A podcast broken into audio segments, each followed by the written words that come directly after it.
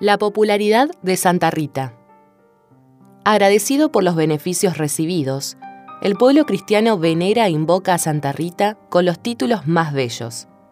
La llama Ángel de Paz y Consuelo de los Hogares, por sus extraordinarios merecimientos en favor de la concordia y de la paz en el seno de las familias.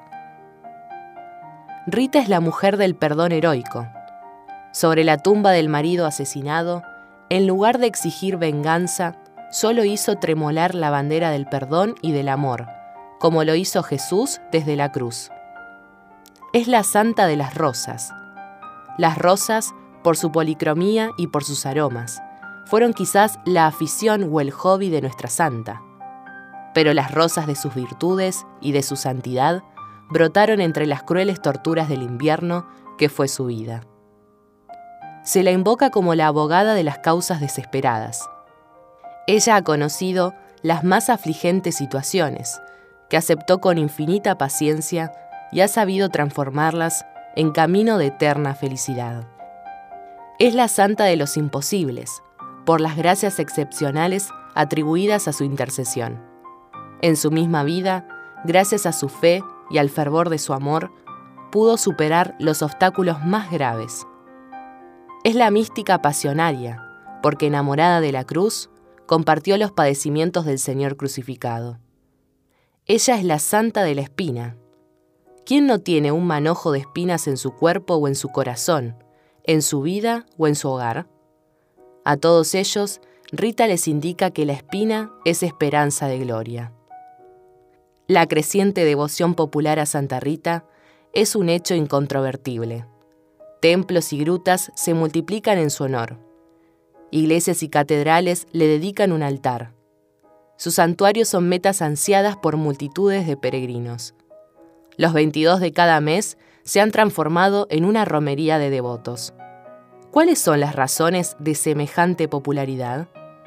Desde luego, la interioridad de Rita, en la que radican toda su grandeza y su hermosura, escapa a nuestra comprensión apenas podemos rastrear por los hechos exteriores las secretas armonías de su espíritu, enamorado de Dios. Pese a todo, nuestra admiración nos obliga a bucear en la búsqueda de esas motivaciones. La vida de Rita ha sido una vida muy común, sencilla, pobre, silenciosa. Vida de hogar, vida de trabajo, vida de iglesia, vida de sufrimiento, vida de buena vecindad y de solícita solidaridad. Toda la trama histórica de Rita está tejida de amor, de paciencia, de generosidad, de olvido de sí misma y de preocupación por los demás. Millones y millones de personas se identifican con ella, quieren asemejársele espiritualmente y la invocan en sus necesidades. La vida de nuestra santa ha sido marcada por la tragedia. El dolor y el luto se han asomado a menudo a su casa. Ella es el símbolo de la humanidad doliente ¿Quién no se emociona profundamente ante el dolor? ¿Quién no se revela ante la injusticia? ¿Quién no siente la más encendida admiración por Rita, la que víctima del odio pagó con amor? Aún sin padecer los dramáticos sucesos de Rita, ¿quién no necesita estímulo para vencerse y superarse, para contestar con gracia y amor ante la ofensa, o la malevolencia, o la zancadilla cobarde? Millones y millones de mujeres ver reflejados en el hogar de Rita sus problemas domésticos, sus desavenencias conyugales, los choques por dificultades emocionales, económicas o ideológicas, las diarias tiratenses, las frustraciones educacionales. Al mirar a Rita, se les renueva la confianza y el aliento vuelve a animarlas. En su súplica, el desahogo abarca toda la compleja situación familiar. Y la buena Rita, que sufrió en carne propia esas angustias y esas pesadillas, cómo las comprende y las atiende. Millones de personas advierten con amargura y pesar que sus vidas están arrastradas y determinadas por fuerzas y presiones, por situaciones y circunstancias que escapan a su albedrío, que están en pugna con los deseos más hondos del corazón o que contrastan con sus ideales cuántos sueños arrumbados en el desván ante el avance de la cruda realidad. Y todos recuerdan que a ella le pasó lo mismo. Pero ella, en lugar de encerrarse en su amargura como un ovillo, aceptó con paciencia esos percances. Triunfó de todo con el sacrificio de sí misma y con las astillas de sus sueños construyó un altar del amor más grande. Todos tenemos momentos de desesperación. El cielo nos parece encapotado, sin respuesta. Las dificultades nos parecen abrumadoras. Santa Rita nos enseña a esperar contra toda esperanza en ese Dios que lo puede todo y a preferir siempre y en todo su voluntad a la nuestra. Con su santidad, Rita nos propone un modelo de vida, accesible a todos y al alcance de toda situación concreta. Su santidad creció como la vida y fue el fruto de la santificación de lo ordinario, de lo diario, como cumplimiento de la voluntad de Dios y como servicio de amor al prójimo. Si bien dentro de un horizonte histórico y geográfico muy reducido, el abanico de sus experiencias vitales es amplio y fecundo. Los cuatro estados de su vida, Rita joven, Rita esposa y madre, Rita viuda, Rita monja, son cuatro vivencias de amor, cuatro formas de plenitud humana y divina. En fin, la más interesante motivación de la popularidad de Rita es su semejanza con la Virgen María. Este matiz delicadamente mariano nos parece el más precioso y el más bello. La vida humilde y pobre de Rita, su total entrega al amor, son un reflejo de la vida humilde y sufrida de la Virgen. Junto a nuestra Madre Celestial, también Rita podía exclamar, El Señor ha mirado la pequeñez de su servidora. El Todopoderoso ha obrado en mí maravillas. Por eso todos los pueblos me llamarán feliz.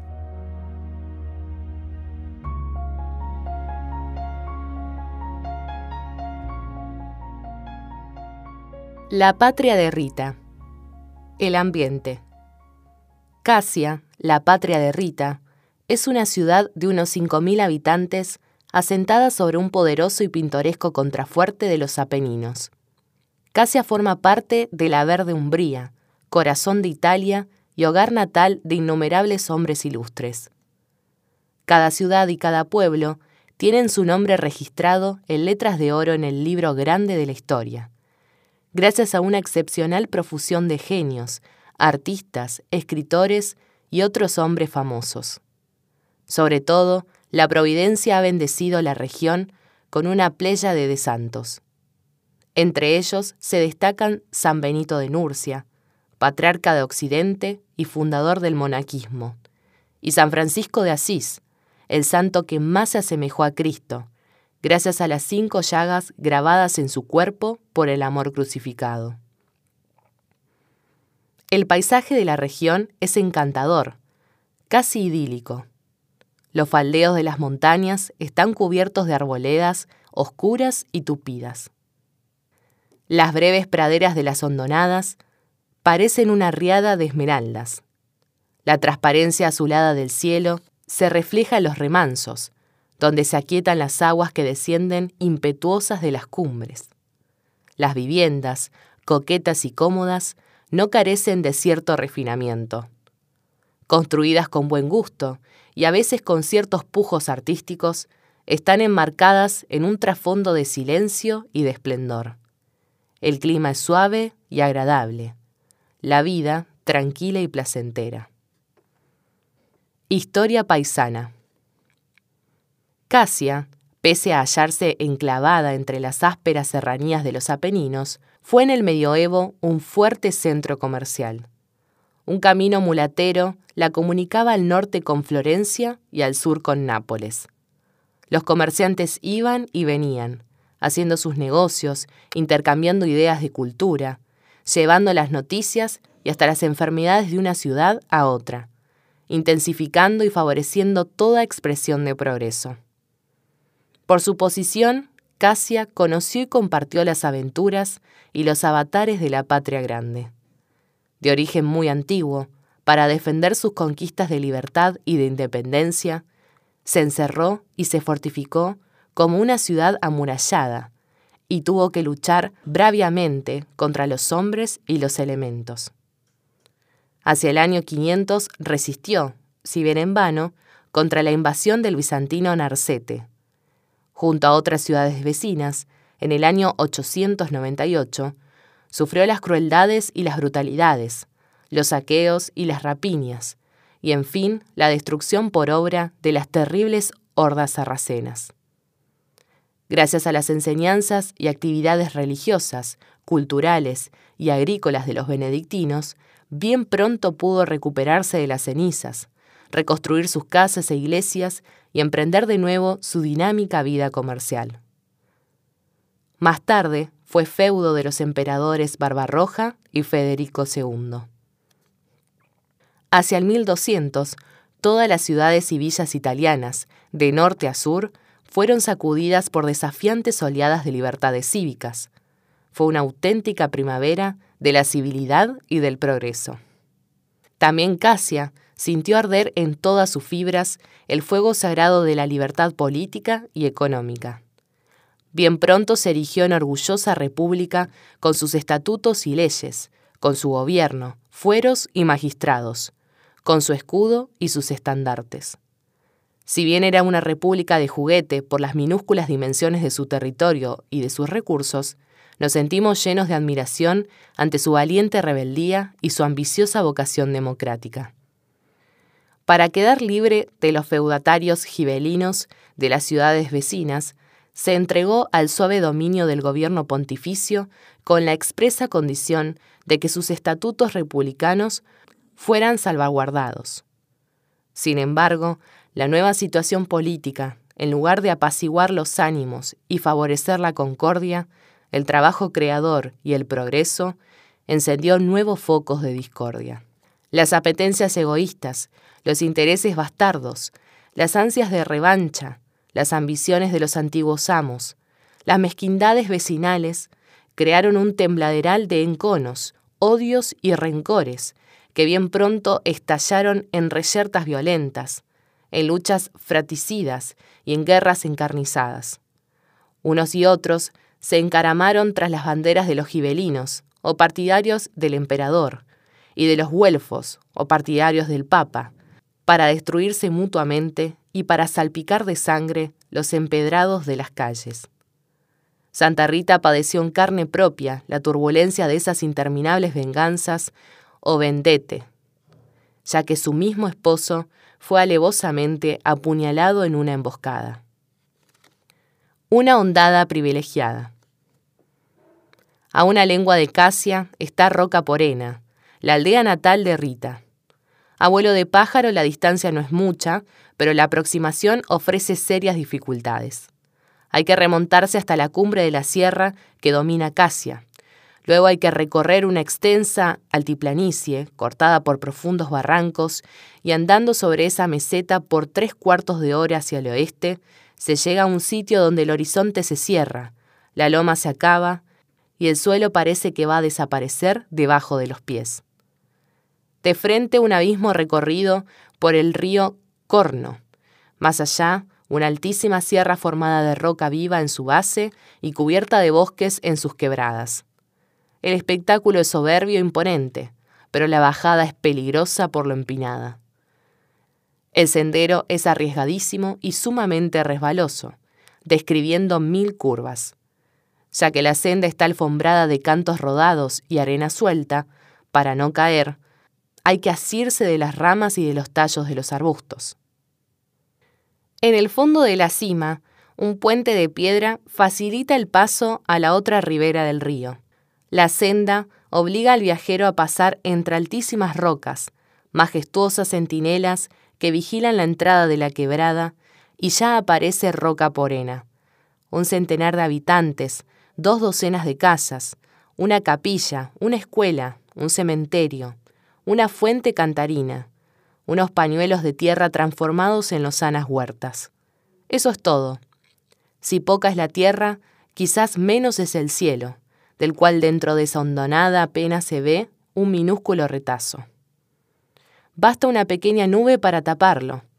Por la mañana el sol se asoma con atraso y por la tarde se esconde apresuradamente. Pese a la exigüedad de las casas y del territorio, floreció hermosa la fábula en alas de la imaginación popular o de la poesía.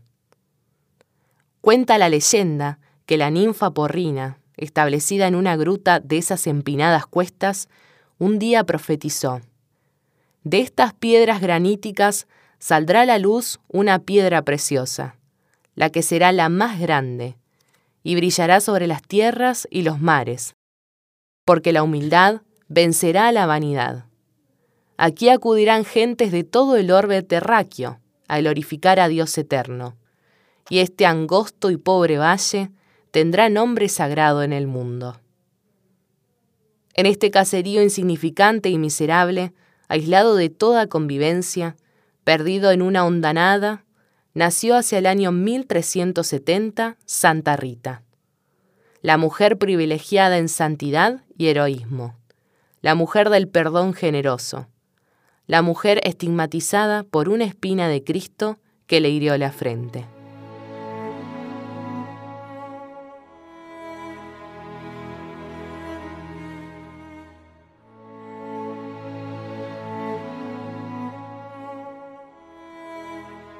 Hogar triste.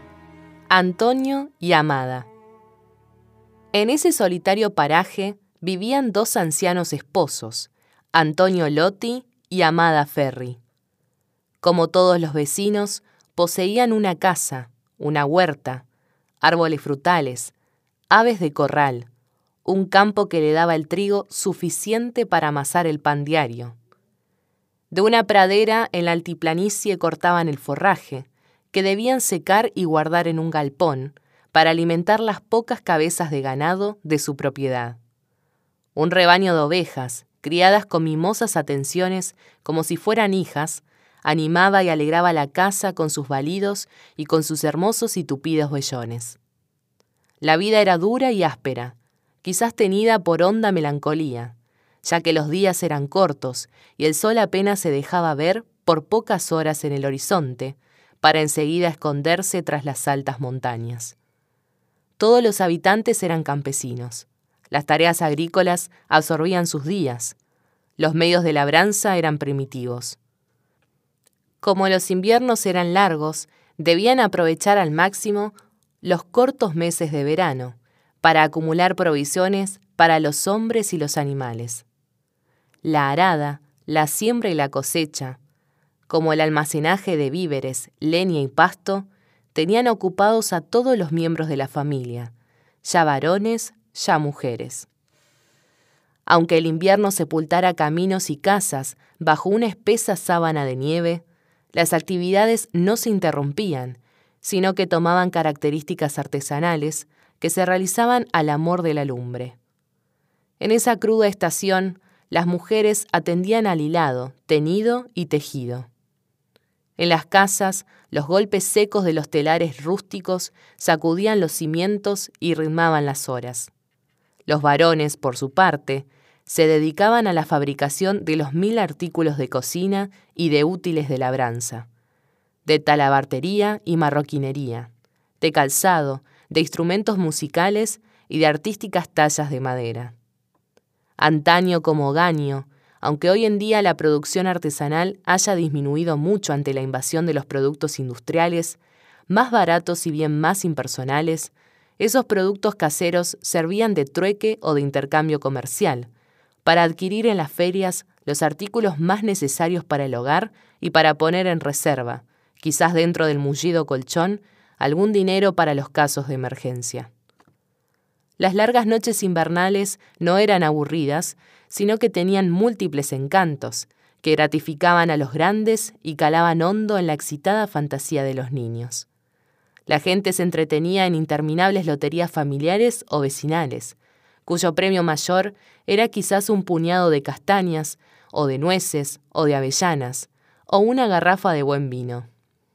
Otras veces leían, o escuchaban, los fantasiosos y audaces relatos de los libros de caballería, que eran las novelas policiales y los radioteatros de la época, y que entretenían estupendamente a la gente, como lo reconoce personalmente, no sin amargas quejas, la misma Santa Teresa de Jesús. Como sucede ahora, esos dramones hacían suspirar y llorar a mares a nuestras abuelas de los siglos pasados.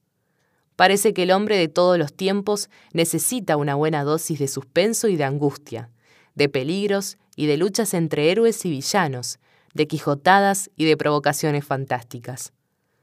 El hombre, varón y mujer, monta en grupa a su personaje y lo sigue a troche y moche, desafiando obstáculos, molinos de viento, castillos fantasmas, desplomándose con su héroe en los abismos o remontándose en vuelo hasta el cielo. Total, soñar no cuesta nada, y es una maravillosa descarga psicológica. Particularmente saboreada y profundamente vivida era la devoción popular a los santos. Para la religiosidad del tiempo, tener una reliquia o hacer una peregrinación a algún santuario eran el premio más ambicionado después de un año de duras bregas. Eran las vacaciones sociales de la época. Las biografías de los santos tenían especial fascinación sobre los espíritus. Excitaban sus imaginaciones, estimulaban sus esfuerzos, educaban sus voluntades para el sacrificio, interpelaban sus vidas, invitaban a la fraternidad y a la solidaridad. Como muchos santuarios, y de los más gloriosos, estaban a la vuelta de casa como los de San Benito o de San Francisco, y docenas de otros más. Esas lecturas preparaban los corazones para una ansiada peregrinación y para un encuentro más fraternal y casi paradisíaco con el santo de sus amores. Atardecer en la galería. Luego de los trabajos diurnos, los dos ancianos esposos, sentados en el pórtico familiar, estaban disfrutando de unos momentos de descanso antes de la cena. Ante sus ojos, el enhiesto y oscuro faldeo de la montaña.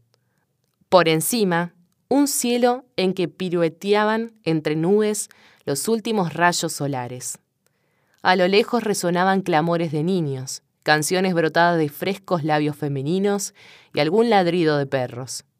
Por doquier, paz y soledad y profundo idilio en los corazones. Antonio, amada, ¿te acuerdas? Me parece ayer cuando nos casamos.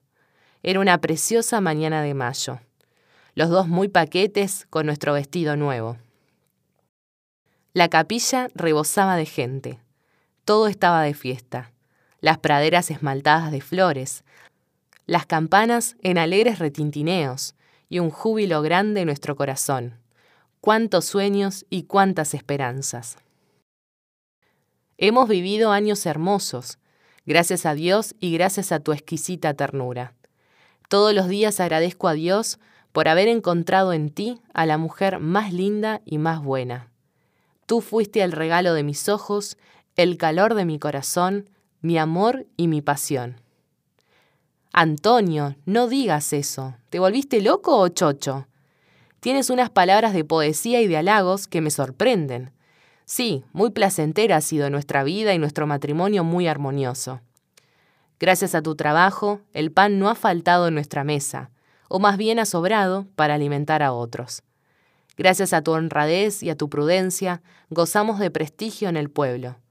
Muchos nos admiran y envidian nuestra suerte. Todo ha sido lindo, pero ha faltado lo principal. Ah, si hubiéramos tenido un hijo, un hogar sin niños es un hogar sin vida, sin futuro. No hemos sido dignos.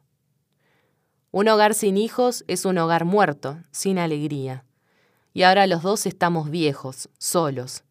El horizonte termina con nuestra vejez. La historia termina con nuestras losas sepulcrales. Cuántas oraciones para alcanzar de Dios un hijo. Cuántas limosnas a los pobres.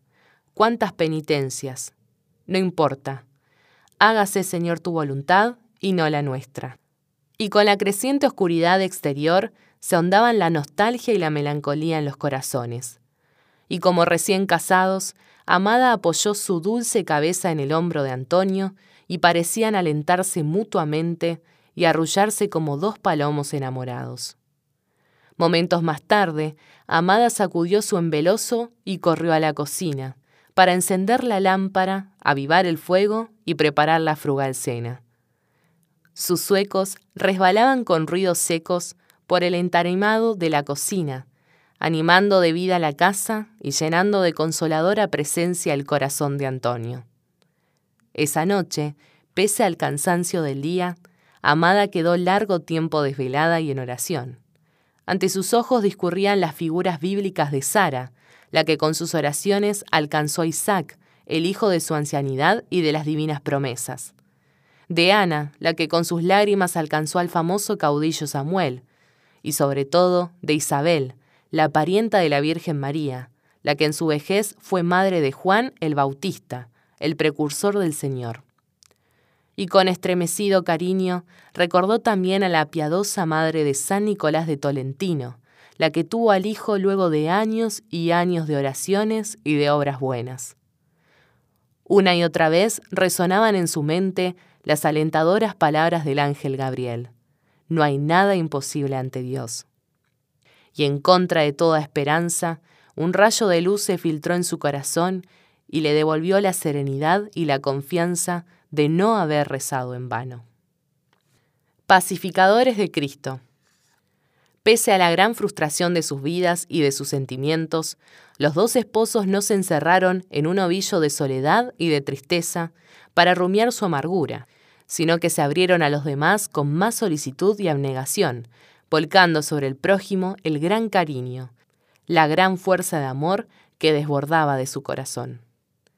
En el proceso de canonización se lee este estupendo elogio a los padres de Rita. Antonio y Amada eran muy dados a la oración y sumamente compasivos de las necesidades de sus prójimos a quienes socorrían si eran pobres, visitaban si caían enfermos, o convencían de sus yerros e ignorancias, alcanzando siempre la unión de los mal avenidos y la enmienda de los extraviados, y mereciendo por sus buenos oficios el glorioso dictado de pacificadores de Cristo. Los padres de Rita eran campesinos como los demás. En una pequeña aldea donde la tierra es escasa y donde cada uno se gana el pan con el sudor de la frente, Nadie llega a enriquecerse. Todos eran pobres, pero había familias que por causa de enfermedades o por la muerte del sostén principal o por otras dolorosas situaciones sufrían las indigencias. Antonio y Amada no eran ricos de bienes, sino de virtud. Por eso, llevando una vida frugal, quizás sacrificándose un poco, siempre les sobraba algo para poder ayudar a los demás y de la casa de los Loti salía ora una prenda, para cubrir a un anciano friolento, ora un remedio para una enfermedad infantil, ora una ayuda en efectivo. La regla de oro que se seguía en esa casa era esta, dar con amor y gracia, sin que la mano izquierda sepa lo que hace la derecha. Seguían el consejo de San Agustín, de que todos los bienes, dinero, cultura, prestigio, posición social, situación favorable, deben abrazarse de amor y estar al servicio de la caridad. De otro modo, el rico se vuelve miserable y sus bienes se tornan harina del diablo. Todas las obras de la caridad cristiana están iluminadas por el deslumbrador principio cristiano. Todo lo que se hace al hombre se hace a Dios expresando dramáticamente y gráficamente por Jesús en el Evangelio. Mateo, versículo 25 al 31. Esta sobrenatural visión de toda actividad ha conmovido y arrastrado a más de un santo en pos de heroísmos inefables. Pero también será nuestra condenación si quedáramos sordos al llamado de la fraternidad y de la solidaridad. Los padres de Rita son recordados con admiración como árbitros de paz. Siendo económicamente libres, sin ataduras ideológicas y sin vinculaciones interesadas, poseedores de sanos criterios de prudencia y de maduro juicio, se ofrecían para devolver la paz a los hogares. Era una tarea difícil y riesgosa, pero también muy meritoria en un tiempo en que renir, acuchillarse y vengarse caracterizaban la vida social. La aldea en sí era pequeña, pero no faltaban conflictos o por asuntos de límites o por deficiente marcación de los reses, o por los daños de los animales en cotos ajenos, o por palabras ofensivas, o por presuntos agravios comerciales o laborales, ya por incomprensión entre los padres y los hijos, ora por discordias familiares, ora por complejas divisiones de herencias. Mucho más graves y complicadas eran las cosas, cuando se trataba de apaciguar los corazones que aún sangraban por hechos cruentos habidos en el pasado familiar o en el parentesco. En ese caso, la terquedad y el endurecimiento de posiciones parecían gestos de virtud y de pundonor. Y esos campesinos eran tosudos como sus montañas y tercos como sus mulas, y difícilmente se dejaban ablandar. El hombre de todos los tiempos gustó disfrutar de pleitos y de líos, y nada sabe alcanzar sin querellas. Presuntos derechos y el regodeo por lo dramático se mezclaban, se confundían, y hacían casi inextricables los asuntos. Las estanterías de los tribunales y de los bufetes de los abogados están abarrotados de pleitos, procesos y juicios largos e interminables y ante hermanos que no se hablan y ante vecinos que no se saludan, ante esos eternos conflictos familiares, nuestro corazón se siente agobiado y entristecido, y se pregunta con pesar, ¿no son todos hermanos? ¿No son todos hijos de Dios? ¿Por qué pelean y pleitan tanto? ¿Acaso peleando piensan afirmar su personalidad, parecer algo, ser alguien? ¿No hay posibilidad de arreglos amistosos y pacíficos? Con el espíritu rebosante de admiración, contemplamos la tarea humilde y altruista de Antonio y Amada de sembrar la paz en el seno de los hogares o entre familias vecinas. No solo es una obra de exquisita caridad cristiana, sino también un noble servicio civil. Las discusiones son largas, eternas, porque hay que dejar que se descargue el represado torrente de tormentos y encontrados sentimientos. Pero al final, aquí con un consejo, allá con un apretón de manos, ora con una guiñada de ojos o una sonrisa, ora con un chiste o con algún argumento contundente y perentorio, ora con una invitación al olvido y a la fraternidad, y sobre todo con paciencia, mucha paciencia, los dos esposos lograban amansar los corazones y arreglar los entuertos. A veces cuando los contendientes estaban dominados por una evidente obstinación, o se hostilizaban y se exacerbaban con recuerdos del pasado, bastaba un sereno llamamiento a la inmensa bondad y al perdón del Señor crucificado para devolver la calma y resolver los conflictos y cuando volvían a sus casas angustiados por haber trabajado en vano, porque los hombres preferían ser fieras y no hermanos, Antonio y Amada, sabiendo que la oración convierte más que las palabras, se postraban con fe y amor delante del Señor.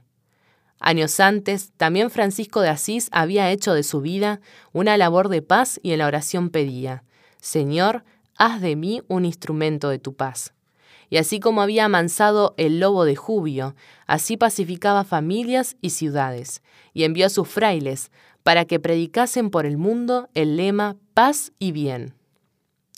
A principios del siglo XV, dos famosos misioneros, San Vicente Ferrer, antes, y San Bernardino de Siena, después, ante muchedumbres enormes que atestaban las plazas, Denunciaron toda bandería política y todo sectarismo ideológico, condenaron con palabras apocalípticas toda violencia y todo atropello, y en el nombre del Señor crucificado, apremiaron a los hombres a perdonarse, a amarse, a respetarse, a ayudarse como hermanos e hijos de la cruz, y no a devorarse como lobos rapaces. Quizás el más sublime ejemplo de humildad y de extraordinario olvido de sí misma lo ofreció, como veremos, nuestra Rita, la que, víctima de la violencia, no odió, sino que perdonó a los asesinos de su mismo marido. La historia ha premiado la gran labor humanitaria y cristiana de Antonio y Amada con el galardón de pacificadores de Jesucristo.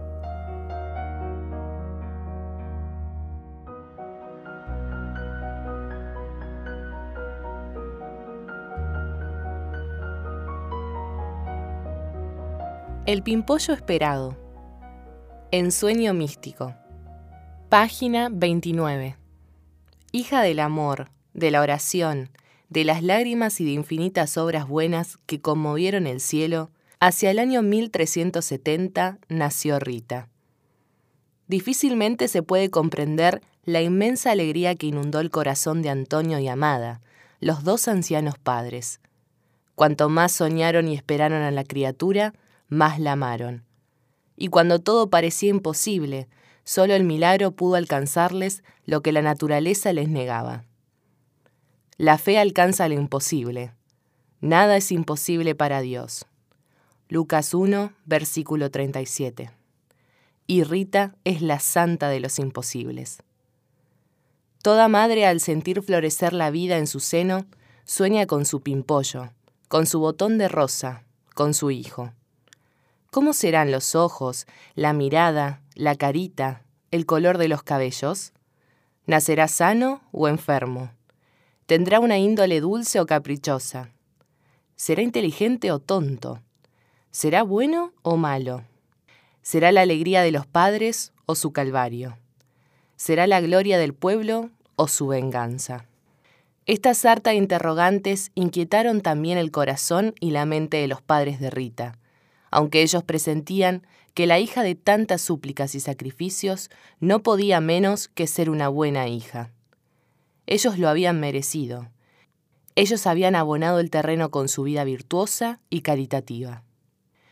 Muy pronto, la leyenda, sin seguro fundamento histórico, se apoderó de los ensueños y esperanzas de los padres de Rita, y relacionando la gran devoción de la futura santa hacia San Juan el Bautista, el hombre de la oración, de la soledad y de la penitencia, ha establecido un paralelo entre los padres de Rita y los padres del precursor del Señor.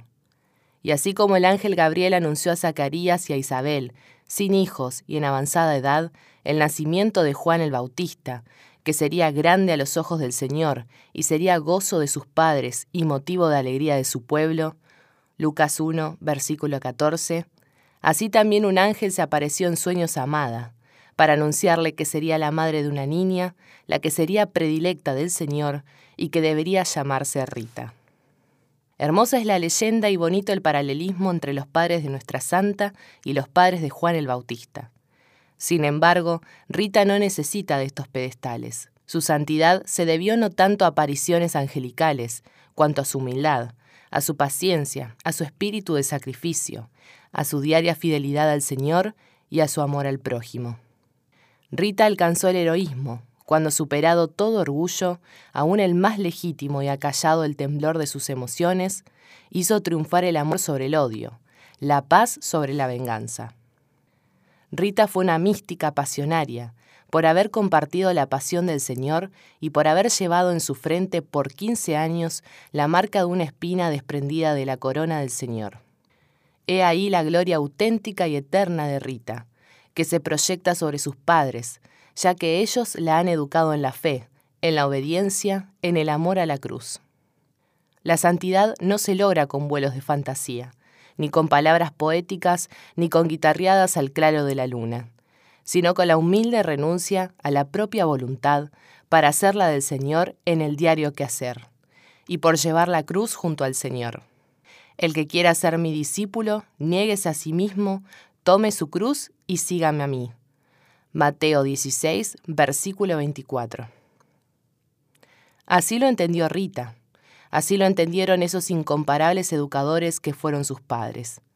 Así agrada a los millones de sus devotos, que gustan ver a Rita, admirarla e invocarla en la sencillez de una vida común ennoblecida por una gran fe, en el diario sacrificio de una dulce esposa junto a un marido dominado a veces por la agresividad, en la tragedia del asesinato de su marido, en la terrible pesadilla de una madre que ve crecer a sus hijos, no según los altos principios de sus espiritualidad, sino empapados por el espíritu de venganza de la época.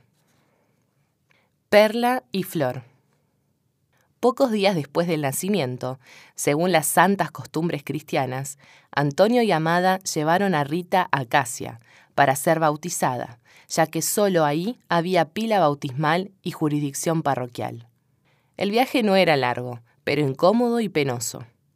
Quizás las nieves aún coronaban la punta de los cerros, pero la fe de esos pobladores no conocía demora. Ellos querían para su hija el nuevo nacimiento desde lo alto por el agua y el Espíritu Santo. Juan 3, versículo 5. Ellos sabían que el bautismo es sangre de Cristo, que purifica y santifica. Romanos 6, versículo 3. Ellos sabían que todo niño, antes de ser hijo de papá y mamá, es hijo de Dios Pertenece a Dios y debe ser ofrecido a Dios, para formar con Cristo un solo cuerpo y para unirse a la vida y al misterio del Señor. Ellos creían firmemente que por el bautismo el cuerpo se transforma en el templo del Espíritu Santo, para que el alma sea morada de la Santísima Trinidad y el corazón sea un altar de amor y de adoración. Antonio y por haber vivido fielmente su vida cristiana, sabían que los compromisos bautismales son sagrados e inviolables y que obligan para toda la vida. Utilizando el ritual, sigamos los momentos principales del dramático diálogo entre el sacerdote y Rita, en cuyo nombre se comprometen padres y padrinos.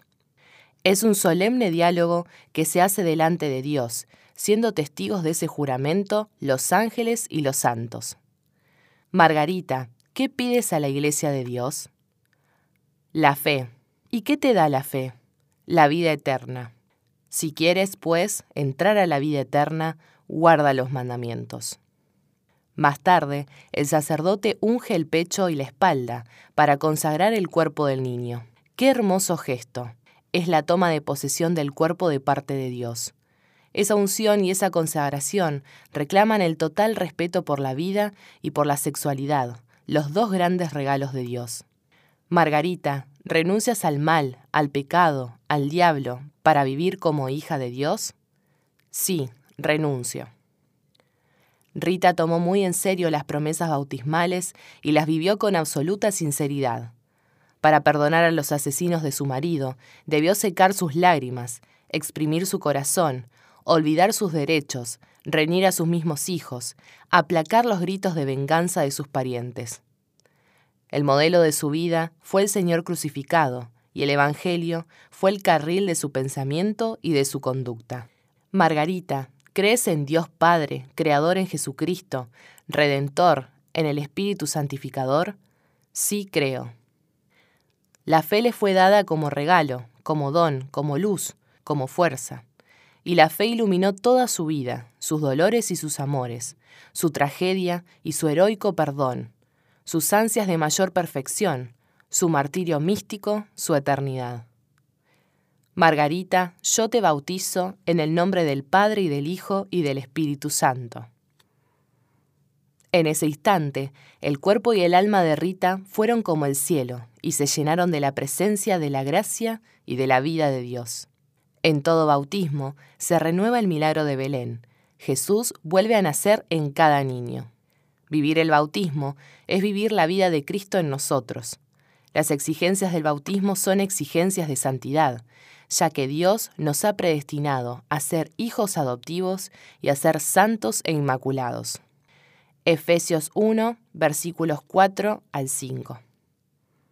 En el bautismo se le puso el nombre de Margarita, del cual Rita es el diminutivo cariñoso y popular. Y Margarita es un nombre precioso, que bien conviene a nuestra santa, ya sea que este nombre designe la perla, ya sea que indique la flor.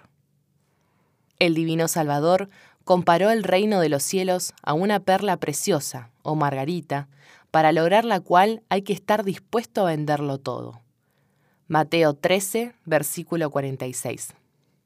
La margarita es una bella y resistente flor de nuestros campos, que posee un corazón de oro, como un pequeño sol rodeado por una corona de pétalos de lilial blancura.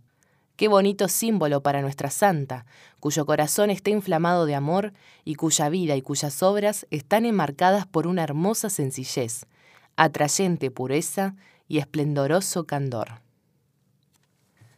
Abejas traviesas.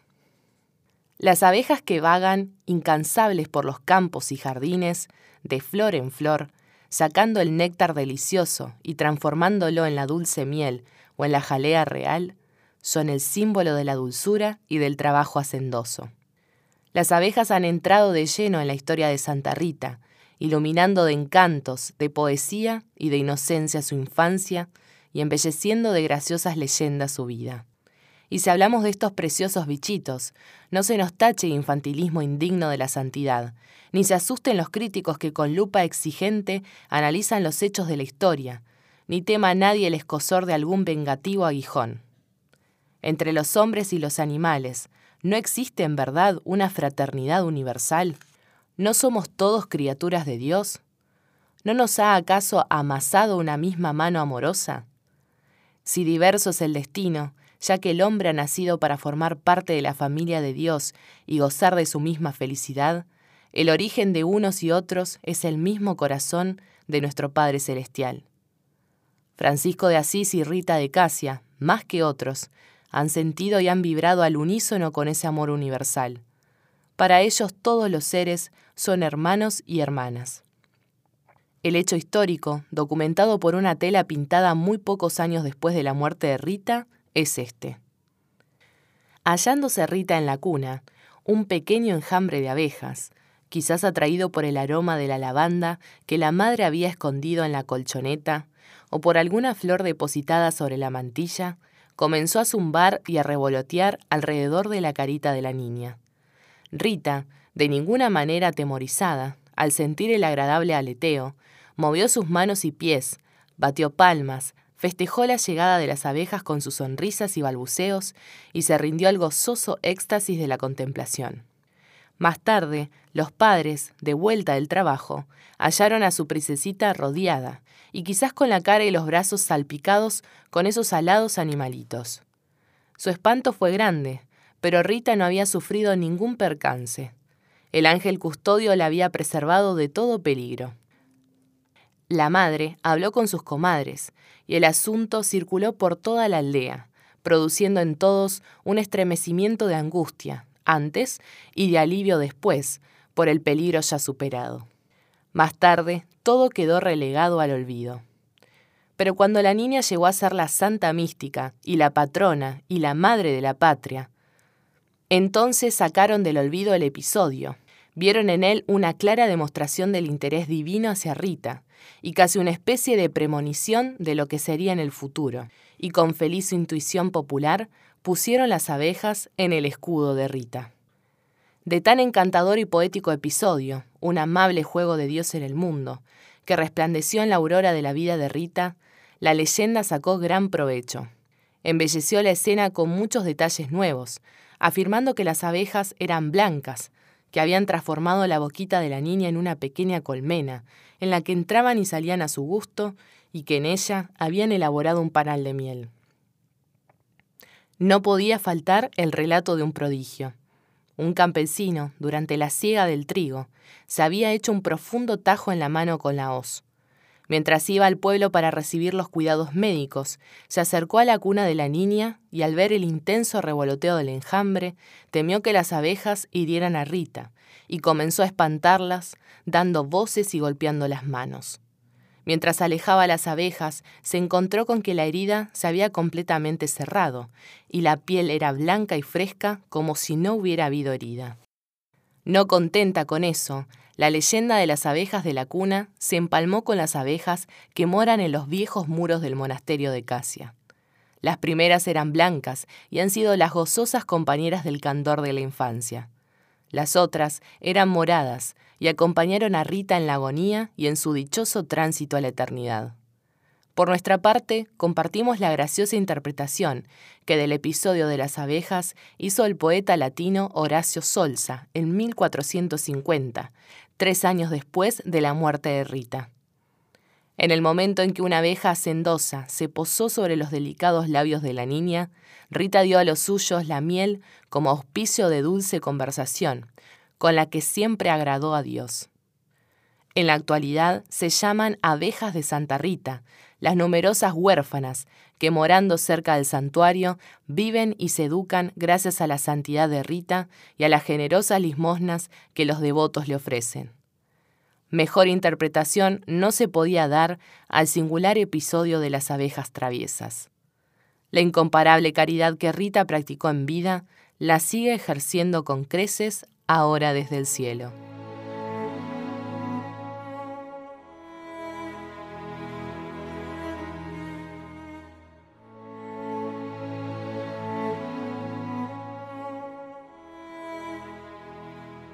Alegrías familiares. Página 41. La educación como vivencia. La gran educadora y fundadora de las hermanas Doroteas, Anunciación Cochetti, sintetizó toda verdadera y auténtica educación popular en el trípode, religión, cultura y trabajos prácticos u oficio. Quizás si le hubiéramos hablado a Rita de cultura, se habría puesto a reír de cultura escolar, Rita tenía casi nada. La aldea era diminuta, Maestros no había, los libros sumamente escasos y costosos, las ocupaciones diarias muy absorbentes. Pero durante los largos inviernos, el capellán de la iglesia local o algún sacerdote de Casia, junto al catecismo de primera comunión, enseñaba también las primeras letras a ese racimo de chicas y muchachos de la montaña, calzados con suecos pesados, forrados de pies a cabeza contra el frío, de caritas regordetas y de chispeantes ojos negros. Como todos los muchachos del mundo, hubieran preferido ir a esquiar sobre la nieve o a patinar sobre el hielo del río, o ir al monte a trampear zorros y liebres. En cambio, la mirada y la vara del maestro es tan más eficaz que aquella, y la orden estricta de los padres los tenían inmovilizados en sus banquetas, con sus tablillas enceradas y su estilo, o quizás con algún lápiz mocho y alguna hoja de papel. Rita aprovechó intensamente unas cuantas lecciones y así aprendió las primeras nociones de letras y matemáticas.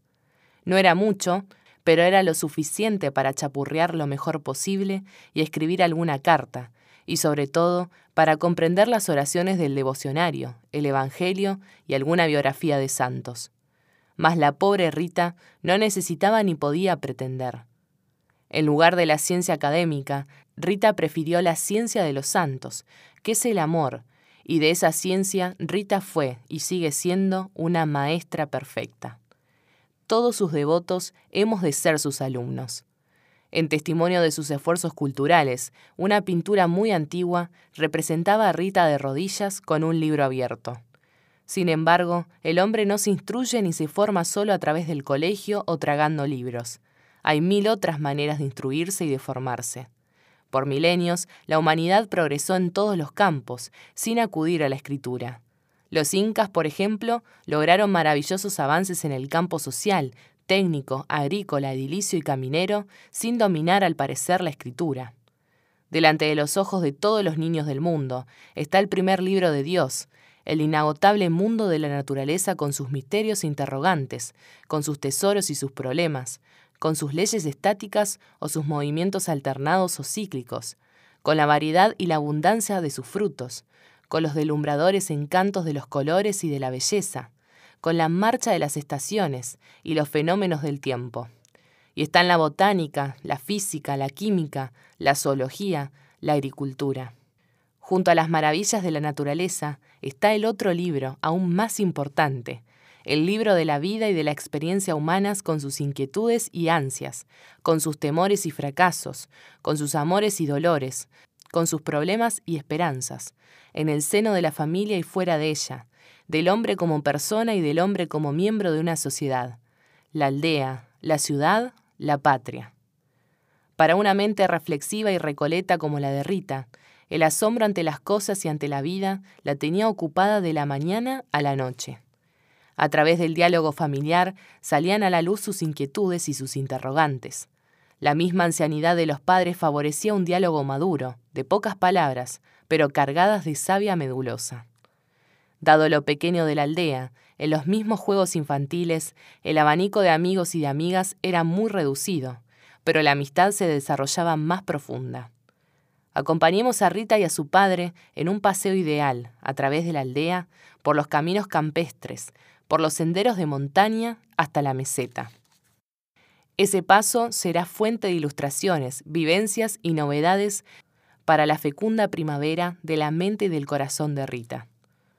Con el nombre y apellido de cada cosa, el padre habla a la hija de la situación familiar, la salud o enfermedad de los hijos, el trabajo de los padres, el arte y el oficio de cada uno, sus virtudes, sus habilidades y sus méritos, los achaques de algún abuelo. Los jardines y las huertas, las praderas esmaltadas de verde y de flores, entre las que sobresalen las margaritas del corazón de oro y los trigales. Todo provoca la atención de la pequeña. Luego entran en el bosque con su silencio y con sus misterios. Las copas de los árboles les hacen de sombrilla contra los rayos solares. En cada árbol, un nido con sus pichones alborotadores y luego el aire balsámico que oxigena los pulmones y la exuberancia de las plantas y la pujanza de los troncos. De lejos se oye el alegre campanilleo de rebaños de ovejas. En una quebrada, una fuente cantarina de tercísima transparencia, tamizada de musgos, los invita a un breve descanso y a refrescarse. Rita, ya hambrienta, saca un pedazo de pan que la buena mamá había deslizado en el bolsillo. La empinada cuesta les exige un duro esfuerzo. Finalmente, jadeando, con el corazón que les martillea en el pecho, llegan a la cumbre de la altiplanicie, donde el horizonte se amplía sin límites y el cielo parece más azul y más cercano. Delante de ellos se extiende un mar de verde. A lo lejos, los cerros resplandecen al sol, engalanados por un penacho de nieve. La niña con sus mimos, cantos y exclamaciones jubilosas expresa su éxtasis y su gratitud a la vida, a los padres, a Dios.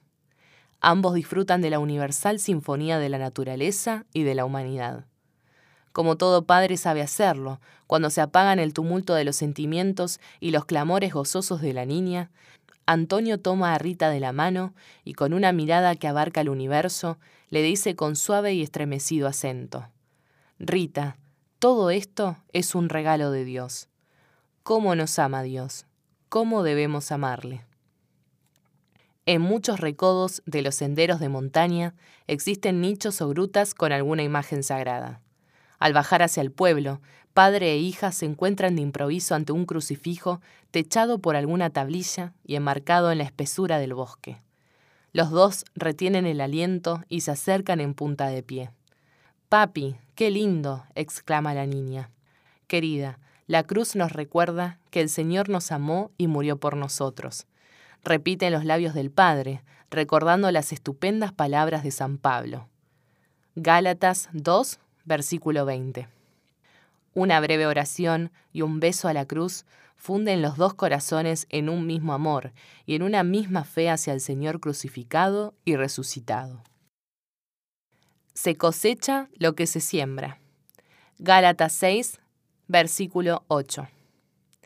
Desde el primer momento de su nacimiento, como todo niño, Rita puso de fiesta, en sobresalto y agitación, casi sobre ascuas el hogar, y lo llenó de vida, de sonrisas, de bajidos, de llantos, de gritos, de chácharas. El llanto de un niño conmueve todo corazón. Su necesidad es más imperiosa que la orden de un capitán. Su debilidad es su fuerza triunfal. La niña Rita era el reloj solar de la casa, marcaba el buen y el mal tiempo. Con su llegada, la vida y las actividades giraron 180 grados y todo fue ritmado de acuerdo con las exigencias de ese pequeño botón de rosa, de cutis nacarado, de mejillas aterciopeladas y de cabellos rubios. Todos corrían para contentarla y eran felices al ser sus devotos esclavos. Las alegrías familiares, las profundas e inolvidables alegrías familiares, que compensaban todo sacrificio, están hechas de pequeñas cosas, de minúsculos acontecimientos, cuando están empapadas por un gran amor y por una ilimitada entrega. El corazón humano necesita muy poco para ser feliz. Una palabra de aliento lo enaltece, una sonrisa lo seduce, una atención, un servicio lo conquistan, un gesto de generosidad lo obliga. Las primeras sonrisas de Rita. Antonio y Amada están en la galería familiar.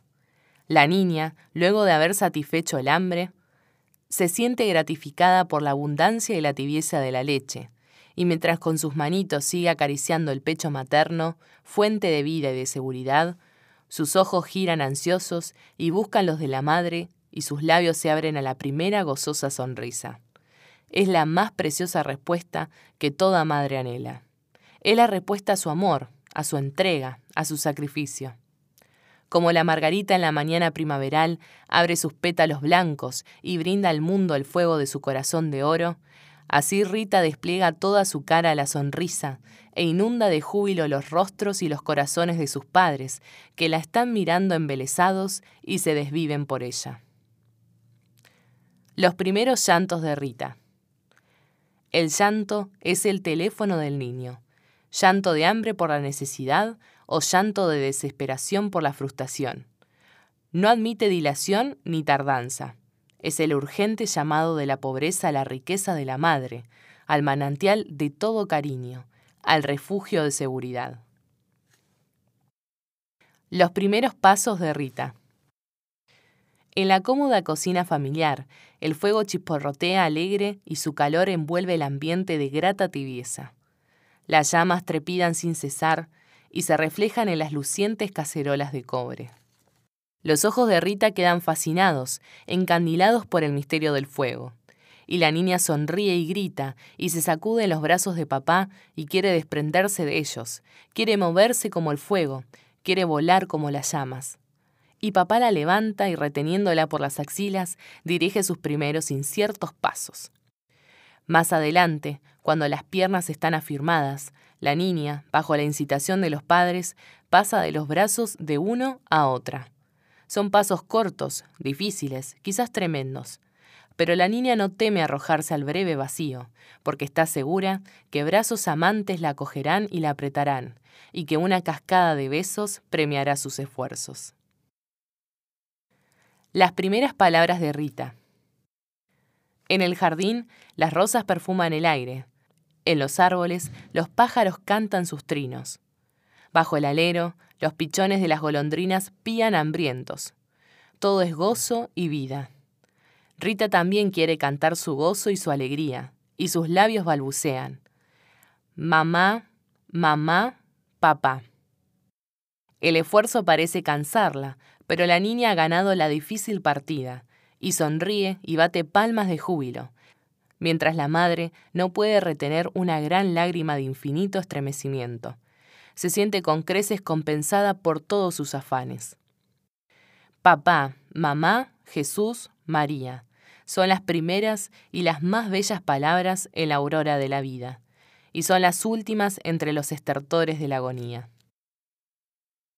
Las primeras morisquetas de Rita. A través de mohines y melindres, ya poniendo una mano sobre los ojos, ya escondiéndose en el hombro del padre o en la falda de la madre, ya corriendo detrás de la puerta, para llamar desde allí a los familiares. El niño quiere destacar su presencia en el mundo, afirmar su personalidad y ratificar su indiscutible derecho de ser tomado en serio. Las primeras preguntas de Rita. ¿Por qué el fuego calienta? ¿Por qué el sol da luz? ¿Por qué la leche hierve? ¿Por qué el pájaro vuela? ¿Por qué la gallina pone el huevo? ¿Por qué las abejas pican? ¿Por qué crecen las flores? ¿Quién ha sembrado el cielo de estrellas? ¿Por qué las madres están gruesas? ¿Cómo el niño nace? ¿Por qué el abuelo ha muerto? ¿Iremos al cielo nosotros también? El niño queda deslumbrado por todo lo que lo rodea. Mundo misterioso, mundo apasionante, mundo lleno de interrogantes. Qué alegría y qué orgullo para los padres abrir las mentes infantiles a la verdad y al amor, a la verdad que se vuelve amor y gratitud. Todo niño merece una respuesta sincera y leal. Mentirle es traicionarlo. Toda mentira produce traumas. Los primeros quehaceres de Rita. A los niños les encanta brindar un servicio, una gentileza, un gesto de ternura, una amabilidad. Los niños quieren ser grandes, quieren hacer como los grandes. No solo calzan los zapatos de mamá o visten la ropa de papá, sino que quieren imitarlos, remedarlos. Todo educador aprovecha esa invalorable oportunidad para orientar, estimular y sembrar en las mentes infantiles ideales generosos y nobles, que luego con la edad madurarán al calor del sol y de la gracia de Dios. Los primeros caprichos de Rita. Caprichos en la comida, en el horario, en el juego, en el estudio, en la ropa, en las tareas encomendadas, en los mandados en casa y fuera de casa, con los padres, con los compañeros, con los vecinos. Con los caprichos, con las rabietas, con los primeros no, el niño quiere hacerse sentir, quiere ser alguien en la casa, quiere pesar en las decisiones familiares. El capricho no es siempre señal de maldad o de egoísmo, sino que es un desafío que destaca su incipiente personalidad. Ante esas rabietas o caprichos, la educación se hace más compleja, más difícil, si bien más interesante, más personal, más auténtica.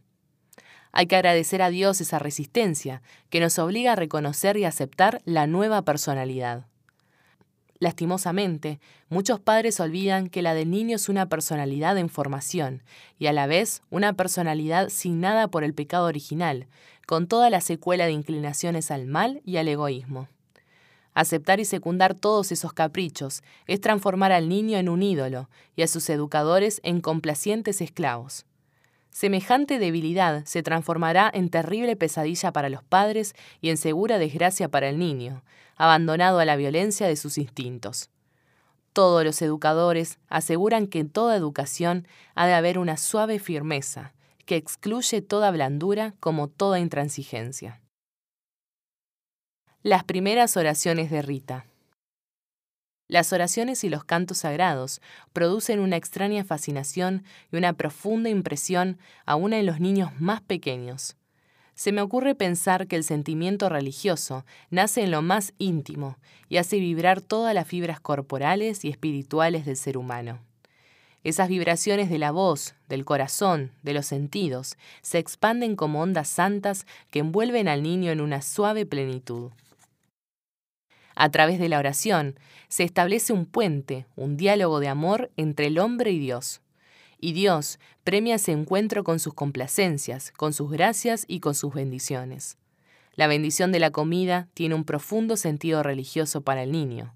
La comida es sagrada porque es fruto del esfuerzo humano y es un regalo de Dios. Los cantos religiosos durante el día llenan el aire doméstico de melodías santas, la oración de la noche es un beso, un abrazo, un gesto de gratitud y una filial entrega a la protección de Dios durante el sueño. La misa dominical de toda la familia no es solo un grave deber religioso, sino una necesidad vital y pedagógica. La misa dominical es un encuentro con Dios amor, vida y luz, dentro de una amplia vivencia comunitaria. Sin la misa dominical o sin algún acto de culto equivalente, el creyente pierde contacto con Dios y se separa de sus hermanos, aislándose en su orgullo y en su narcisismo. La frecuente lectura personal y familiar del Evangelio ubica a Jesús en el centro de nuestra vida y de nuestras actividades y preocupaciones. Él es el Maestro y el amigo, fuente de toda verdad y de toda vida. Las biografías de los santos son altamente positivas para toda educación humana y cristiana, ya que los santos son el Evangelio viviente. Nos muestran los más nobles ideales, por los que vale la pena vivir, luchar, sacrificarse y morir. Nos hablan de sus éxitos y fracasos y nos invitan a ser fuertes, valientes y decididos.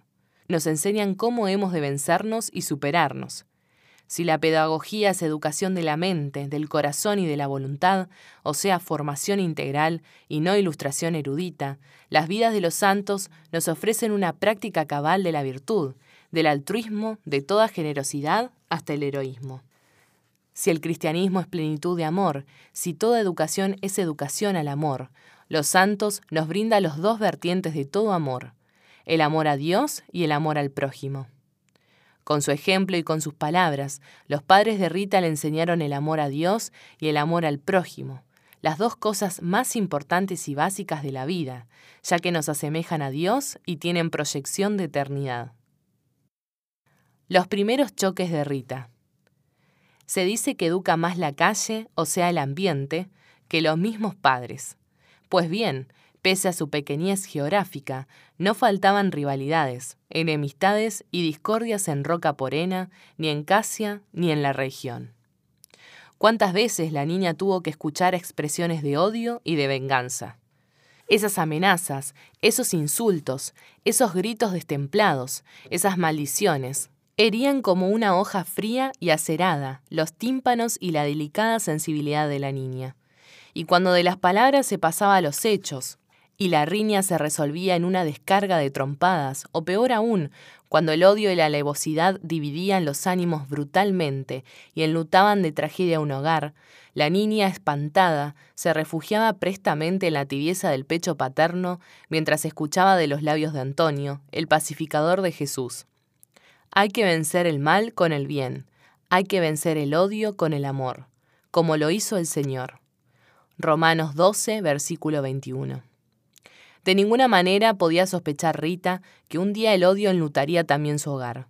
Pero cuando llegue el momento de la infame tragedia y le lleven a casa el cadáver acuchillado y sangrante del marido, las santas semillas depositadas por sus padres en su tierno corazón producirán heroicos frutos de perdón, paz y amor. Brevemente, con toda certeza, podemos decir que las primeras impresiones son imborrables y a veces decisivas para toda la vida. Gracias a Dios, las primeras impresiones sembradas por los padres en el alma de Rita fueron gérmenes fecundos, que florecieron en santidad como debiera ser para todo niño.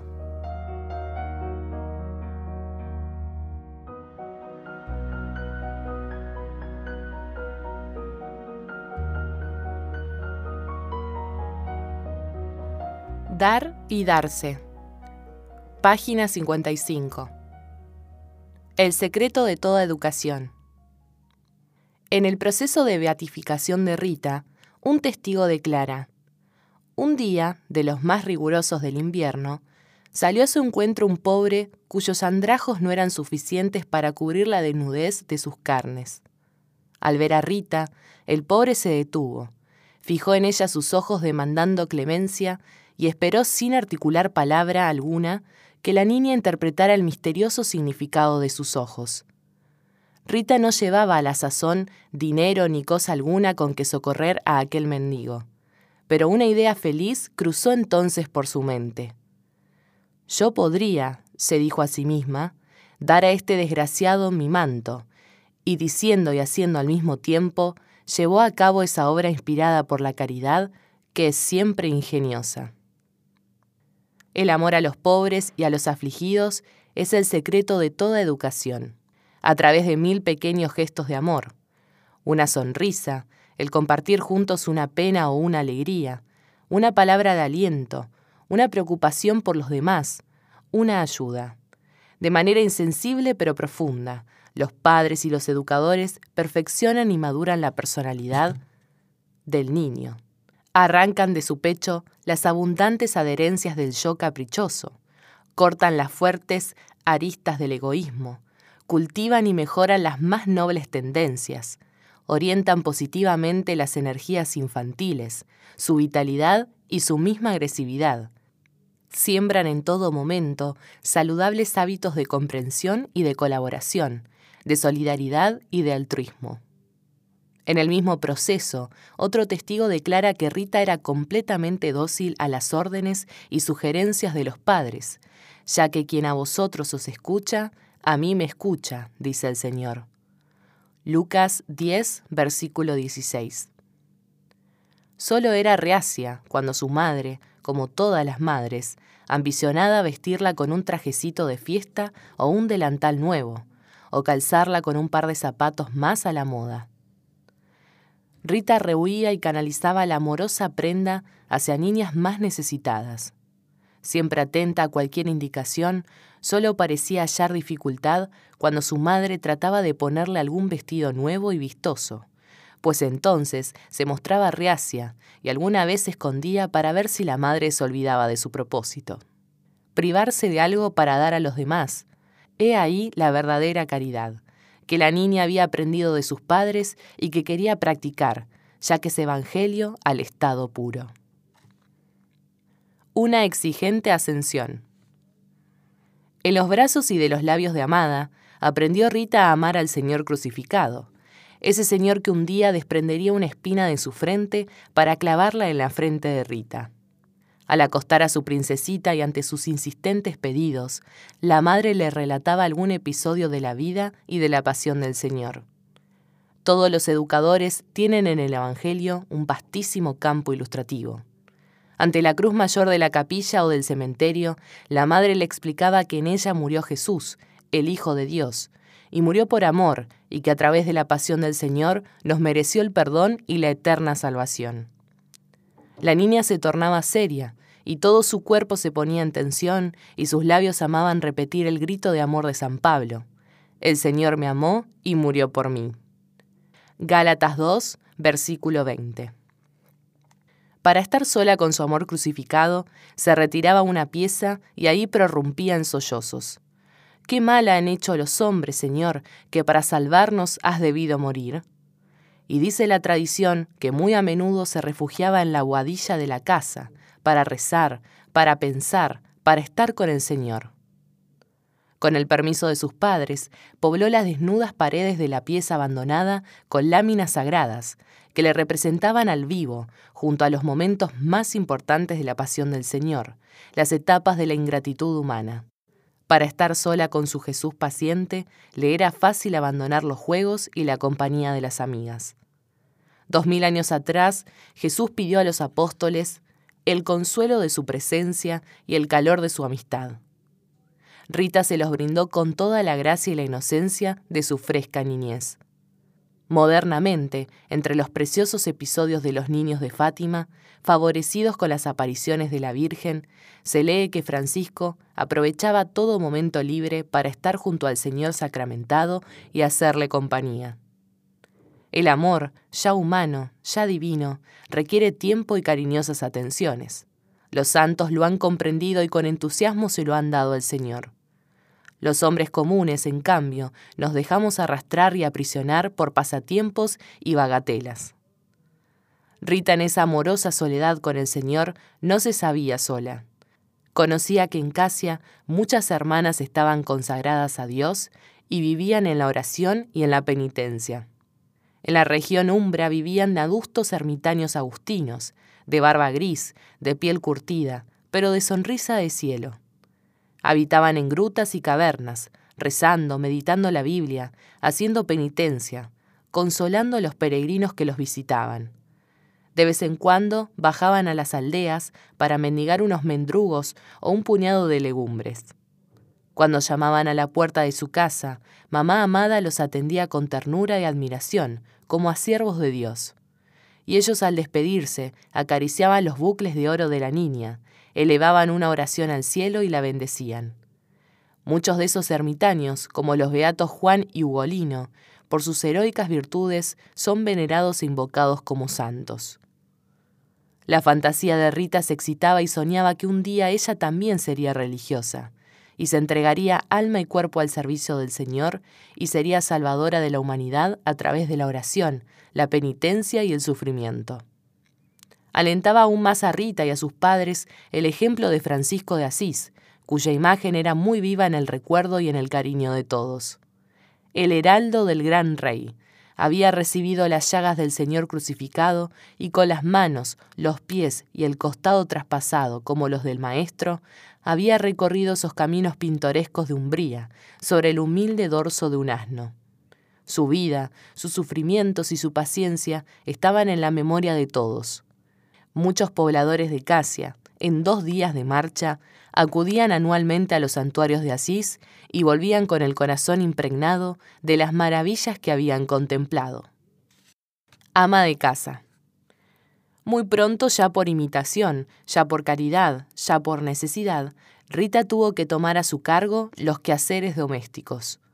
No faltan imbéciles que piensan que los santos están todo el día con el rosario en la mano y en éxtasis, Rita les mostraría los callos de sus manos y les diría, con estos callos yo me santifiqué, y llevando mi cruz diaria yo imité al Señor. Ante la ancianidad de sus padres, Rita debió multiplicarse para ser buena ama de casa, quehaceres de la casa, quehaceres de la huerta, quehaceres del corral. Durante el verano colaboraba en todas las faenas del campo. Durante el invierno hilaba, tenía, tejía no solo se ocupó de las necesidades de los suyos, sino que pensaba también en las necesidades de los pobres. ¿Cuántas veces se decía, una hora más de trabajo hoy y otra mañana me permitirán terminar esta prenda para ese abuelito enfermo o un par de medias de lana para ese huérfano? En breve, la adolescencia de Rita fue una adolescencia piadosa, gozosa, austera y trabajadora muy común exteriormente a la adolescencia de los otros muchachos y chicas, pero iluminada y animada interiormente por una gran visión de fe, que le impulsó una oración ardiente, a una solícita docilidad para con sus padres, a volcarse en cuanto podía a las necesidades del prójimo. Las ejemplares vivencias de los padres se transmitían a la hija y se iluminaban con colores más vívidos y brillantes.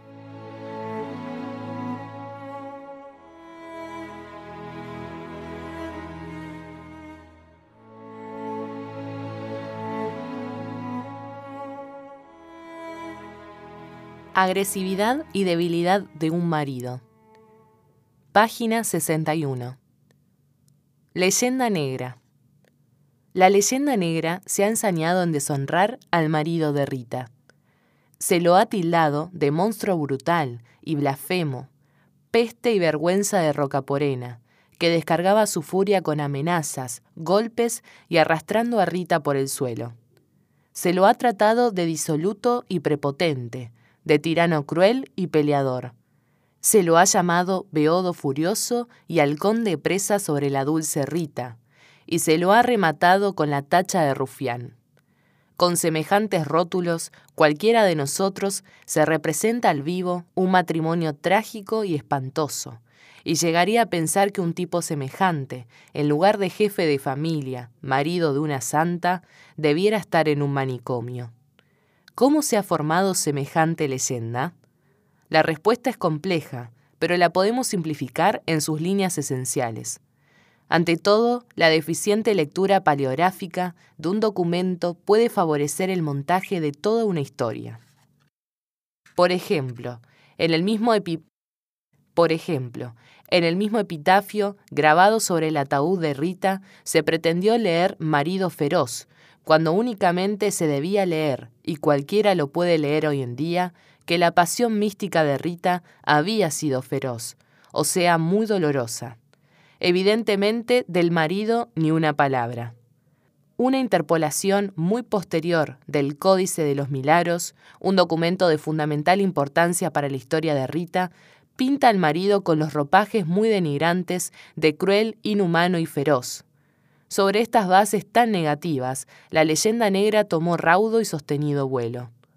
A veces, los propios biógrafos piensan que cargando las tintas sobre un personaje colateral, se destacan mejor los rasgos virtuosos del personaje central. En el caso de Rita, pensaron que cuanto más se vituperaba la conducta del marido, tanto más se ponían de relieve la paciencia y la humildad de Rita, y su amor generoso hasta los límites del heroísmo. Y como los escritores que venimos después utilizamos como fuentes de información las biografías anteriores, sin realizar una severa verificación de los documentos y sin exigirnos un profundo estudio de las fuentes primitivas, gustamos también cargar las tintas, dividiendo como en el cine a nuestros personajes en buenos y malos, en héroes y villanos. A los buenos los pintamos con una aureola luminosa de méritos y virtudes. Sobre los malos, en cambio, colgamos el San Benito de toda violencia e injusticia. Por otra parte, ¿quién no experimenta algo de fascinación ante lo truculento? ¿No lo usan a diario muchos periodistas e ideólogos para infiltrarse en esa veta oscura del corazón humano? Pues bien, ante un marido cruel y feroz, y ante el drama matrimonial que se perfila, la fantasía de todo escritor halla pábulo abundante para llegar a cualquier exageración. Gracias a Dios, la historia auténtica, a través de una sincera lectura y de una desapasionada interpretación de los documentos, nos da un tironcito de orejas y nos pone en el buen carril de la verdad y de la fidelidad histórica. Los santos no necesitan de nuestras mentiras. Santa Rita no necesita de nuestras mentiras, ni de nuestras interpolaciones, ni de nuestras exageraciones. Ella es santa porque en todo momento vivió su vocación de cristiana y de hija de Dios, y cumplió plenamente los compromisos del bautismo. Junto a sus padres se santificó como una hija modelo, como también se santificó en el matrimonio. Para santificarse en el matrimonio no es necesario que éste sea un infierno. Faltaría más aspectos tan tremendos y desesperados son ultrajantes, a fuer de poco simpáticos. El Señor ha instituido el matrimonio como camino de felicidad y de santidad. Por otra parte, todo matrimonio ya tiene suficientes motivaciones del amor y bastantes cruces para que un alma bien dispuesta lo encare, como ha de ser, como vocación de santidad. Esa leyenda negra, si fuera cierta, cubriría de espesas sombras a los mismos padres de la santa, que eran buenos, piadosos y caritativos. ¿Cómo se hubieran atrevido a casar a su hija única con un marido tan cruel y feroz? ya que según las costumbres de la época, universalmente aceptadas, eran los padres los que elegían candidatos para sus hijas. Si el marido de Rita fuese un monstruo, ellos habrían cometido unas aberraciones inexplicables y habrían resistido las lágrimas de Rita, que no quería casarse, y con violencia le habrían forzado un matrimonio sin amor y sin futuro, y la habrían condenado de antemano a un fracaso. Pues bien, ¿qué dice la historia del marido de Rita? Pocos años después de la muerte de Rita, un fraile poeta, Nicolás, cantó las alabanzas de la santa en versos populares y describió cómo sus devotos padres la casaron con un joven bien dispuesto, pero resentido. Fernando, así se llamaba el marido, era un muchacho de hermosas prendas, pero de temperamento irascible, guapo y generoso, pero fácil a los arranques de mal humor y de cólera. O sea, era un hombre y no un monstruo, concluye brillantemente Trapp, el dinámico estudioso de la documentación de Santa Rita. Amar es obedecer. La adolescencia de Rita estaba caracterizada por el maravilloso despertar de las gracias de su cuerpo, del vigor de su mente, de las ansias de su corazón, de las inquietudes de su espíritu. En sus 14 años, Rita era ya una mujercita encantadora, guapa y soñadora, ambiciosa y emprendedora. Ya tenía acerca de la vida y del amor sus ideas, que no eran nada confusas ni mezquinas, sino claras y de envergadura. De cuerpo menudo, de busto bien modelado, de rasgos faciales delicados, de mirada serena, de sonrisa franca, de actitudes más bien recogidas, atraía la simpatía de todos. Los muchachos gustaban pasar ante su casa para verla y saludarla. Solicitaban como un gran favor acompañarla los domingos a misa o hacerle otras gentilezas. Los piropos, tan espontáneos en labios italianos, insinuaban sincera admiración. Quizás no faltaba algún requiebro amoroso. ¿Cómo tomaba Rita esa efervescencia juvenil? Sin duda, la tomaba con la naturalidad de la vida y de la amistad, como lo suelen tomar las jóvenes sanamente educadas de nuestros ambientes paisanos, las que ven en ello las primeras expresiones de la amistad que con el tiempo pueden florecer en algún noviazgo. Rita no era insensible, ni se hacía la interesada, ni la casquivana. Por encima de todo, Rita guardaba un celoso secreto, que cada día se agigantaba y se afirmaba. Su corazón vibraba de un gran amor, nada menos que del amor de Dios. Rita tenía vocación religiosa. Soñaba, ambicionaba, trabajaba para ser religiosa. Ya tenía su director espiritual que la iluminaba y la alentaba. Frecuentemente visitaba a las hermanas agustinas de Casia. A la ida, sus pies volaban por el deseo de estar con ellas, rezar con ellas, conversar con ellas.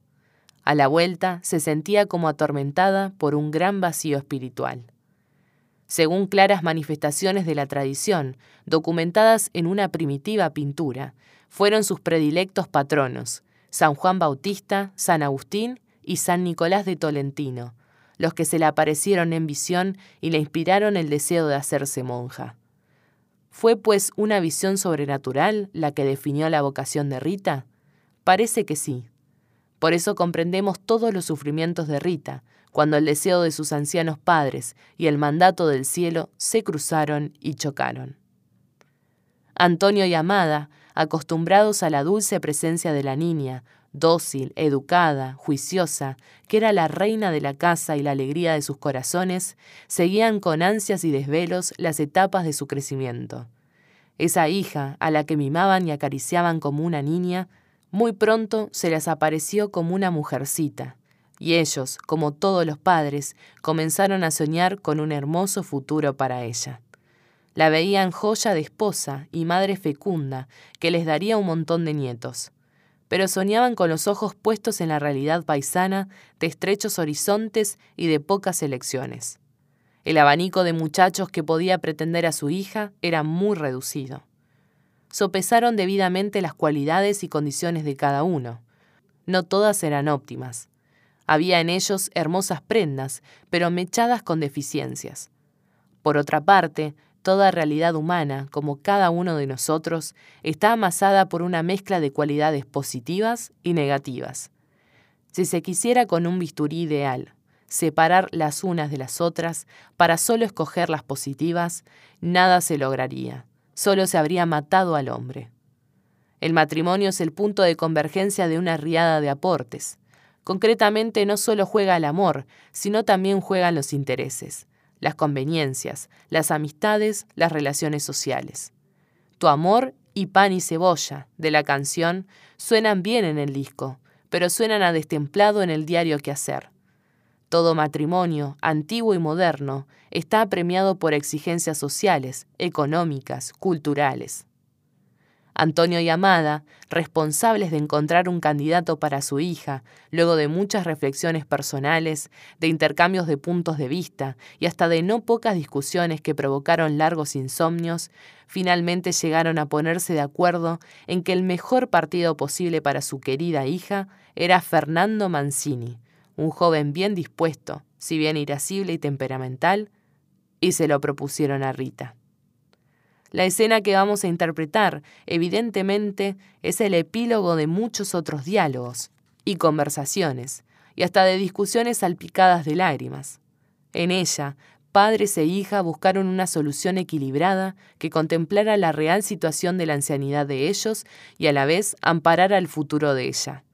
Que en esa búsqueda se soslayara la vocación de Rita, demuestra que en las relaciones humanas, muy a menudo, las realidades concretas e inmediatas son más importantes que las ideales y místicas. Tempestades hogareñas. La cena había terminado, frugal como siempre. Un solo plato, si bien fuerte y sabroso. Una taza de vino ayudaría a la digestión. Los tres estaban de sobremesa con el estómago caldeado, y con los espíritus abiertos a las efusiones.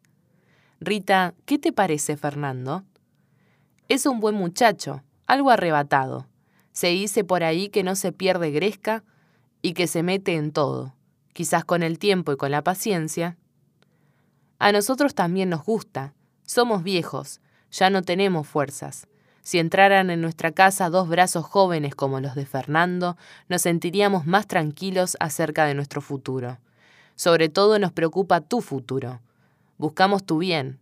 Nos duele en el alma la perspectiva de dejarte sola en cualquier momento. Ya les he dicho mil veces que solo me atrae la vida religiosa. Me gusta estar sola, me gusta rezar mucho, me gusta pensar, meditar. Mi vocación es el convento. Solo me encuentro a mis anchas cuando estoy con las hermanas agustinas, cuando rezo y canto con ellas. Para mí el monasterio es el paraíso amada, más sensible a los nobles propósitos de su hija, se siente sacudida por un breve sollozo. En los ojos le brilla una lágrima, que se apresura a secar con la punta del delantal, para no delatar su conmoción interior. Comprendemos, Rita, tus sentimientos. Compartimos tus ansias religiosas. Todos en esta casa queremos amar y servir al Señor. Pero no puede ser que tú te vayas. Mira nuestra ancianidad, débil y necesitada. Piensa en nuestros achaques. Te hemos querido tanto, te hemos deseado tanto, te hemos esperado tanto. No puedes abandonarnos. Silencio. Rita, piensa en nuestra preocupación por ti. Nos angustiamos por verte sola, por dejarte sola. ¿Cómo nos gustaría verte casada con un hombre que te ame, te proteja, te dé seguridad? Silencio. O si fuiste una hija solícita, cariñosa, quizás demasiado buena. Fuiste nuestra alegría y nuestro sol. Sin duda, serás una buena esposa, alegría de tu hogar y madre santa de nuestros hijos.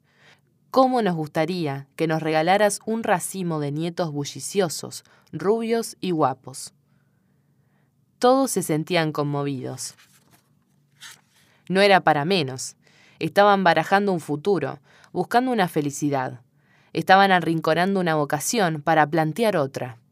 El clamor de lo inmediato, las necesidades de los padres ancianos, la seguridad de la hija, las ansias de la supervivencia, o sea, una colocación de Rita sin privarse de su indispensable asistencia.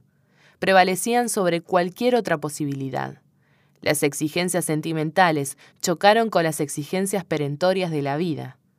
Una vez más, el corazón hizo la ofrenda y el holocausto de sus sentimientos en aras de la paz y de otro amor menos ideal pero más urgente. Rita, a cuyo alrededor giraban en torbellino todas esas preocupaciones y ansias, tenía el corazón en tumulto. Estremecida por las lágrimas y las convulsiones de sus encontradas emociones, no aguantó más y se retiró en su aposento para dar libre desahogo a su corazón. Una pequeña vela titilaba ante la imagen sangrienta y sarmentosa de su Señor crucificado. Se postró ante él, analizó su corazón y sus anhelos, estudió una vez más la situación de la casa, de sus padres, de su ancianidad, quizás afectada por algún impedimento. Solo cuando vio con claridad que no le quedaba más remedio que el sacrificio de sí misma y la renuncia a su vocación, comenzó a filtrarse en su espíritu un rayo de serenidad, que la obligó a decir como la Virgen, hágase en mí según tu voluntad. Lucas 1, versículo 38. Y fatigada por las angustias y el sueño, apoyó su brazo sobre una silla y se durmió. Poco después, la madre, que no podía abandonar a su hija en tan grave momento, quiso verla. Dejó los pesados suecos al pie de la escalera, subió de puntillas los peldaños y entró en el dormitorio con la suavidad y la gracia de un ángel. Viéndola dormida, no la despertó, sino que con su esfuerzo la recogió en sus frágiles brazos como si fuera una criatura y la depositó como un tesoro de amor en la cama, y se despidió de ella con un beso leve y luminoso como un pétalo. Para Rita, amar fue obedecer. En la obediencia está nuestra paz, sobre todo cuando cuesta. Con su vida y su actitud, Rita nos da una difícil lección de santidad y de tranquilidad espiritual pero antes ya la habían dado Jesús y su Santa Madre. En estos últimos tiempos, también Juan 23 retomó en su escudo y en su vida el mismo lema, obediencia y paz. Esa obediencia le costó a Rita espasmos del corazón y angustias del espíritu. Debió renunciar a sus más queridos ideales para adaptarse a una prosaica realidad. Había nacido para ser águila y la obligaron a ser mansa borriquilla hogareña. No en vano, algún estudioso habla de la primera tragedia de Rita, tragedia psicológica e inaudito sufrimiento del espíritu. Ritos matrimoniales. En los tiempos de Rita, las bodas se escalonaban en dos etapas, los esponsales y el casamiento. Las dos estaban regidas por minuciosas prescripciones relacionadas con las fiestas y los gastos. La legislación tenía una doble finalidad, la de frenar el lujo y el derroche, y la de evitar la pauperización de las familias. Los estatutos de Casia son muy explícitos y tajantes queriendo impedir los gastos inútiles que se hacen en la ciudad y en los pueblos aledaños en ocasión de los esponsales y de los casamientos, establecemos y ordenamos que nadie, ni el novio ni la novia, ni otra persona, se atrevan a hacer regalos o invitar a convites, ni antes ni después del casamiento, ni en público ni en privado, a excepción de los permitidos por la ley, so pena de multa para cada transgresión y para cada infracción. ¿Qué era, pues, lo que estaba permitido? Antes de la ceremonia de los esponsales o noviazgo oficial, Fernando envió a Rita unos paños ordinarios y un cinturón, llevados por tres mujeres, multa si fueran más de tres, las que en la casa de la novia solo podían aceptar una copita y masitas. Más tarde le envió por medio de tres hombres, no más, so pena de multa, paños más lujosos y otros adornos. El día de los esponsales, celebrados y registrados ante el escribano y el párroco, Fernando y Rita se intercambiaron los anillos y se apretaron en un primer abrazo y en un amoroso beso. Era la etapa inicial de la soñada aventura conyugal. Papá Antonio, pese a las limitaciones de los estatutos, escanció el vino mejor, añejado en el sótano junto a los alames y a los jamones. Era la fiesta de su Rita. ¿Qué no hubiera hecho por ella? Mamá amada hizo los honores de la casa con gracia y soltura. Si las arrugas del rostro delataban su larga experiencia, su corazón palpitaba como una primavera. Después de los esponsales, celebrados en la precocidad de los 14 años, Rita tenía por delante algún tiempo, meses, años, para prepararse al casamiento. Según las costumbres, debía prestar el ajuar, los regalos para el marido y los utensilios de cocina. Si bien seguirían viviendo en la casa paterna, todo debería ser reluciente y nuevo, como se lo requerían su fiesta interior y el amoroso homenaje a su Fernando al comienzo de una nueva vida. Quizás, más que el ajuar tejido y pespunteado, con sueños de amor y de ilusión, Rita debía preparar su corazón. No es fácil cambiar de ideales y de adaptarse a las crudas exigencias de la nueva realidad. No fue fácil para Rita cambiar las dulces esperanzas del claustro por los dulces ensueños del nido hogareño, de un novio y futuro marido, de niños. Al ver el fracaso y el desbande de tantos hogares, sentía agudos sofocones. Si bien los ejemplos de comprensión y de amor de sus padres y de familias amigas le daban aliento, veía con dolor cómo los azares de ensueños e ilusiones de otras amigas caían pronto marchitados y pisoteados por una triste y cruel realidad.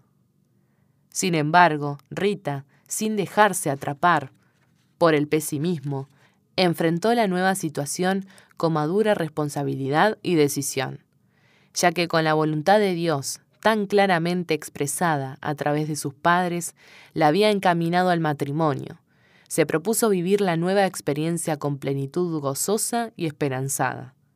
Se casó muy joven, según las costumbres de una época en que la inseguridad del mañana y el corto promedio de la vida humana favorecían e imponían elecciones precoces. Las formalidades sociales de la época rodeaban el matrimonio con la celebración de dos banquetes, uno en casa del novio y otro en la de la novia. El meticuloso reglamento de Casia también ahí metía sus narices, vigilando que los invitados fueran parientes hasta el tercer grado y que el contributo del novio para los gastos del festín no superara la cantidad de un canasto, so pena de multa. Quizás no hubo necesidad de organizar el segundo banquete. Parece que los padres de Rita ya se habían encaminado hacia la felicidad eterna, en la cual habían creído y vivido, y por la cual tanto habían trabajado. Con la bendición de Dios y con los augurios de todos, Fernando y Rita se cobijaron en su nuevo nido para dar y recibir amor, y para realizar sus esperanzas con la gracia de Dios y el empeño de su buena voluntad.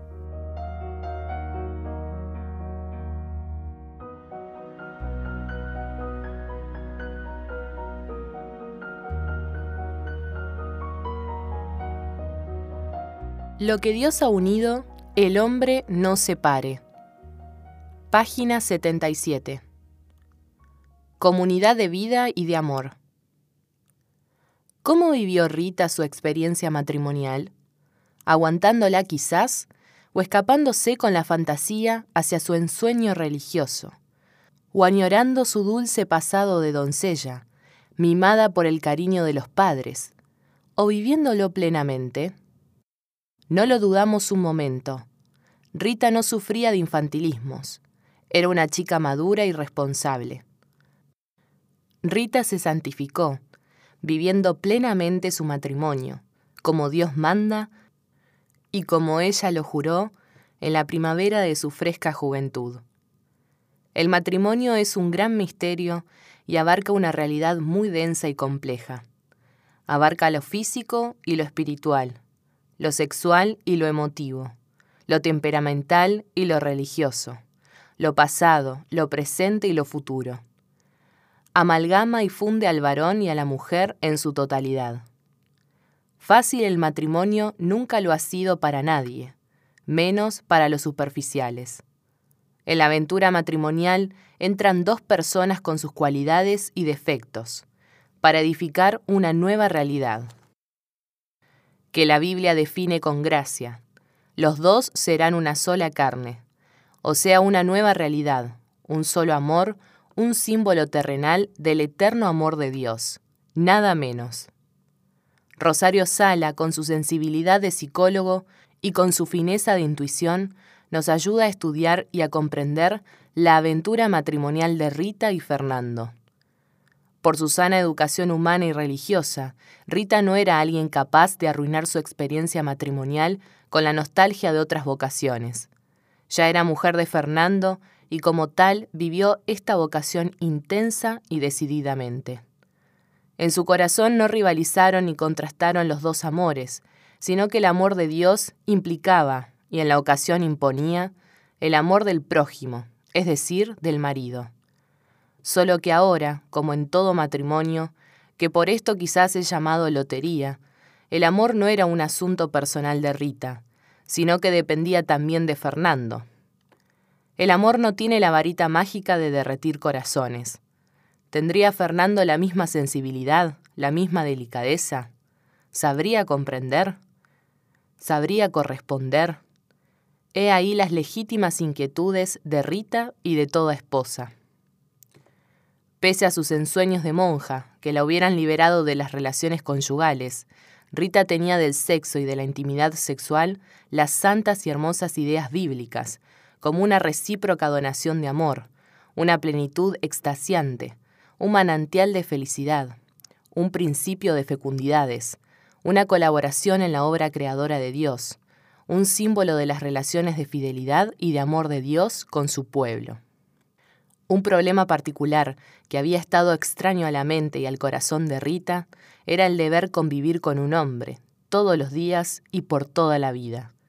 Comer con él, dormir con él, rezar con él, dialogar y proyectar con él, soñar y pasear con él, sufrir los contratiempos con él, resolver los problemas junto a él.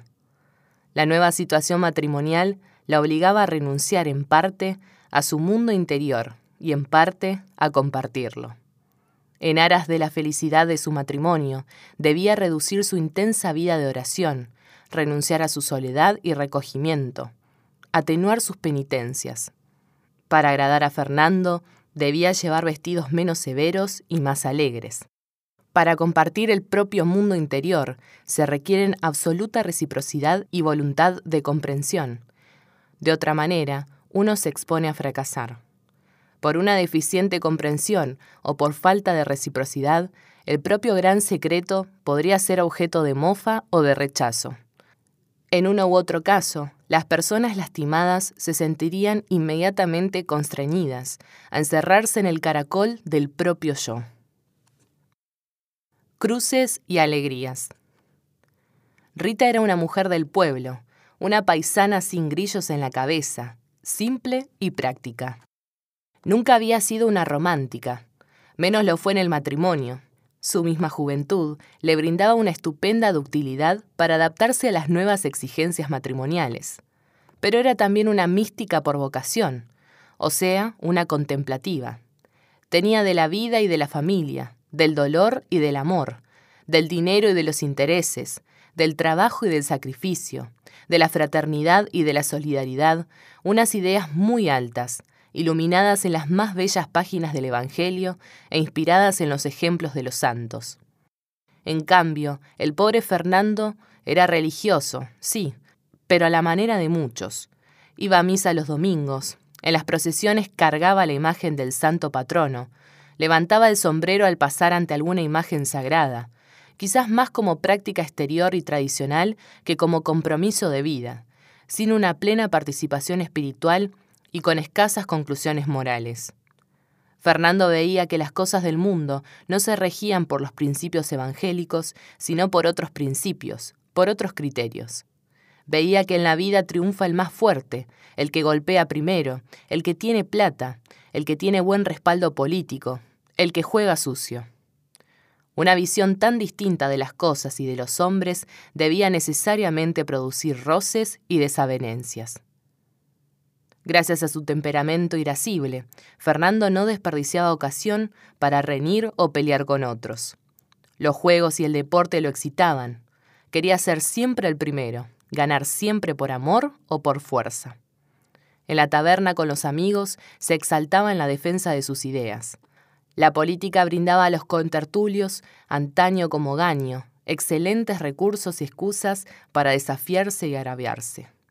Los güelfos, o partidarios del gobierno pontificio, echaban la culpa de los desastres sociales y económicos sobre los gibelinos, o partidarios del emperador, ya fuesen condes, ya varones, ya marqueses, que vivían explotando a los pobres. Los gibelinos cargaban las tintas sobre las deficiencias del gobierno pontificio. De vuelta al hogar, quien hacía los gastos de esas reyertas y de esas interminables discusiones era la pobre Rita, la que debía tragar bocados amargos cuando el marido se mostraba excitado y gruñón. Rita y Fernando habían recibido una educación distinta. La suavidad de modales y las solícitas atenciones de la primera contrastaban con ciertas prepotencias del otro. Las amabilidades del noviazgo ya estaban arrumbadas y olvidadas. La luna de miel que había exaltado los encantos y las cualidades de uno y otra y había disimulado sus defectos, hacía rato que había terminado. Los dos se encontraron muy pronto con lo que eran en realidad, un varón y una mujer con sus cualidades, límites y defectos. Solo que entre los dos había una gran diferencia. Mientras Rita guardaba en su corazón un tesoro de virtud y de paciencia, Fernando vivía según los impulsos de su temperamento. La madurez de Rita se destacaba contra cierta inmadurez de Fernando. Egoísmos y caprichos. En cuántas otras ocasiones Fernando se dejaba dominar por brotes de cólera. Descontento de sí, encontraba peros a lo largo de los días y de las semanas. A veces era la comida o demasiado fría o demasiado caliente, o muy aguachenta o sin sal. ¿Quién podría acertar? No faltaban rabietas también por la ropa, si nueva o gastada, si planchada o no. Y si la ropa de ella era llamativa, la criticaba de derrochadora si muy gastada, la acusaba de cicatera. Y cuántas veces para mortificarla le señalaba el vestido de las demás. Cuando iba al mercado de Casia, de vuelta a la casa, traía la revolución. En Casia hacen, venden, compran, leen, gastan esto y aquello, y nosotros no tenemos nada, y le parecía ser desgraciado. Su temperamento caprichoso se desahogaba en otras oportunidades, si Rita guardaba algo para los pobres, si al visitarlos le llevaba un par de huevos, algún pan casero, alguna prenda, él lo consideraba un derroche. Y como hacen todos los maridos egoístas, que deberían bendecir y besar los pies de sus esposas caritativas, Fernando protestaba, diciendo que él trabajaba de sol a sol, mientras ella estaba manteniendo a unos haraganes. Cuántas injusticias se cometen a causa de la cólera y del egoísmo. Quizás la misma actitud humilde de Rita, en lugar de hacerlo recapacitar, lo exasperaba. Si ella le hubiera contestado en el mismo tono, él hubiera callado, como hacen todos los caprichosos. Ya que Rita se mostraba indefensa y lo soportaba todo mansamente, Fernando se hacía el importante, levantaba la cresta y creía tener razón. Cuántas lágrimas en el hogar de Rita, como en todos los hogares, donde hay maridos irascibles e insensibles al aroma y a la belleza del jardín florido que alegra sus días. ¿Y cuál era la respuesta de Rita? Era una respuesta de cristalina coherencia cristiana, amor y paciencia. Amar nunca ha sido fácil, porque amar es sacrificarse por los demás. Amar no siempre es un placer, muy a menudo es un deber el cumplimiento del propio compromiso. Y desde luego, por eso es más meritorio. Educada en las cosas de Dios, Rita sabía que amando y sirviendo al marido, aunque le costara sacrificio, estaba amando y sirviendo al Señor.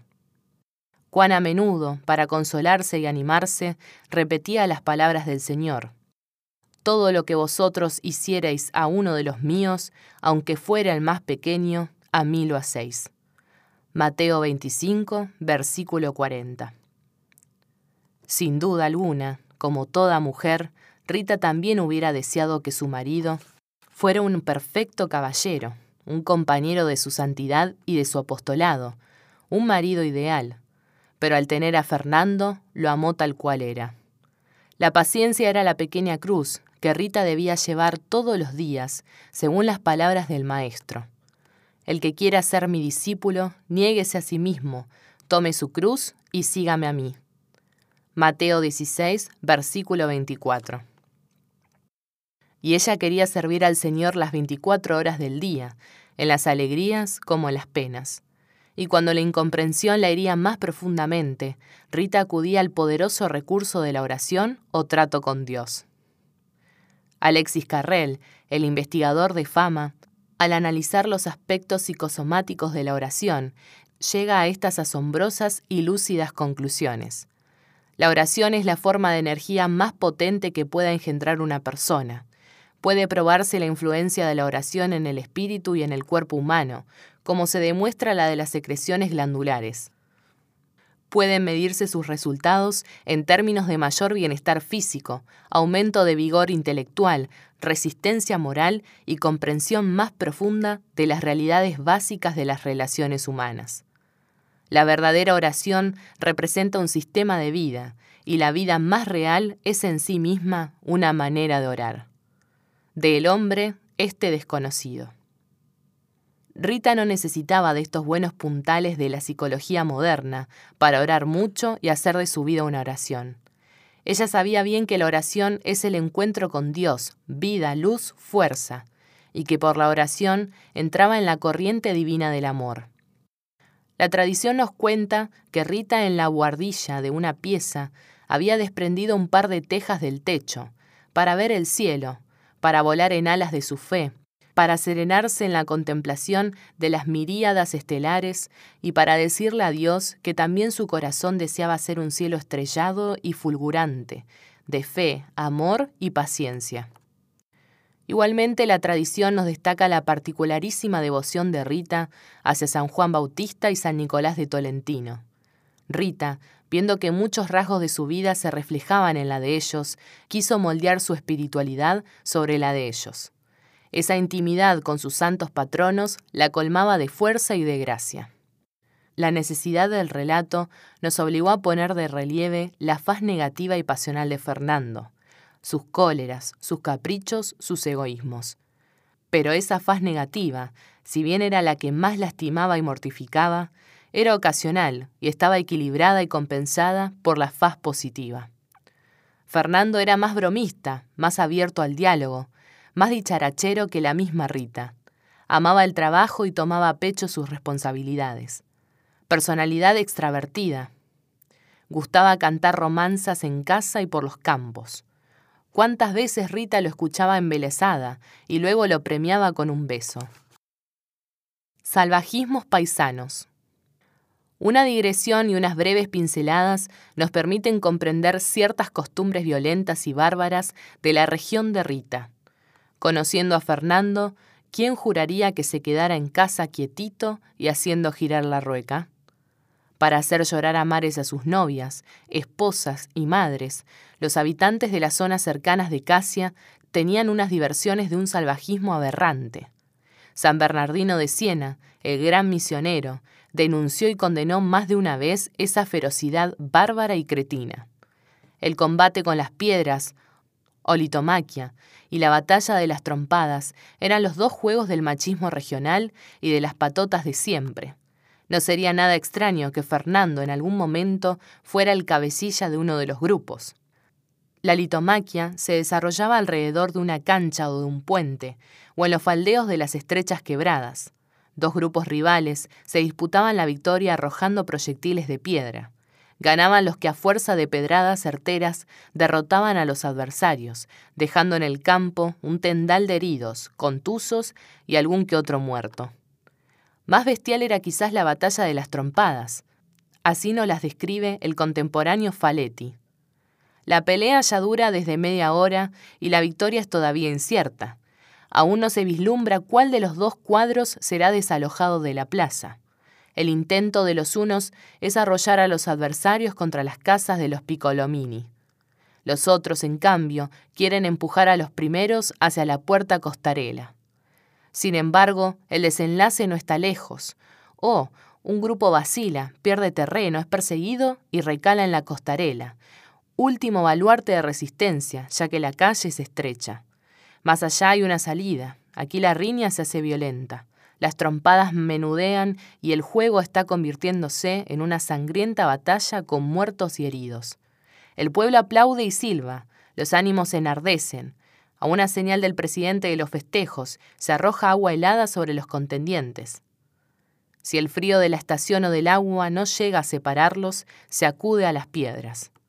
El combate cesa, pero el juego no ha terminado, porque los menos maltrechos de las dos partes, olvidando la rivalidad que los dividía, se dan un abrazo y abriéndose camino, corren al medio del campo, donde ordenados en ronda, comienzan a bailar al son de los instrumentos. Un ilustre modelo. En su vida hogareña, tejida de luces y sombras, Rita tenía un modelo ilustre en Santa Mónica, la madre de San Agustín. Hay muchas semejanzas entre los dos matrimonios, sobre todo hay muchas semejanzas entre las dos santas. Cuántas veces en el monasterio de Casia sus amigas agustinas la animaban a la paciencia, a la virtud, a confiar en el Señor, a ser caritativa con el prójimo, citándole el ejemplo de Mónica, la que logró con sus oraciones y lágrimas la conversión del marido y del hijo. Cuántas veces ellas le hablaron de las glorias incomparables y de la altísima espiritualidad de Agustín, brotadas de su genio de los ejemplos de su madre.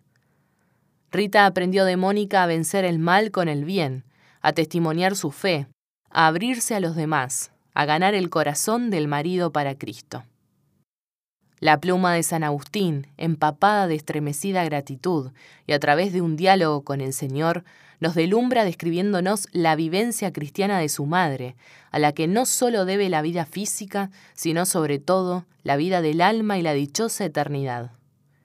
Mi madre fue criada en la modestia y en la sobriedad, sujeta más por ti, Señor, a los padres, que por los padres a ti. Cuando llegó a la edad de las bodas, fue entregada a un marido, al que sirvió como amo. Trabajó mucho para ganártelo a ti, hablándole de ti a través de las virtudes, con que tú la hermoseaste y con las que les merecías el cariño de él respetuoso y admirado. Mi padre era un hombre muy cariñoso, pero también fácil a la ira. Y mi madre había aprendido a no resistirle en los momentos de cólera, ni con actos ni con palabras. Solo cuando lo veía tranquilo y calmo, aprovechaba el momento oportuno para aclarar la situación. A tan devota sierva tuya, en cuyo seno me creaste, Dios mío y misericordia mía, otorgaste otro gran don. Si había gente que estaba en discordia, ella, si podía, buscaba poner paz. Finalmente te ganó también al marido, en los últimos tiempos de su vida, y después de la conversión no tuvo que quejarse más de los agravios que antes de la conversión debía tolerar. Era, en fin, sierva de tus siervos. Quien la conocía hallaba en ella motivos para alabarte, honrarte y amarte grandemente, viendo tu presencia en su corazón, gracias al testimonio de los frutos de una conducta santa. Fue hija ejemplar, esposa de un solo varón, gobernó santamente la casa, dio el testimonio de las buenas obras, crió a los hijos tantas veces dándolos a luz cuantos los veía alejarse de ti. Confesiones 9, 9. Monólogo dramático. Se había hecho tarde en la tertulia de la confitería. La velada fue una bataola de discusiones y de ataques polémicos. Fernando volvía a casa excitado. Naturalmente no podía pretender que el fuego ardiera en el hogar y que la comida estuviera a punto. ¡Qué asco! Otra vez la comida fría y es una basofia. Siempre tienen que andar mal las cosas en esta casa. ¿Cuándo comenzaremos a vivir como la gente? Comió unos cuantos bocados entre muecas, tragó un par de vasos de vino y se fue a acostar, sin saludar a nadie y rumiando su despecho. Esa noche el sueño no quería llegar. Se daba vueltas en la cama. Nada. Se acomodó mejor y bufando retocó las frazadas. Nada. El sueño se atrasaba. Se sentía sofocar y se puso de espaldas. Cruzó las manos debajo de la cabeza y comenzó a fantasear despierto. Su conciencia, como un angelito juguetón, lo estaba pellizcando. Sí, estuve mal con Rita. Me porté como un villano. Qué ridículas pretensiones las mías, llegar rezagado y esperar que todo esté listo y a punto. Le eché la culpa a ella. ¡Qué barbaridad! ¿Estaba loco o estaba borracho? Antes de retirarme, levanté la vista. Rita tenía los ojos humedecidos y me brindó una mirada. La recordaré toda la vida la mirada de esa noche. Entró en mi pecho como un taladro o como una llamarada. Ahora ella está surciendo en la cocina. Si estuviera a mi lado, hoy sería capaz de pedirle perdón. Va, durmamos. Mañana habrá tiempo. ¿Qué es lo que me falta? Gracias a Dios no me falta nada. Tengo una casa, un trabajo, el cariño de una esposa, algún ahorro. Entonces, ¿por qué me quejo? ¿Porque estoy malhumorado? ¿Porque la hago sufrir? ¿Porque le hago pagar a ella mis líos con los amigos, mis violentas discusiones y mis diatribas? ¿Qué culpa tiene ella cuando pierdo en el juego de las barajas? Ella también tiene sus defectos. A mí me gusta el alboroto, la gritería, la farra con guitarreadas en la casa, y ella guarda un silencio discreto. Todos tenemos nuestros defectos. Pero tengo que reconocerlo. Nadie la supera en paciencia. ¿Por qué me aguanta? Sin duda porque me quiere. Y después de alguna escena violenta, me quiere más. Ninguna esposa de mis amigos se porta así con ellos. ¿Por qué Rita es distinta? No llego a comprenderlo. A veces en el trabajo me detengo y me pregunto por qué me enojo tanto, por qué soy tan caprichoso, por qué encuentro pelos y peros en todo lo que hace. ¿Son así todos los maridos o me traicionan los nervios? Lo que sucedió la semana pasada es realmente imperdonable. Volvía de casa enfurruñado. Estaba por explotar. Todos mis negocios fracasaron, mientras a don Pablo y a don Vicente, que no valen un pepino, les anduvo todo bien. Volví tarde, de noche, grité, pataleé, golpeé la mesa. Ofuscado, sin darme cuenta de la presencia de Rita, agarré un jarro para tirárselo contra algún enemigo invisible. Se estrelló con violencia contra la pared, pero antes pasó rozándole las sienes. Se estremeció de susto y de angustia. ¿Habrá pensado mal de mí? Sin duda, habrá pensado que esas son cosas de locos. Ya en cama, quise hacerme el guapo y solicité su amor y ella, en lugar de recriminarme y darme la espalda como hacen las demás mujeres, y hubiera tenido toda la razón del mundo, me correspondió. Quedé confundido y solo atiné a pensar, ella también necesita cariño. Se contenta con poco, no se queja de nada, es solo mujer de casa y de iglesia. Algunos la llaman rara. Qué suerte para los maridos y los hogares tener una mujer rara como Rita. Es respetuosa, sendosa, paciente, hábil, Creo que en Rocaporena no hay otra como Rita. Si me comparo con ella, me parece que debería esconderme en alguna caverna, mientras la contemplo a ella en una cumbre luminosa. Ah, esa perrada, todavía me da vergüenza. Estábamos comiendo cuando me di cuenta de una fuente amorosamente cubierta. A mi pregunta me contestó que había cocinado un buen caldo para nuestra prima enferma, viuda y con hijos. Sin embargo, el diablo me tentó y cometió una barrabasada. Mientras ella iba al fregadero, hundí el tenedor en la fuente, saqué la gallina y le arranqué las dos patas. No era por hambre, era solo por gula y despecho. La pobre Rita, que soñaba con una fina atención, ese día solo pudo volcar en el seno de la enferma una catarata de amor, recogida en un vaso de mirra. Ah, mañana será otro día. En serio, mañana será otro día. Rita va a estar orgullosa de mí, no va a llorar más por mí, yo seré otro. Y si mis nervios me tienden alguna treta, descargaré mis nervios, talando árboles, partiendo leña, corriendo descalzo en la nieve. Pero Rita no va a sufrir más. No va a sufrir más, le hacían eco las paredes de la pieza. No va a sufrir más, juraban los labios mientras los ojos se cerraban. Desde ese día, luego de varios años de actitudes destempladas y extemporáneas, algunos autores dicen cuatro años, otros siete, Fernando fue otro hombre, más reflexivo y más respetuoso, maduro en sus actos y en sus gestos, compañero de corazón de Rita. Los enojos y el mal humor volvían a flote lo mismo, pero ya no eran tantos, y sobre todo no pesaban sobre Rita. La transformación fue lenta, pero cada día más segura y certera y con la conversión del corazón le llegó la esperada y anhelada bendición del cielo. El hogar fue alegrado por dos hijos mellizos, Juan Santiago y Pablo María. Fernando, viéndose padre, se sintió doblemente orgulloso y responsable ante ella y los hijos. Se sintió inclinado a amar más a Rita, a respetarla más, a venerarla más. Y Rita, aureolada por los esplendores de la maternidad, se había vuelto más linda, más encantadora, más santa. Los gozos del cielo habían entrado en el hogar. Interpretación psicoanalítica.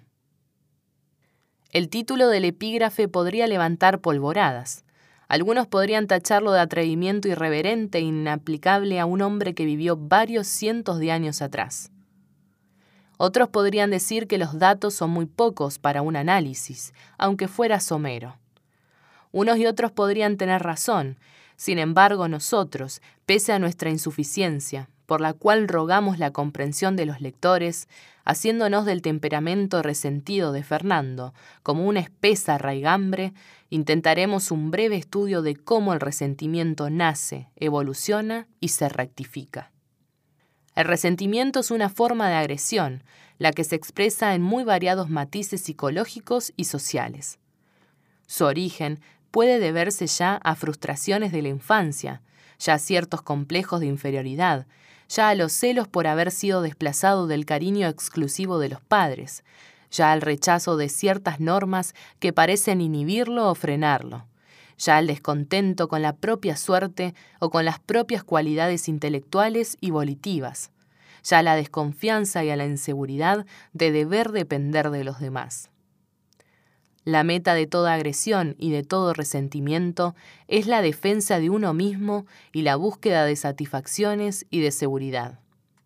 Inconscientemente, uno no quiere mirarse hacia adentro para conocerse y juzgarse, uno tiene miedo de analizar los pro y los contras para ubicarse ante sí mismo y ante los demás. Siempre y para todos ha sido enojoso e irritante mirarse en el espejo del propio yo. Descontento de sí, el irascible se proyecta hacia afuera y en lugar de echar sobre sí el cargo, o la culpa o la motivación de la insatisfacción, echa la culpa de sus frustraciones sobre los demás, que pueden ser los padres, los maestros, la ideología, el partido, el patrón, el gobierno, la iglesia. Agobiado por sus demonios íntimos o impulsos personales, incapaz de controlarse debidamente, el resentido necesita descargarse hacia afuera, buscar culpables o chivos emisarios. A veces no lo podemos hacer directamente, por cobardía o por interés, no podemos agredir al supuesto culpable y entonces derivamos el problema hacia otras personas indefensas.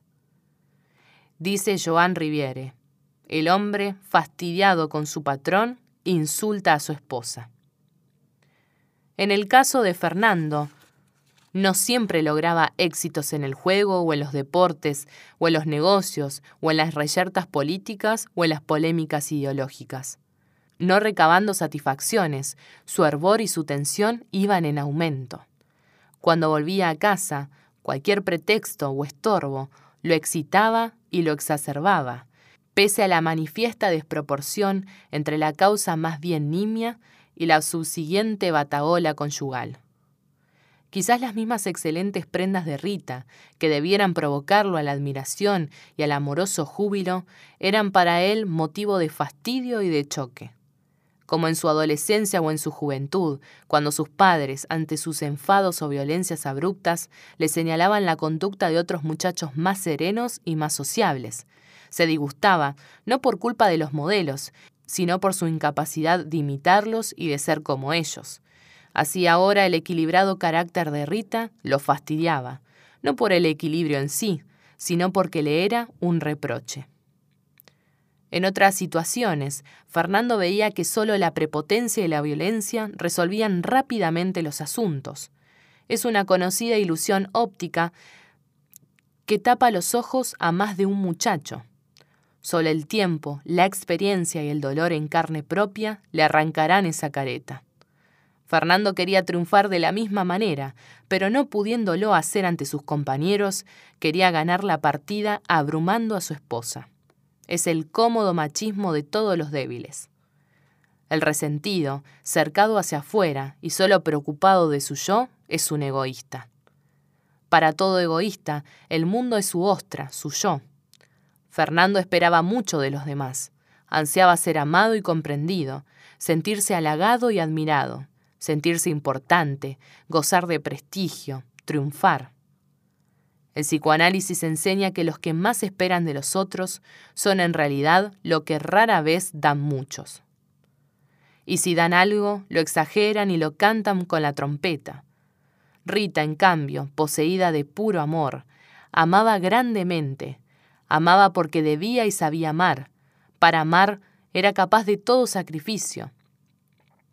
Amaba sin esperar respuesta, pero si le llegaba alguna respuesta, justamente porque amaba, la sabía valorar y agradecer. Poseer ciertos impulsos de agresividad es normal y benéfico.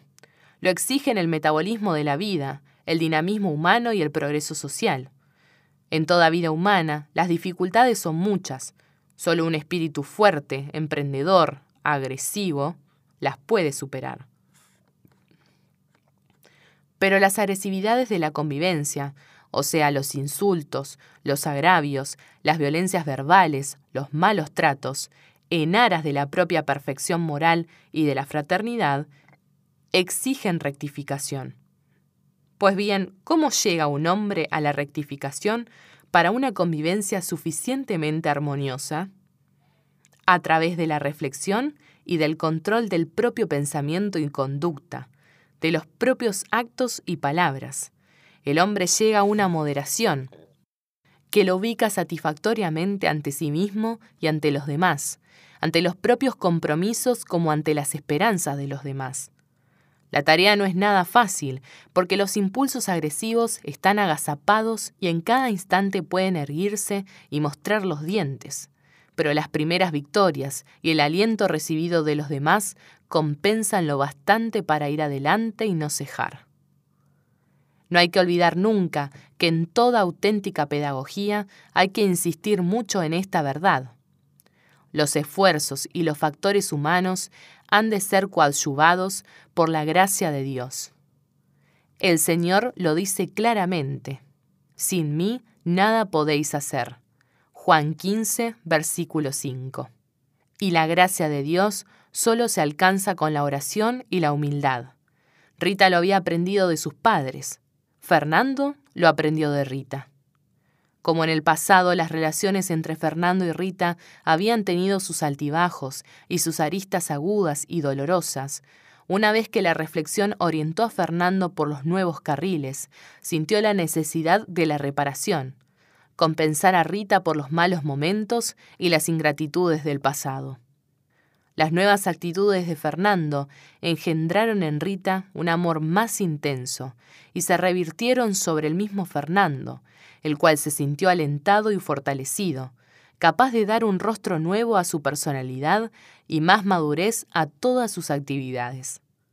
A Fernando le estaba sonriendo un anchuroso camino de hermosas realizaciones personales y familiares.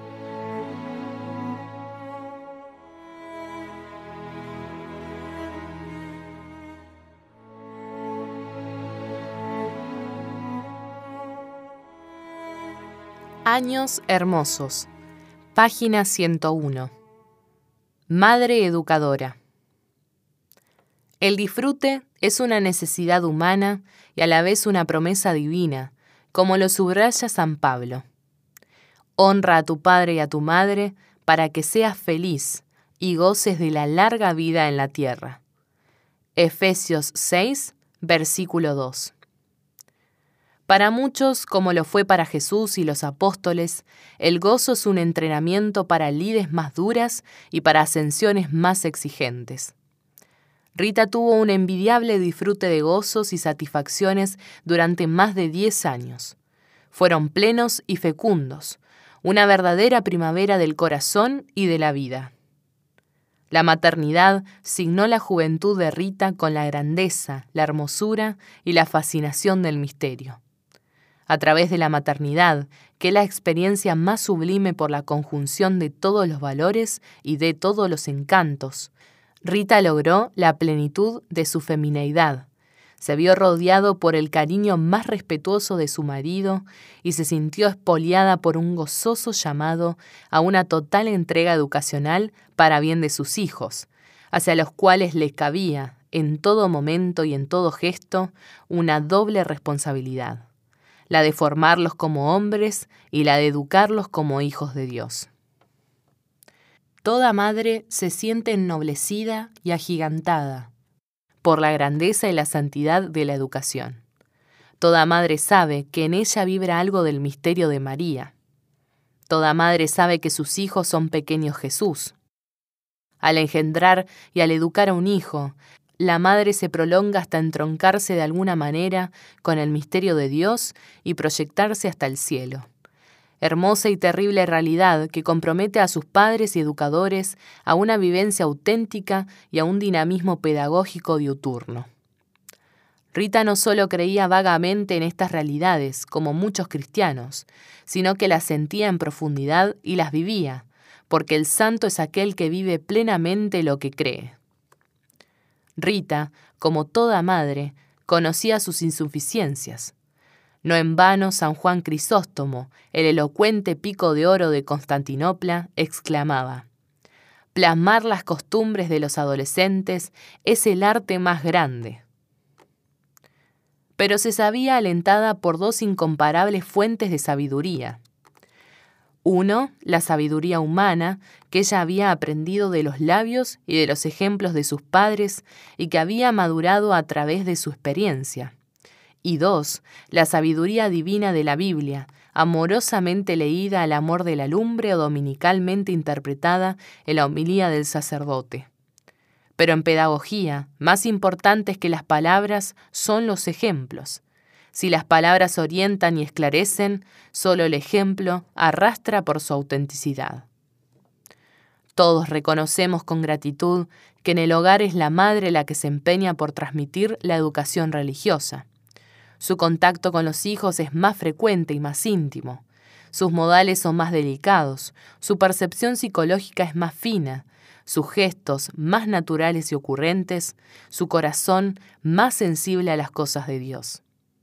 La bendición de la comida, la oración de la noche, la misa dominical, la lectura de la Biblia, la contemplación de la naturaleza y mil otras oportunidades son preciosos momentos en que al Señor se lo siente más de cerca y en que el fervor y la emoción religiosa vibran de místicos aleteos de confianza y gratitud, de adoración y amor. Como toda madre, Rita vivió y experimentó las alegrías profundas y duraderas de la primera comunión de los hijos, la larga preparación, las sugerencias y los consejos que se dan a los niños, las florecillas o sacrificios que se piden como gestos de amor, el sentido de los símbolos, la renovación de las promesas bautismales, el gran día del encuentro con el Señor, la fiesta del corazón, los gozos de los padres, la admiración cariñosa de la feligresía, los pequeños obsequios y los recuerdos conmemorativos. Es todo un mundo de cosas que graban huellas imborrables en la mente y llenan el corazón de un gozo de cosas celestiales. Rita las disfrutó y sobre todo las sintió como un inexcusable compromiso de continuar la labor iniciada. Primores del cielo. El horizonte sentimental y operativo de Rita es un horizonte sencillo, común, familiar, quizás extremadamente monótono, igual al de todas las demás madres y esposas. Preparar la comida, barrer la casa, lavar la ropa, buscar el agua, cultivar la huerta, cuidar el jardín para que haya flores que embellezcan y alegren sus días, esperar con ansias la vuelta al hogar del esposo que se atrasaba en la taberna con los amigos, mostrar buena cara a sus desahogos, brindarle una buena palabra en los momentos oportunos y secundar todos sus legítimos deseos. El marco es pobre y agreste, pero un artista puede pintar una obra maestra dentro de un marco destartalado, incluso con una escoba derrengada. En el horizonte de Rocaporena, cerrado por la serranía y por falta de roces, Rita sobre la humilde trama de una campesina de aldea tejió primores de cielo y de eternidad, como lo puede y debe hacer toda mujer y madre, como podemos y debemos hacerlo todos nosotros. Florece allí donde te planten, no es solo un canto al optimismo, sino un maravilloso desafío para el pleno despliegue de nuestras capacidades humanas y cristianas, pese a que el camino esté erizado de barreras y obstáculos. Desde los llanos hasta los pies de los glaciares, la naturaleza florece en mil esplendores, y hay mañanas en que hasta el árido desierto florece, como nos lo ha mostrado el ojo cinematográfico de Walt Disney, mágicamente embelesado. San Agustín, en un momento de angustia y de esperanza, se alentaba a sí mismo con la experiencia de los servidores de Cristo, los que, pese a todas las tentaciones y dificultades, han sabido dar testimonio de su fe y de su amor a Cristo. Si ellos y ellas, pese a su debilidad y pese a estar sujetos a tantas tentaciones, han sabido ganar la partida de Cristo en sus vidas, ¿por qué no lo podré yo? El mismo pensamiento guiaba el encabezamiento del Códice de los Milagros, iniciado diez años después de la muerte de Rita. Dios obró muchos milagros por la intercesión de Santa Rita, para que como ella vivió sirviendo a Dios con ayunos y oraciones, de la misma manera vivan los demás fieles. A través de los milagros, Dios no afianza nuestras cobardías ni justifica nuestras coartadas, sino que propone a Santa Rita como propone a San Antonio, a San Cayetano, a Santa Teresita o al Padre Colbe, como modelos e ideales de nuestra vida, para que seamos santos como ellos fueron. Son nuestros modelos, para que amemos a Dios y al prójimo como ellos lo amaron. Misterio de la libertad. En sus afanes educativos, Rita triunfó o fracasó. A fuer de sinceros, no se puede dar una afirmación rotunda, ya que los dos hijos fallecieron en muy joven edad, en la edad del desarrollo y de las primeras manifestaciones de su personalidad. Aún no habían sido fogueados por la propia experiencia ni orientados por una más amplia visión de las cosas. Juan Santiago y Pablo María vivieron su niñez y su adolescencia dentro de la calidez del nido familiar, iluminados por los ejemplos y las virtudes de la madre, pero también excitados y arrastrados por los pesimismos y las irascibilidades del padre. El refrán dice que en las efusiones cariñosas el niño revive a la madre y la niña al padre. En el caso de Rita sucedió lo contrario, o sea que los dos prefirieron inclinarse al padre. Desde muy temprano, los temperamentos de los dos muchachos presagiaban no tanto las dulces armonías espirituales del carácter y de la vida de la madre, cuando las fuerzas oscuras de la agresividad paterna. Fernando, en verdad, había cambiado mucho, pero de vez en cuando los nervios lo traicionaban y la tensión subía en el hogar. Y esas escenas y esos arrebatos se grababan a fuego en el alma de los niños. El machismo escondido en cada varón les hacía comprender que para lograr algo en la vida hay que ser fuertes, gritar y patalear. La educación no es nunca un camino de sentido único, sino más bien la confluencia de muchos aportes. Aportes del hogar como de la escuela, de la confitería como del taller, del diario como del cine. Es una verdad de perogrullo, desde cuando el mundo es mundo.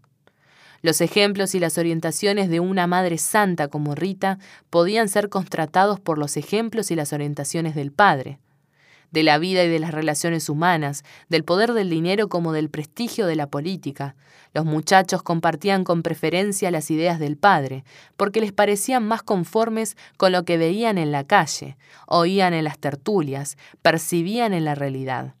Ellos querían ser como todos, vivir y actuar como la mayoría, sin reflexionar que muchos de los principios que guiaban los actos de la gente estaban reñidos con los altos principios evangélicos.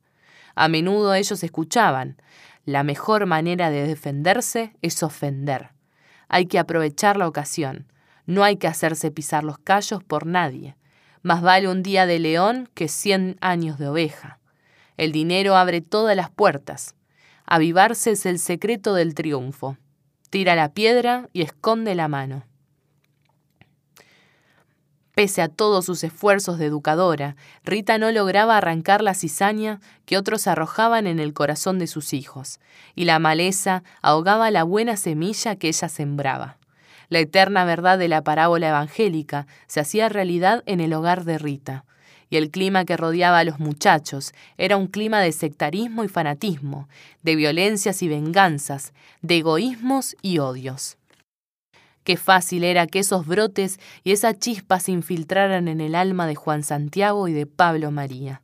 Mientras la bondad fructifica a largo plazo, la violencia, un detonante de efectos rápidos, llama más la atención y como los muchachos guasos y maleducados de todos los tiempos, cuando sus padres aprietan el freno y las clavijas, se atreven a llamarlos retrógrados y superados, nos parece ver, y lo decimos con pesar y bochorno, que más de una vez Juan Santiago y Pablo María lo han pensado, y quizás dicho con respecto de su madre, hallando en su padre no una saludable reacción, sino más bien un atisbo de complicidad. El corazón de Rita se sentía arder de angustia. De vez en cuando, para alentarse y consolarse, echaba una mirada al Señor crucificado y le decía, Señor, qué difícil es ser cristiano, vivir tu Evangelio. Qué pocos te siguen por el camino de la cruz, y sin embargo, no hay otra alternativa si queremos vivir como hombres y salvar nuestras almas. Y en su plegaria repetía una y mil veces, Salva a mis hijos, Señor, presérvalos del mal, protégelos con tu gracia y los ojos se le humedecían de alegría en la certeza de ser escuchada.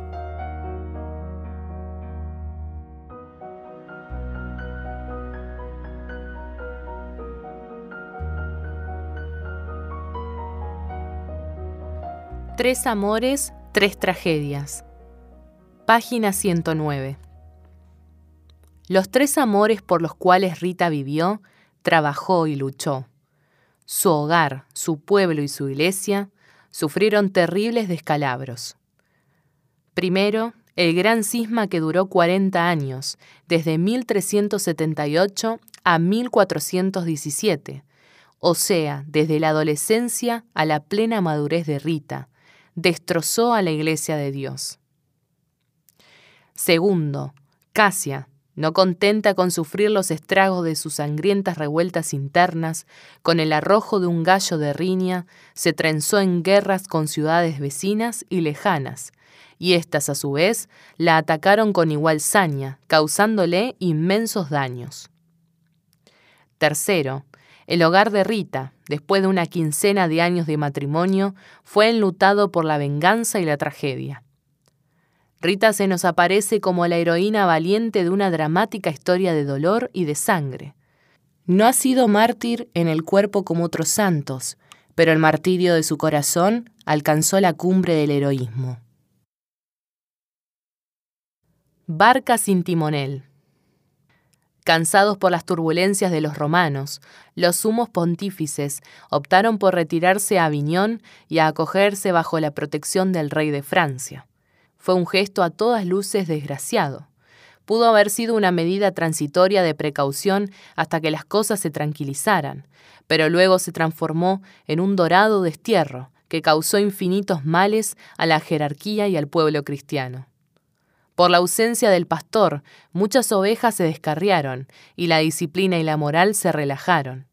Solo las exhortaciones de Santa Brígida de Suecia y las palabras de fuego de Santa Catalina de Siena sacudieron la quietud del Papa Gregorio XI y lo decidieron a retornar a la sede vaticana. Toda la cristiandad se alegró. Parecía que la paz había vuelto a la iglesia, pero el equilibrio era aún precario y no tardó en romperse.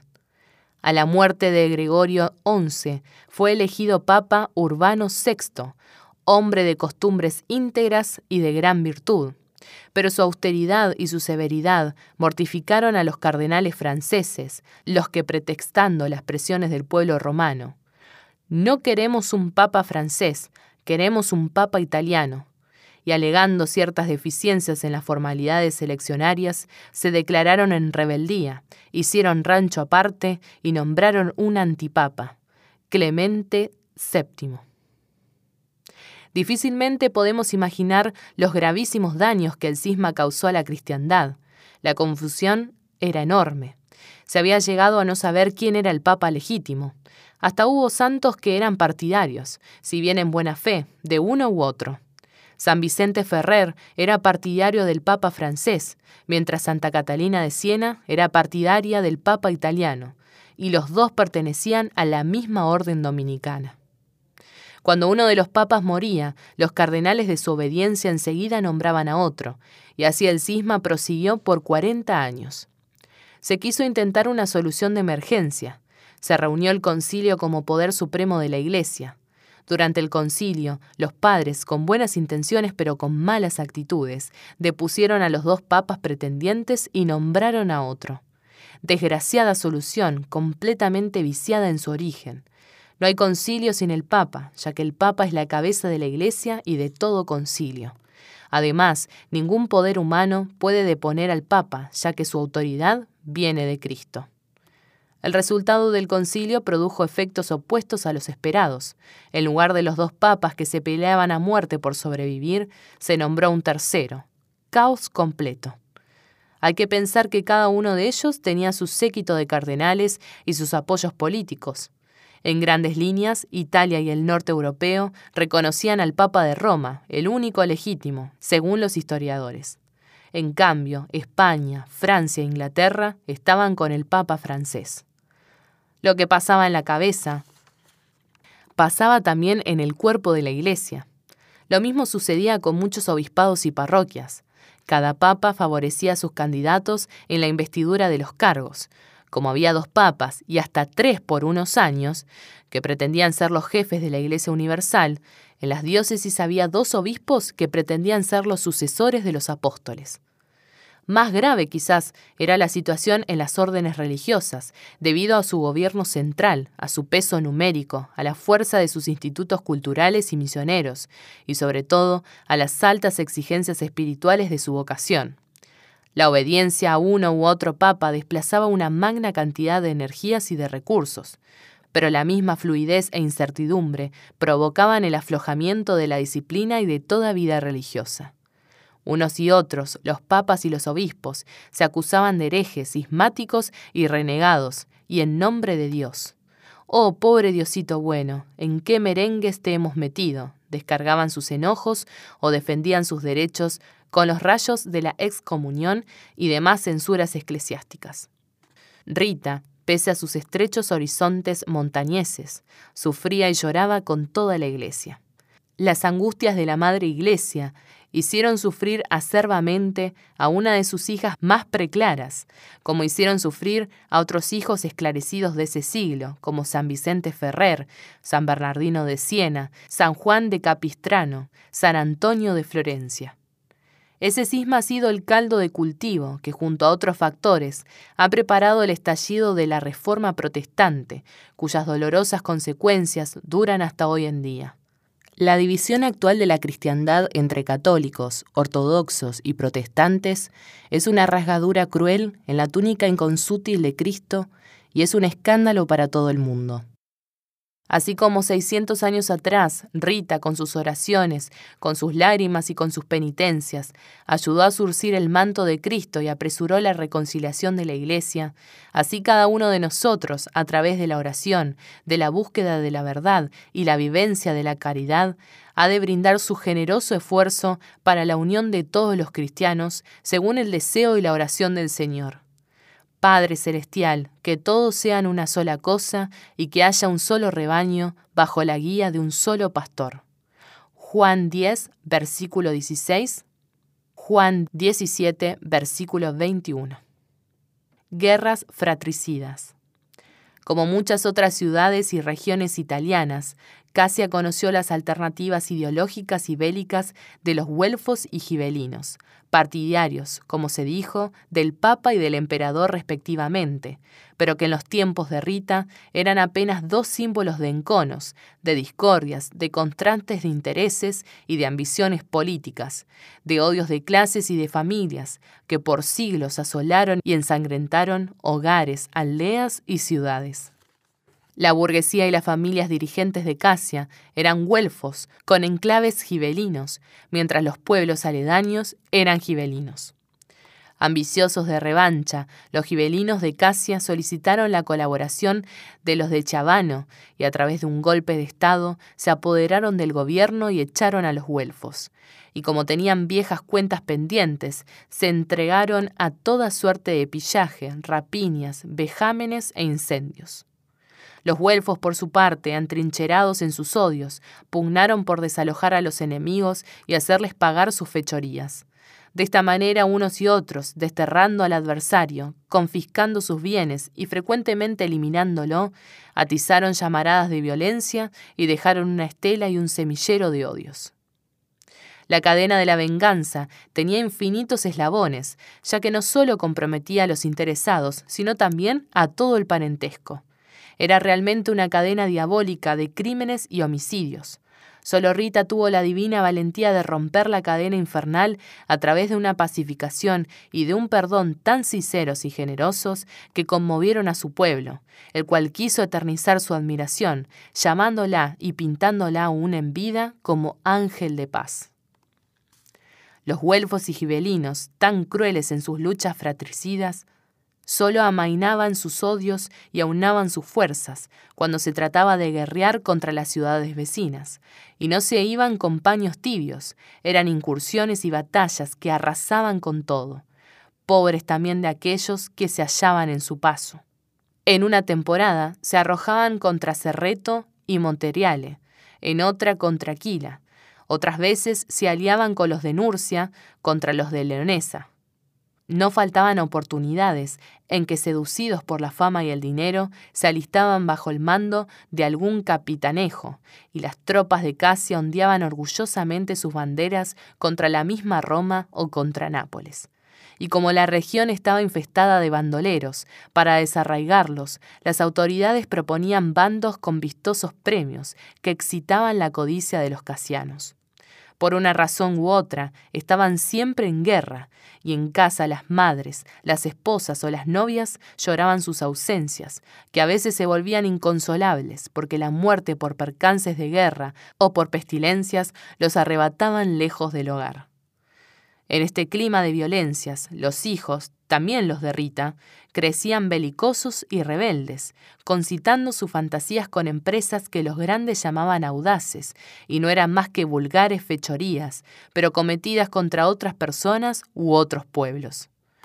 En ese contexto y con los ánimos tan caldeados y tan fácilmente inflamables, estalló en Casia una revolución, una de las muchas, que tiene particular importancia para nuestra historia. En el mes de julio de 1401, la ciudad fue espectadora de una violenta revuelta popular. Los casianos al grito ¡Viva el pueblo! ¡Viva el pueblo! ¡A las armas! ¡A las armas! Insultaron, apalearon e hirieron, por su fidelidad a la Santa Sede, al intendente Antonio Tibaldeschi y a muchos otros de sus oficiales y familiares con la intención de matarlos. Algunos autores piensan que el marido de Rita haya sido asesinado durante esos conflictos. Pero otros, con mayor razón, según nuestro parecer, piensan que dado que Rita debió sufrir y trabajar por la paz entre los parientes del marido asesinado y los asesinos, parece más probable que Fernando cayó víctima de enemistades familiares más que de un tumulto popular. Emboscada y asesinato. Con todas las ansias y las ilusiones de una esposa solícita, Rita esperaba la vuelta de Fernando, que había ido a Casia por asuntos de negocios. Era otoño. Las sombras de la noche ya cubrían los valles y las quebradas. El fuego ardía en el hogar. Rita encendió la lámpara y comenzó a preparar la cena. Esa noche quería hacerle al marido una deliciosa sorpresa. Colocó la mesa, platos, cubiertos, vasos, una garrafa del vino más fino. Cada gesto, si bien rutinario, era un gesto de amor hacia el marido, que volvería fatigado y hambriento. Aparentaba tranquilidad, pero interiormente se sentía ansiosa por la demora. Él no solía llegar tarde. Juan Santiago y Pablo María, estimulados por el aroma apetitoso, dijeron, Mamá, tenemos hambre. Muchachos, esperen un rato, ya viene papá. Nos va a traer regalos para todos. Le haremos fiesta. De vez en cuando, impulsada por el corazón, salía a la galería y a la calle para avisorar la llegada de Fernando o percibir el ruido de sus pasos. Nada. Volvía a entrar con creciente preocupación que le endurecía los rasgos del rostro y como se hacía demasiado tarde, dio de comer a los muchachos, los que una vez satisfechos cruzaron los brazos sobre la mesa y apoyando sobre ellos la cabeza, se durmieron enseguida. Rita aprovechó la quietud de la casa para surcir alguna prenda. Con ternura levantaba la vista hacia sus muchachos, y le parecía que lucían como ángeles, saludables y de mejillas sonrosadas. Sus pechos bajaban y subían al ritmo de una respiración regular y fuerte. Los labios de Rita se abrieron a una oración que fue una bendición para sus hijos. Pero sus preocupaciones crecían. ¿Por qué tardaba tanto Fernando? De improviso, unos pasos apresurados se acercaron a la cancela.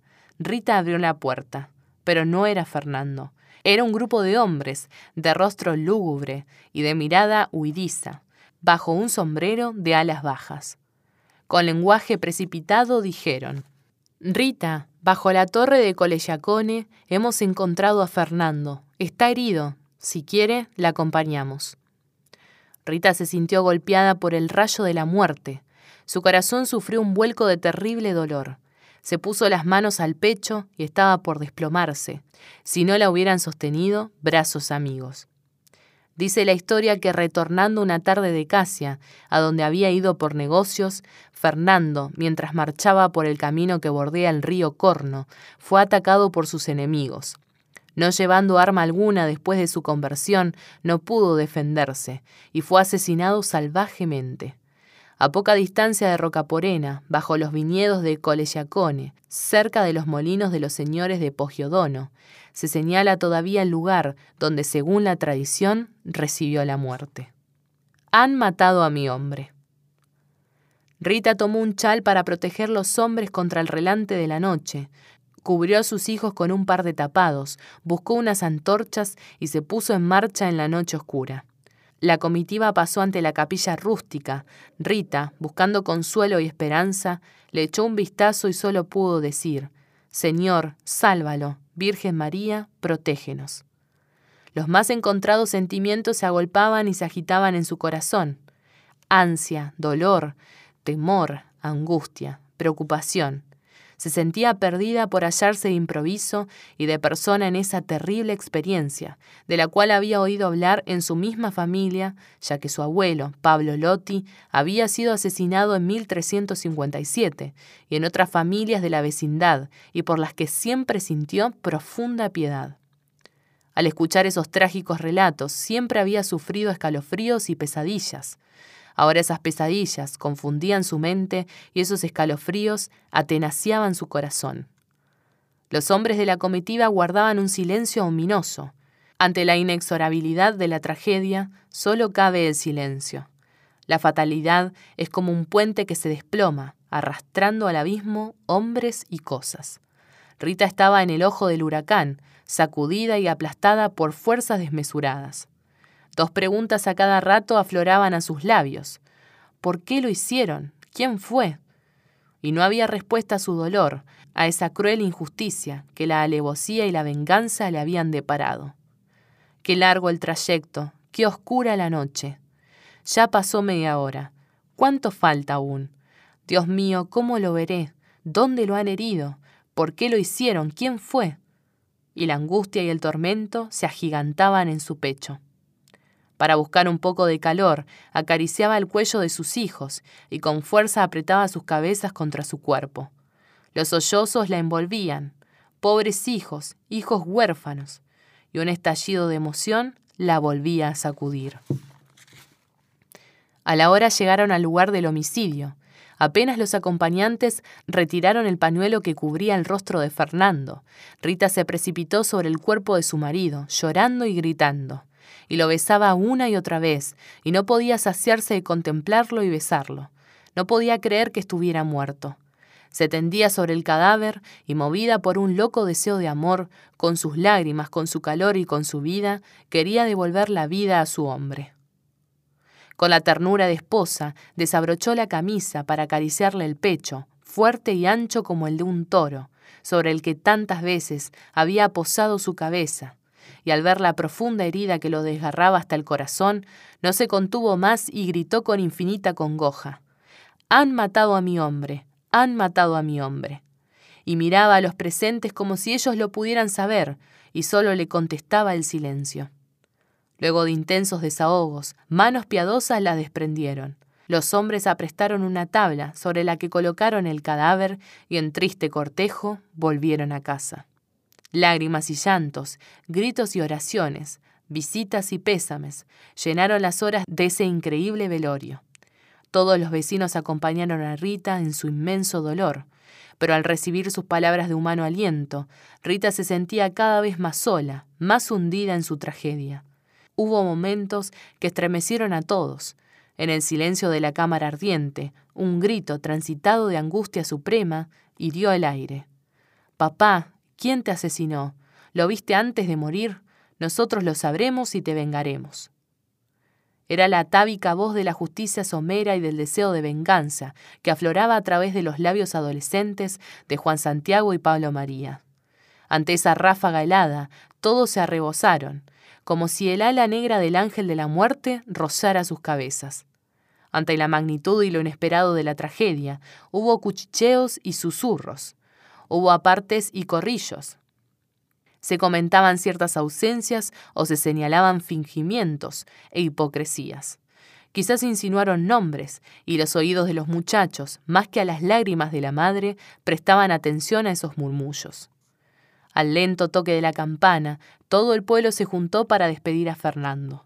Como siempre, algunos lo hacían por cariño y por gratitud, otros por salvar la cara pero a todos les pareció que jamás la celebración del funeral haya sido tan auténtica y tan sincera.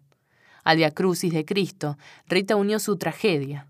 Los dos calvarios, tan dolorosos y tan misteriosos, se fundieron en un solo gesto de adoración de la divina voluntad. A hombros llevaron el cadáver al pequeño cementerio, enclavado entre dos espolones de montaña. Depositaron un momento el cajón sobre la tierra fresca, recién sacada. Rita hizo señas que quería decir algo. Todos pensaron en unas palabras de gratitud, pero con asombro escucharon al supremo testimonio del amor de Rita. Yo perdono a los asesinos de mi marido y rezaré por ellos, como Jesús nos perdonó a todos desde la cruz. Un irrefrenable llanto agitó el pecho de Rita. Todos los vecinos, conmovidos, le hicieron eco, rezando la plegaria de la fe y del perdón. Padre nuestro, perdónanos nuestras deudas, como nosotros perdonamos a nuestros deudores. El testamento de Rita era un abrazo de fraternidad y de paz, sellado con la sangre de Fernando. Todos se sintieron aliviados de la terrible pesadilla que los agobiaba. Al llenar la fosa, el ruido seco de los terrones y guijarros, al caer sobre la tapa de la caja, ya no tenía resonancias macabras que atravesaran el corazón, sino parecía ser un eco de la roturación del surco para una siembra fecunda. El grano de trigo debe morir para dar fruto. Juan 12, versículo 2. Papá, ¿por qué te mataron? Se han hecho distintas conjeturas acerca de la tragedia que enlutó el hogar de Rita. Algunos suponen que el asesinato haya sido provocado por venganzas personales. Quizás alguna rendición de cuentas por amenazas de Fernando, o por sus virulencias pasadas, o por sus agravios y vituperios? No lo sabemos. Se supone también un problema ideológico o de caciquismo político. Quizás afiliado a un bando político, Fernando cayó víctima de la facciosidad entre güelfos y gibelinos. Quizás Fernando haya sido el delegado de algún caudillo regional y pagó con su vida las violencias de otros. Se puede pensar también en alguna típica venganza familiar. Quizás algún familiar de Fernando haya cometido algún crimen o alguna violencia. Los adversarios, no pudiendo golpear a los culpables, cobardemente atacaron a un indefenso. De todas maneras, viniere de donde viniere, y cualquiera fuere la causa, ese asesinato merece todo repudio. Pero ese asesinato nos duele más porque con ese crimen se ha martirizado el corazón de una santa, la que había hecho de su vida un poema de fe y un programa de santidad, y recibió de los hombres una desbordante copa de odio y de sangre, que la aplastó como esposa y madre, destrozó su hogar, humilló a sus hijos y provocó en ellos una feroz rebeldía. El crimen es como una bomba poderosa, se sabe cuándo y dónde comienza, pero no se conocen sus efectos desastrosos, que pueden ser incalculables. La historia ha arropado con el manto del silencio las motivaciones y la autoría del asesinato.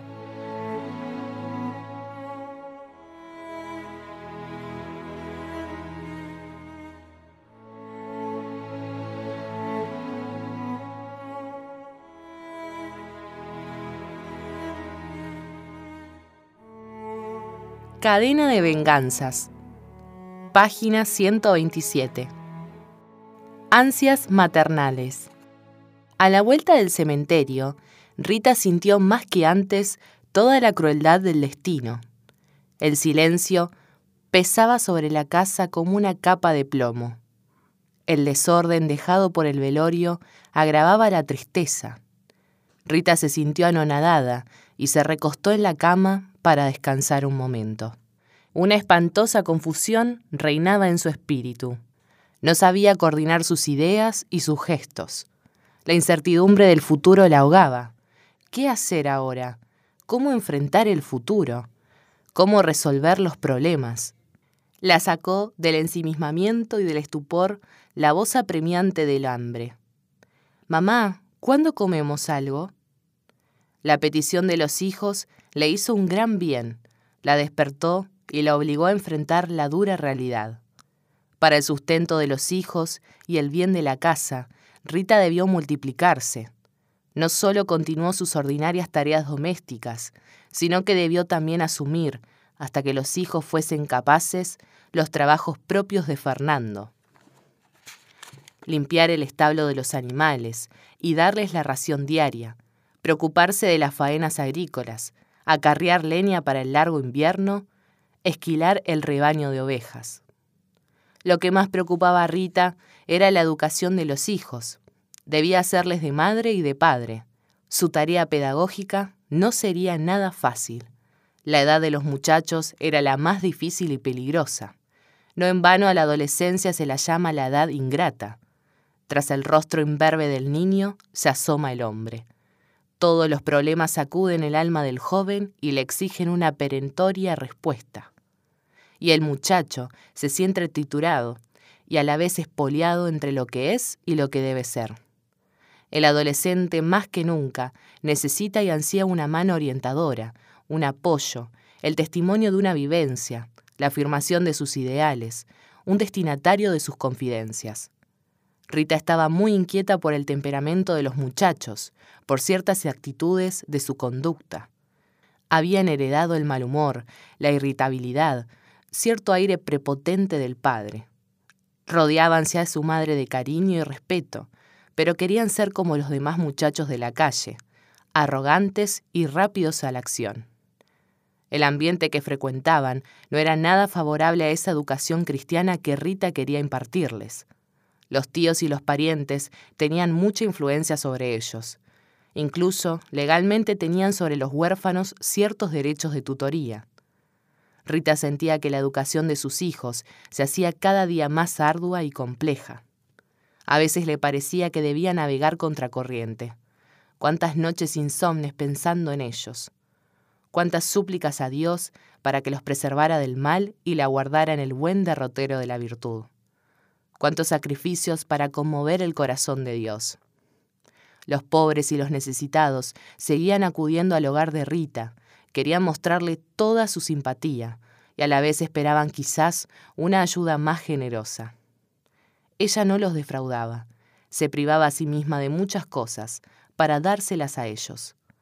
Ahora más que antes, ya que podía disponer con más liberalidad, había hecho suya la máxima de la Biblia. Encierra la limosna en el corazón del pobre, y ella rogará por ti para que seas preservado de todo mal. Eclesiástico 29, versículo 15. De esta manera valiente y serena, Rita encaró y organizó su futuro, cimentándolo en la educación de los hijos, en el trabajo diario y en la asistencia a los pobres. Estos tres compromisos fueron los tres filones de la santidad de Rita, como han de serlo para todo padre y madre.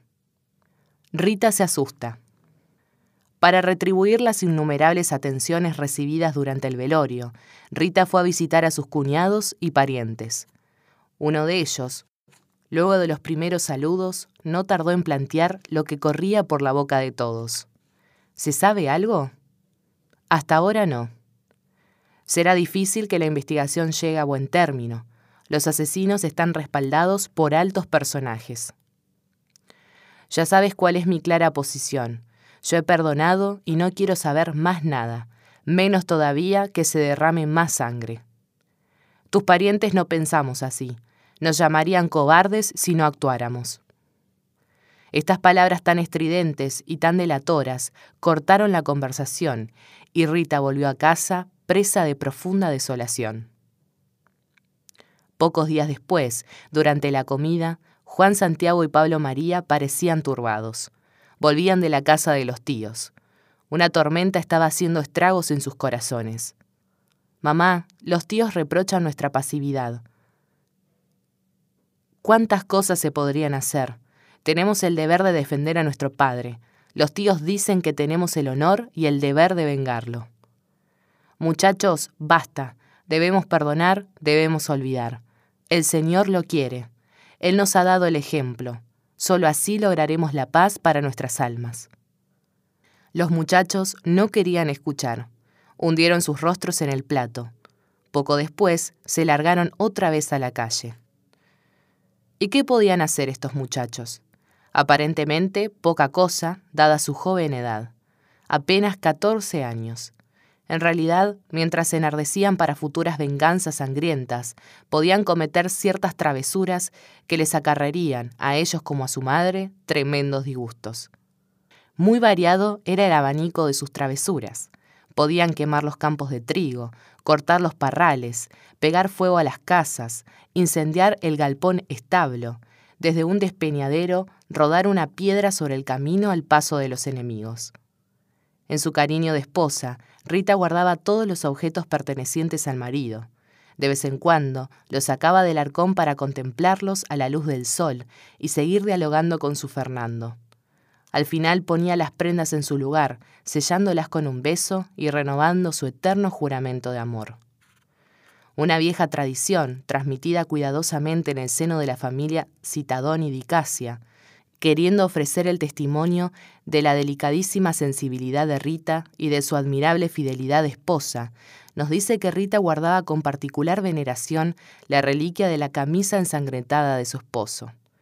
Pero el mismo testigo, en el proceso de beatificación, se apresura a decirnos que Rita había escondido en el fondo del baúl esa prenda agujereada por el puñal y manchada de sangre, para que los hijos no la vieran y no se sintieran excitados a la venganza. Esta preciosa afirmación, escapada al olvido de los hombres y a las injurias del fuego y de los terremotos, nos vuelve a ubicar ante la personalidad de Rita y ante su renovada drama familiar. Su amor por Fernando fue un amor verdadero, profundo, único, como ha de serlo el de toda esposa, pero lastimosamente sus hijos no crecieron con la misma sensibilidad espiritual, hijos de su tiempo y de su ambiente, prefirieron ser contagiados por el clamor del revanchismo familiar en lugar de la sublime nobleza del perdón. Severa legislación penal. Para impedir la vuelta a la barbarie de la selva y para favorecer la pacífica convivencia, la legislación penal casiana era particularmente severa, ya en la determinación de las penas, ya en la admisión de una precoz responsabilidad.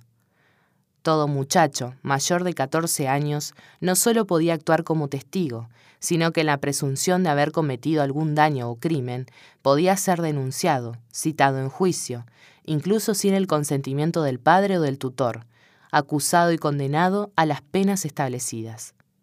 Incendiar una casa deshabitada, estando habitada, era un intento de homicidio, o un galpón de forraje implicaba, amén de la obligación de pagar los daños, una multa muy elevada, so pena del corte de la mano derecha.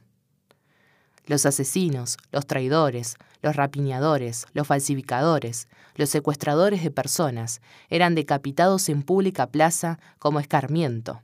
Nadie se perdía tan excitante espectáculo anunciado por el lento toque de las campanas. Los mismos insultos eran castigados con multas, si alguno reprochare a otro la muerte violenta de algún consanguíneo hasta el cuarto grado, sea condenado por cada vez a la multa de 25 libras. Los favorecedores de los criminales o los que los escondían eran castigados con al menos la mitad de la pena que le hubiera tocado al mismo criminal. Eran leyes inflexibles que al parecer no admitían ningún resquicio de salvación para los reos. Es difícil que la buena Rita leyera todos esos artículos de la legislación penal, pero conocía bien su contenido por los bandos oficiales y por dolorosas experiencias ajenas. Juan a menudo debió consolar a esposas y madres por la triste suerte que les tocó a los esposos e hijos. Nadie preveía que ella también podría hallarse en semejante desventura. Amor de madre hasta el sacrificio de los hijos. Con el corazón rebosante de amor materno y con un amor agigantado por la ofandad de los hijos, Rita temía perderlos. Si los muchachos hubiesen cometido alguna de las travesuras, castigadas por la ley, los hubiera perdido en la infamia de la horca o en la desgracia del destierro, donde no habría ni casa ni pan, ni amigos, ni trabajo, y donde serían perseguidos por la cadena de la venganza. Mucho más grave era la preocupación de Rita por los problemas espirituales de sus hijos. Si sus hijos fuesen criminales y hubiesen repetido el gesto de Caín, su madre los hubiese perdido eternamente. Criminales mis hijos, asesinos mis hijos, decapitados en el cadalso, desterrados como perros y vagando por los montes como bandoleros. Al infierno mis hijos. El corazón de Rita no se daba paz ni de día ni de noche. Esa pesadilla la perseguía en el trabajo, en la oración, en la cama, doquiera. Multiplicaba sus rezos y penitencias, pero no hallaba eco en el cielo se sacrificaba más que nunca en aras de la caridad con la dulce esperanza de un milagro, pero sus hijos no cambiaban de actitudes. Se volvían más duros y se encerraban en sí mismos, rumiando su despecho y sus despropósitos. En un arranque de inefable amor para con sus hijos, una tarde en la oración, tuvo una fulmínea inspiración. ¿Por qué no ofrecerlos al Señor antes de que se vuelvan criminales? Se asustó Rita ante semejante inspiración, su corazón de madre se revelaba ante semejante posibilidad. Pero luego, poco a poco se tranquilizó, y si bien entre congojas sus labios se abrieron para formular el estremecedor ofrecimiento. Señor, tuyos son, te los entrego. Prefiero verlos muertos antes que homicidas. La tortura interior se abrió en una catarata de lágrimas y de sollozos, pero muy pronto Rita sintió cierto alivio. Le pareció que su oración no había nacido de una mente calenturienta, sino que fuera el gesto litúrgico de la ofrenda. Si bien paradojal, la oración de Rita era un acto de suprema fidelidad a Dios y a su ley, y de inmenso amor a sus hijos. Tanto los amaba que para el bien de ellos estaba dispuesta a sacrificarlos. Un par de siglos antes que Rita, Blanca de Castilla decía con fortaleza cristiana a su hijo, el futuro San Luis IX, rey de Francia. Prefiero verte muerto antes que cometer algún pecado. Durante el siglo pasado, don Bosco terminaba muchas de sus breves pláticas nocturnas con esta frase, antes morir que pecar. Uno de sus mejores alumnos, Domingo Sabio, tomó esas palabras como fogueando propósito juvenil que lo llevó a la santidad a caballo del siglo XX, en los alrededores de Roma, mientras el cuchillo se cebaba en sus carnes, María Goretti repetía al monstruo que la quería violar, antes morir que pecar, y recibió catorce puñaladas en su pequeño cuerpo de niña de once años, pero su alma se volvió doblemente hermosa. Por la púrpura del martirio y por la lilial candidez de la virginidad. El Evangelio marca fuego e insistentemente los valores del espíritu y de la eternidad sobre los del cuerpo y del tiempo. ¿Qué le importa al hombre ganar todo el mundo si pierde su alma? No temáis a los que matan el cuerpo, pero no el alma. Temed más bien al que puede echar el alma y el cuerpo al infierno. Mateo 10, versículo 28, 16, versículo 26. Tiempo después, los dos muchachos de Rita comenzaron a marchitar. Una epidemia o una enfermedad los estaba consumiendo. Uno y otro, separados por una pequeña diferencia de tiempo, cerraron los ojos en brazos de su madre para abrirlos en la casa del padre. Alguien podría decir que los muchachos murieron de muerte natural, como muchos otros muchachos, pero la tradición unánime afirma que Rita rogó por la muerte de sus hijos. Los amaba tanto por sus vidas, por su hombría de bien, por sus almas, por su eternidad, que no quería perderlos ni en la horca ni en el infierno. Los quería tanto que los quería eternamente felices.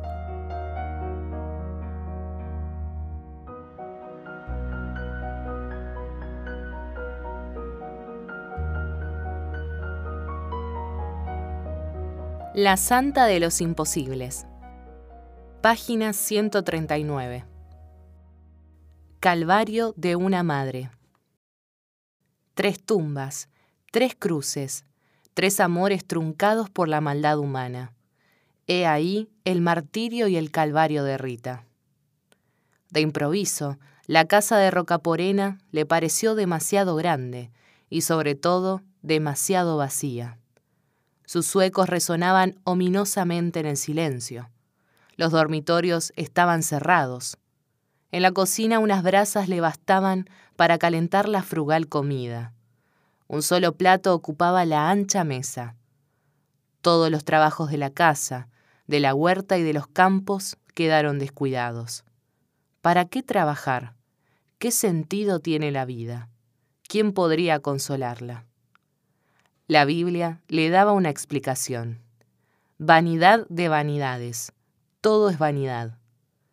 Eclesiásticos 1, versículo 2. Pero Rita se sentía asfixiar por esa lógica oscura y pesimista, que destaca las deficiencias y los límites de todas las cosas. Ella había nacido para volar, para el amor, pero todas las puertas se le cerraron. Para consolarse y llenar los largos días, visitaba y asistía a otros necesitados, en los que volcaba las llamas de su ternura y de sus ansias maternales. Acá, una viuda con muchos hijos, allá, unos ancianos enfermos, más allá los contrastes de familias por mezquinos intereses. Cuántas caras angustiadas tiene la vida. Rita se entregaba con solicitud, y al volver a casa le parecía llevar inmensos tesoros. Había ido a los demás para dar y darse, para alentarlos, y volvía enriquecida y aliviada en su dolor. En Casia se guardan como preciosas reliquias un vestido y un manto. Formaban parte del ajuar de Rita. Pero muy pronto el rigor de la estación y la denudez de los pobres conmovieron su corazón, y ella se despojó de lo suyo para vestir a otros. En esos días, mientras su cuerpo tiritaba de frío, su corazón bailaba de alegría, recordando las palabras del Señor. Estaba desnudo y me habéis vestido. Mateo 25, versículo 36. La caridad está formada por mil pequeños gestos de renuncias, de sacrificios, de generosidad. Y la caridad es santidad. Únicamente a los pies del Señor, rezando, Rita encontraba la serenidad y la esperanza. Si antes su vida fue oración, Ahora la oración era toda su vida. Podía dedicarle más tiempo y dedicarse con mayor libertad.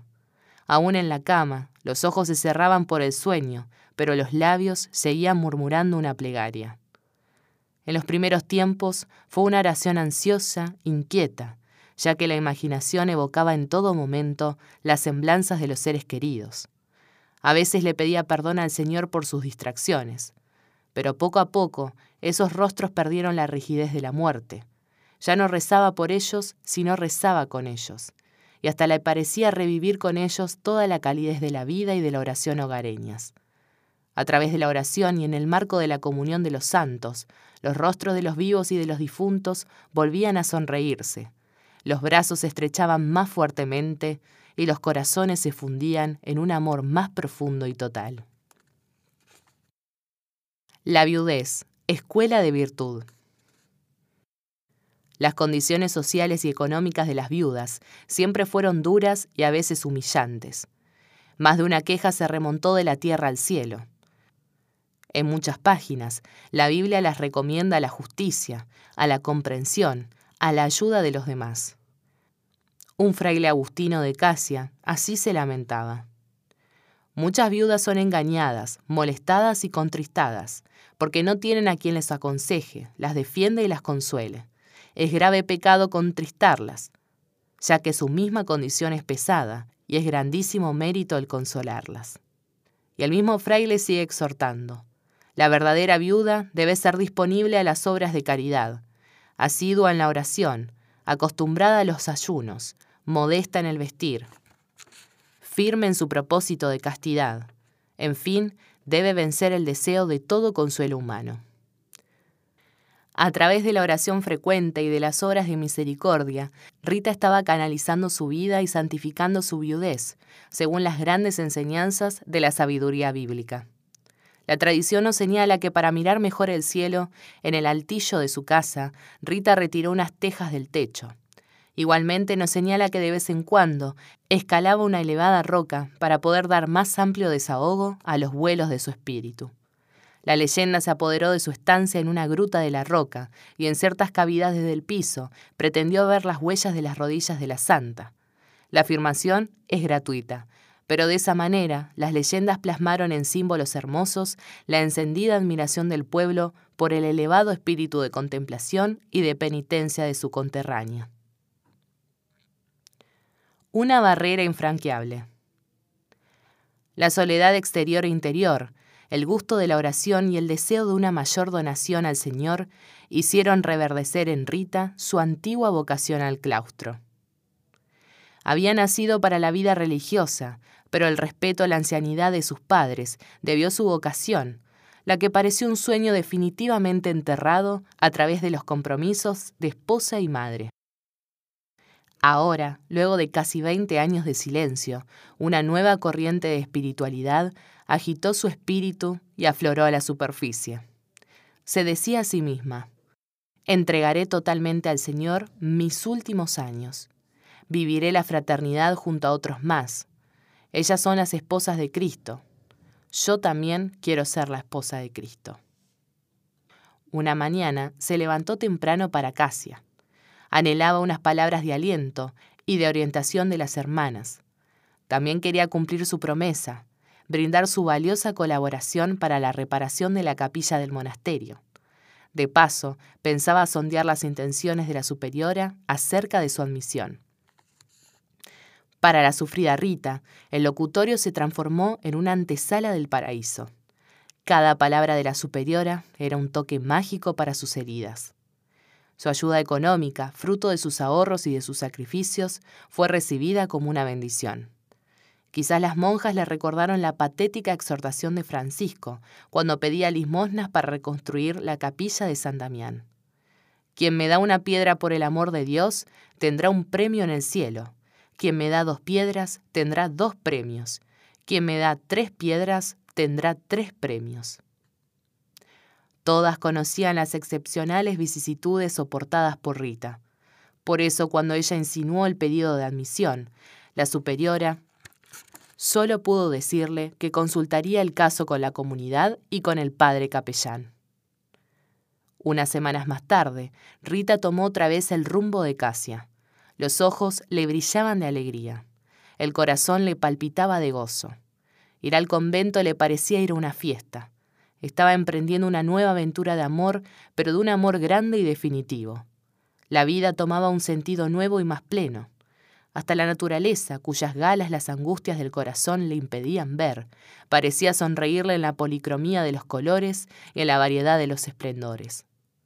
Desde las primeras batutas de la conversación, pese a la cordialidad del trato, Rita sintió que su petición de admisión al claustro había hallado insuperables dificultades. Una alta barrera se había levantado ante ella. La superiora y las hermanas comprendieron bien que Rita era un alma de excepción y que tenía todas las cualidades para ser una monja perfecta. Pero el convento no era todavía el cielo. Si bien una muralla lo separaba del mundo, todavía formaba parte de este mundo. Rita soñaba quizás con un monasterio ideal, forrado de paz y de amor. En cambio, la experiencia diaria nos dice que también en los conventos, pese a la buena voluntad, pueden arraigar gérmenes de discordia, de contrastes y de desconfianzas. Por eso, ya hubiera en el monasterio alguna monja emparentada con la familia de los asesinos de Fernando, ya hubiera monjas de los dos bandos cívicos, y existiendo todavía una venganza en pleno desarrollo, la superiora rechazó, o mejor, aplazó la admisión de Rita al convento. Una de las razones que movían a Rita a retirarse al claustro era la de quitar el parentesco un pretexto para la venganza. Habiendo ella perdonado y habiéndose refugiado en la vida religiosa, los parientes de Rita no tendrían más la obligación de proseguir la acción vengativa.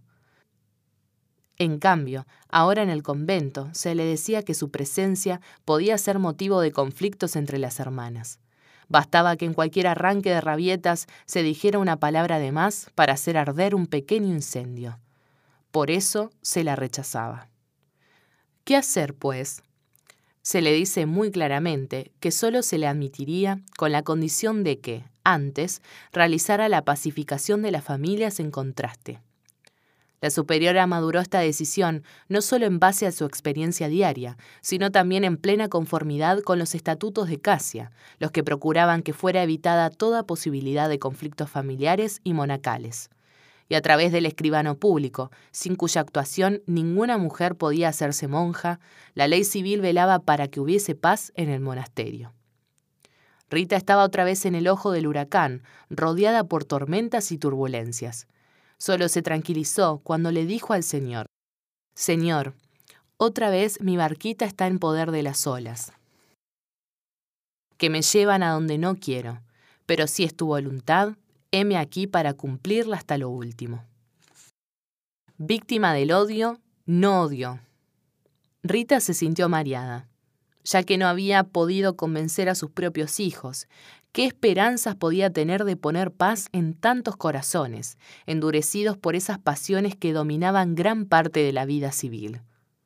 Pese a todo, creyó en el poder de la fe y del amor. Leía en la Biblia, para el creyente todo es posible. Marcos 9, versículo 22. El amor lo vence todo. Romanos 12, versículo 21. Y Rita era una mujer llena de fe y de amor. Y comenzó su nuevo Via Crucis, repleto de tentativas y fracasos, de esperanzas e ilusiones, de burlas y promesas, de pequeños éxitos que la alentaban y de amargas humillaciones. Debía recorrer una por una las familias, hablar con cada uno de sus parientes e inclinarlos al perdón y al abrazo de paz. Las primeras veces no faltó alguien que la llamara loca y trastornada, ya que cuando se ha visto que la víctima se abrace con el victimario. Otras veces llegaron a pensar que en lugar de pacificar, Rita fuera la instigadora de odios, ya que al retomar el tema de la tragedia, avivaba las heridas y exacerbaba los corazones pero poco a poco, tragando salivas y lágrimas, y en medio de infinitos sufrimientos y contradicciones, pudo llegar a la pacificación completa de las familias. Esta pacificación era necesaria también para Rita, ya que si hubiera sucedido algún delito estando ella en convento, habría sufrido graves remordimientos. Con acierto escribe el padre Sala que las monjas, al aplazar la admisión al monasterio, ofrecieron a Rita una rara experiencia de amor y perdón hasta el sacrificio de sí misma, experiencia que el Señor había indicado a sus discípulos.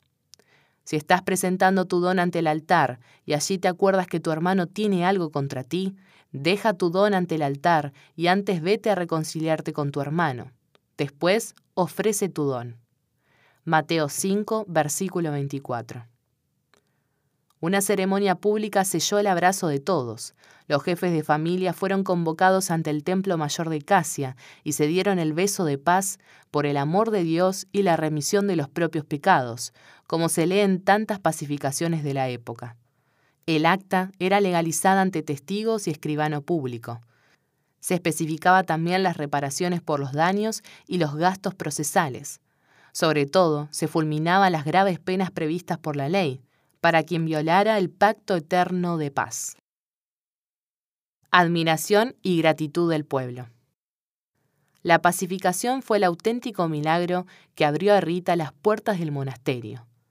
la leyenda del vuelo nocturno, en pos de San Juan Bautista, San Agustín y San Nicolás de Bari, y de su entrada al monasterio con las puertas y ventanas cerradas, es una sugestiva transcripción popular de una realidad dura y apasionada, de un milagro imposible, como fue el de convertir el perdón y a la paz a los que estaban acostumbrados a la tiranía del odio y a la indominable pasión por la venganza.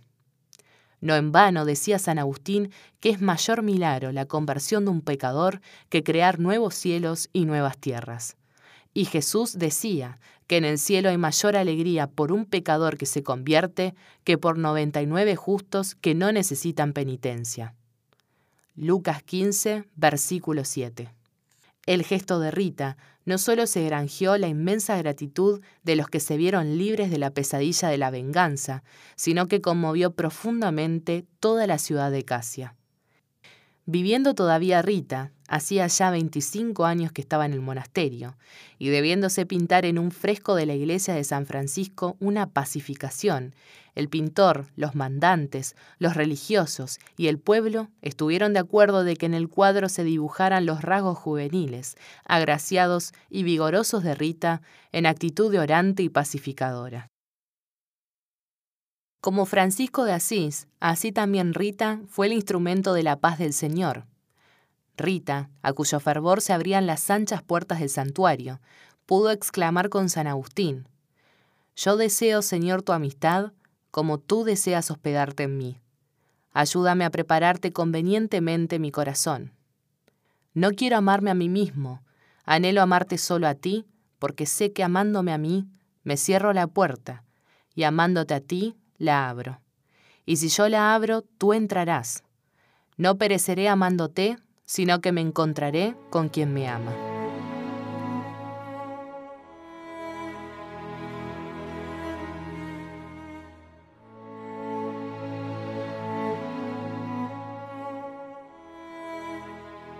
Víctima con la víctima. Página 151. Fuentes de espiritualidad mediante la vestición del hábito y la imposición de las manos de la abadesa, Rita entró en el noviciado y comenzó la vida religiosa. Como todas las postulantes, debía llevar por dote la suma de 150 liras de Ravena. No eran ni muchas ni pocas para vivir de las magras rentas, pero quizás eran suficientes para desalentar monacaciones forzadas. La grande e inapreciable riqueza que llevaba al monasterio eran la bondad de su corazón, el acervo de sus virtudes y su heroísmo. Las excepcionales experiencias de su vida, la experiencia en el hogar paterno como hija modelo, la experiencia del amor en el matrimonio y en la maternidad, la experiencia del sufrimiento en la triple tragedia de su vida, la experiencia del servicio caritativo al prójimo, ya habían follado y madurado a Rita y la habían encaminado por la senda de la santidad. El noviciado, tiempo de prueba y crisol de virtud, no hizo más que intensificar su ya rica espiritualidad. Con particular fruición del corazón, Rita se detenía ante una tablilla del pasillo donde se podía leer el elogio que San Bernardo hace de la vida religiosa. En la religión se vive con más pureza, se cae más rara vez, se levanta el hombre más presto, camina más seguro, reposa más tranquilo, muere con mayor confianza, se purifica más pronto y en el cielo recibe mayor premio. Lo que caracteriza el noviciado es la formación para la vida religiosa, y a Rita, como a toda novicia, se le ofrecían los más abundantes caudales de espiritualidad. La liturgia, con sus lecturas bíblicas, con sus cantos, con sus misterios, con su atmósfera sagrada, con su clima comunitario. Es el sol del día para toda vida cristiana. Hace presente sobre nuestros altares al Señor, camino, verdad y vida. Juan 14, versículo 6. Y alimenta y fortalece el alma. La oración coral es llamada por San Benito la obra de Dios. Opus Dei, frente al trabajo, obra de los hombres. El propio San Benito, nacido en la vecindad de Casia, había condensado toda la vida y la actividad del religioso bajo el lema oración y trabajo. Rita, que había hecho de toda su vida una oración y un trabajo continuos, se sintió a sus anchas en el nuevo marco de su vida. Las pláticas espirituales, a cargo de la maestra de novicias o de algún sacerdote, guiaban a Rita ya a través de espaciosas praderas, ya a través de senderos angostos. En la vida del espíritu hay momentos en que el alma parece tener alas para raudos vuelos, pero también hay otros momentos en que se sufre los embates de la tentación. Las biografías de los santos y otros libros de formación ofrecían a Rita una galería de testimonios concretos de la virtud y las más auténticas vivencias del Evangelio. A lo largo de los siglos, las vidas de los santos han ofrecido a toda alma proyectos de vida espiritual, serenos y estimulantes. La regla de San Agustín, sobria de normas y completamente empapada del espíritu evangélico, ofrecía a Rita un guion, un faro y un molde de la más alta espiritualidad. Espiguemos de la regla un ramo de hermosas flores, brotadas del corazón y de la experiencia dolorosa del gran santo. Ante todo, hermanas queridas, se ame a Dios y luego al prójimo, ya que son los dos principales mandamientos. Ya que estáis reunidas en comunidad, habéis de vivir en plena fraternidad y habéis de tener en el Señor un corazón solo y un alma sola que nadie considere propia cosa alguna, sino que todo sea en común. En la distribución de vestidos y alimentos ha de mirarse la necesidad individual. A cada uno sea dado según tuviere necesidad. Autoridad y obediencia han de ser justificadas por la caridad. La superiora no se juzgue feliz por el poder dominador, sino por la caridad servicial y vosotras, súbditas, habéis de tener misericordia, no solo de vosotras, sino también de la superiora, la que cuanto más está colocada en alto, tanto más sufre peligro.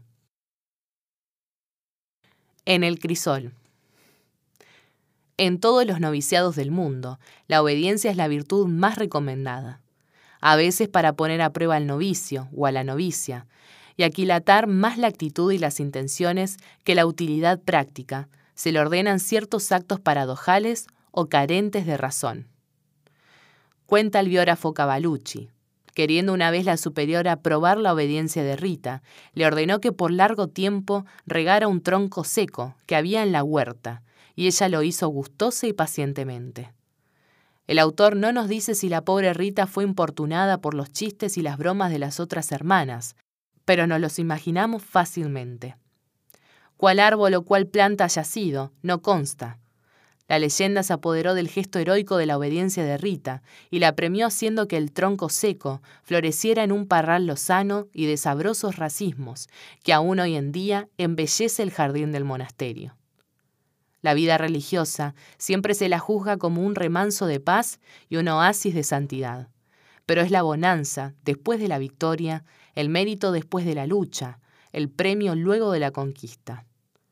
Toda alma religiosa está sujeta a la tentación, y cuanto más un alma como Rita camina por las altas cumbres de la santidad, tanto más está situada por las seducciones de la tentación. San Pablo habla de sus luchas contra la tentación. Nuestra lucha no es material, sino espiritual contra los poderes del mal. Efesios 6, versículo 2. Rita, ya en la oración, ya en el trabajo, ya en el silencio de la celda, estuvo sometida a la tentación. Una vez le acechaba el pensamiento de la inutilidad de la vida religiosa, y delante de sus ojos chispeaban las galas y los encantos, los placeres y las fiestas del mundo. Otras veces alguna guapa semblanza juvenil seducía su corazón y le invitaba a nuevas amistades, a olvidar su estado de viuda y de novicia, y a formar nuevas relaciones sentimentales. Cuando Rita se proponía algún sacrificio, el tentador quitaba toda validez a su esfuerzo. ¿Para qué rezar tanto? ¿Para qué ayunar? ¿Para qué sacrificarse? Vivir es gozar. Todo lo demás es ilusión. Y en la celda resonaba una risa diabólica que era una burla atroz. Rita pudo superar todas las tentaciones con la gracia de Dios. Además, para desenmascarar los embustes del mal, de mucho provecho le era su personal conocimiento del mundo y de sus tristezas. Con San Juan podía repetir, Todo lo que hay en el mundo es concupiscencia de la carne y concupiscencia de los ojos y soberbia de la vida. 1 Juan 2, versículo 16. Y concluía su oración. Gracias a Dios yo me he liberado de todo y me he abrazado y consagrado a mi Señor. La iconografía primitiva y muchos exvotos representaban a la santa teniendo en la mano la disciplina o cuerda de tientos sueltos con que se flagelaba. Esa disciplina no es un adorno para embellecer el cuadro, sino un riguroso instrumento de penitencia. Con la disciplina, Rita domaba las apetencias pecaminosas de su cuerpo. Con la disciplina, Rita quería compartir los tormentos del Señor flagelado. Con la disciplina, Rita expiaba por los pecados propios y por los ajenos. Con la disciplina, Rita impetraba la paz de las familias y la conversión de los pecadores. A veces los golpes de la disciplina eran tan violentos que formaban cardenales y dilaceraban las tiernas carnes. En ese caso los tientos se manchaban y se impregnaban de sangre. Rita no amaba el sufrimiento por el sufrimiento, no era faquir ni masoquista. Su piel era tan sensible y delicada, sino más como la nuestra. Pero Rita amaba entrañablemente al Señor paciente y quería imitarlo. Ella quería completar en sí misma la pasión del Señor por el bien de la Iglesia. Colosos 1, versículo 24. San Pablo la alentaba, sin derramamiento de sangre no hay salvación. Hebreos 9, versículo 22. Para Jesús, la redención no fue una broma ni una guitarreada, sino que le costó el martirio cruento del Calvario. Rita, la esposa mística, quería compartir los sufrimientos del Señor. Divina interpelación. Los compromisos de la vida religiosa se sintetizan en los votos de pobreza, castidad y obediencia. Tres formidables eslabones que atan el cuerpo, el corazón y la voluntad tres poderosas motivaciones de un amor gozoso y libre. Rita reflexionaba a menudo. Es poco lo que poseo, apenas una casita, una huerta y un campo. Pero algo tengo. Podría desear mucho más, pero puedo hacer algo mejor. Puedo renunciar a todo para poseer solo a Dios, mi único bien, y exclamar con Francisco de Asís, mi Dios y mi todo. Estoy libre, puedo hacer lo que quiero, nadie me puede obligar, pero puedo hacer algo mejor. Puedo renunciar a mi libertad para hacer solo la voluntad de Dios expresada a través de mis superiores. Late en mi pecho un corazón para amar. Puedo amar y ser amada como mujer. Tengo todo el derecho. Pero puedo hacer algo mejor. Puedo renunciar a un amor físico y particular para amar al amor y servirlo en el prójimo más necesitado. Esa tarde, durante la meditación, Rita abrió el Evangelio y sus ojos quedaron fascinados por el encuentro del joven rico con Jesús. Maestro, ¿qué he de hacer para ganar la vida eterna? Si quieres entrar en la vida eterna, guarda los mandamientos. Maestro, los he guardado desde mi niñez, ¿qué más me falta? El maestro lo miró de hito en hito y lo amó. Y luego le dijo, si quieres ser perfecto, anda, vende tus bienes y dáselo a los pobres. Luego ven y sígueme. Pero el joven se alejó tristemente porque tenía muchas posesiones. Marcos 10, versículo 17. Al final, la reflexión de Rita maduró en una decisión definitiva y como respuesta de sus largas inquietudes y búsquedas le dijo al Señor, Señor, he encontrado la respuesta a mis búsquedas y el camino a mis inquietudes. Tú eres mi todo, tú eres el camino, la verdad y la vida. No haré como el joven rico, repleto de sí mismo y de sus bagatelas. Te amaré con todo mi corazón y te seguiré, libre de toda atadura. Escala mística. Al terminar el noviciado, Rita fue admitida a la profesión religiosa a través de un rito solemne, en presencia de toda la comunidad y del escribano público, Rita de rodillas juntó sus manos y las extendió hacia la superiora, la que las cerró entre las suyas. Luego, con labios temblorosos, pronunció su profesión. Yo, Rita, libre y públicamente, ofrezco mi persona a Dios omnipotente, al beato Agustín y a la beata María Magdalena, y a ti, Madre Abadesa, prometiendo vivir siempre la conversión de las costumbres, la obediencia, la castidad y la pobreza, según la regla del beato Agustín y los sagrados cánones. El mismo día, mientras su corazón desbordaba alegría y no se cansaba de dar gracias a Dios por haberse dignado admitirla en la vida religiosa, fue regalada por una visión mística. Hallándose postrada a los pies del crucifijo, perdió por completo el uso de los sentidos y arrebatada en éxtasis dulcísimo, vio una escala muy alta que llegaba desde la tierra al cielo, por cuyas gradas bajaban y subían los ángeles, y en cuyo extremo superior estaba el Señor apoyando, instándola a subir por ella hasta aquella sublime altura, donde Él la esperaba con los brazos abiertos para estrecharla.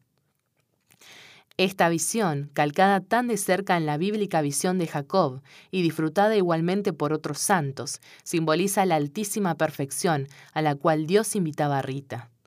Cada peldaño representa una etapa de su mística ascensión. Rita vivió su vida religiosa durante 40 años. El marco era sin duda monótono, el mismo horario, las mismas tareas, las mismas compañeras, los mismos gestos litúrgicos. Dentro de ese marco, más bien angosto, Rita vivió intensamente su vida de fe y su fervor de caridad. En la oración adhería a Dios con la pasión de los santos, en las actividades diarias era la hermana mayor de las otras monjas y para con las familias vecinas era el ángel de la paz. Procesión de angustias. En el retiro monacal, Rita no vivió en una actitud egoísta o narcisista, todo lo contrario. Gracias a que en esa época la clausura de los conventos no era total, Rita como buena samaritana pudo compartir y aliviar las angustias de muchas familias. Por otra parte, todos los monasterios del mundo tienen antenas sensibilísimas para captar las aflicciones de los corazones y las congojas de los hogares. Contra el monasterio de Rita, oleada tras oleada, se abalanzaban todas las convulsiones de la sociedad. Cuando había revueltas y luchas fatricidas, en casa y alrededores, el monasterio era el paño de lágrimas que debía consolar a unos y otros. Cuando los ejércitos casianos se trenzaban en luchas con las de otras ciudades, las madres y esposas de los soldados acudían en peregrinación al convento para solicitar las oraciones de las monjas sobre sus seres queridos. Cuando las epidemias tan frecuentes y tan crueles asolaban pueblos y ciudades, todos sabían que el monasterio era el refugio de la plegaria y el pararrayo de la misericordia de Dios. Durante buena parte de la vida de Rita, el cisma hizo enormes estragos en la iglesia de Dios, sembrando odios y discordias y relajando las costumbres. Para todos, el monasterio era un faro de alta espiritualidad y un testimonio vibrante de vivencia evangélica.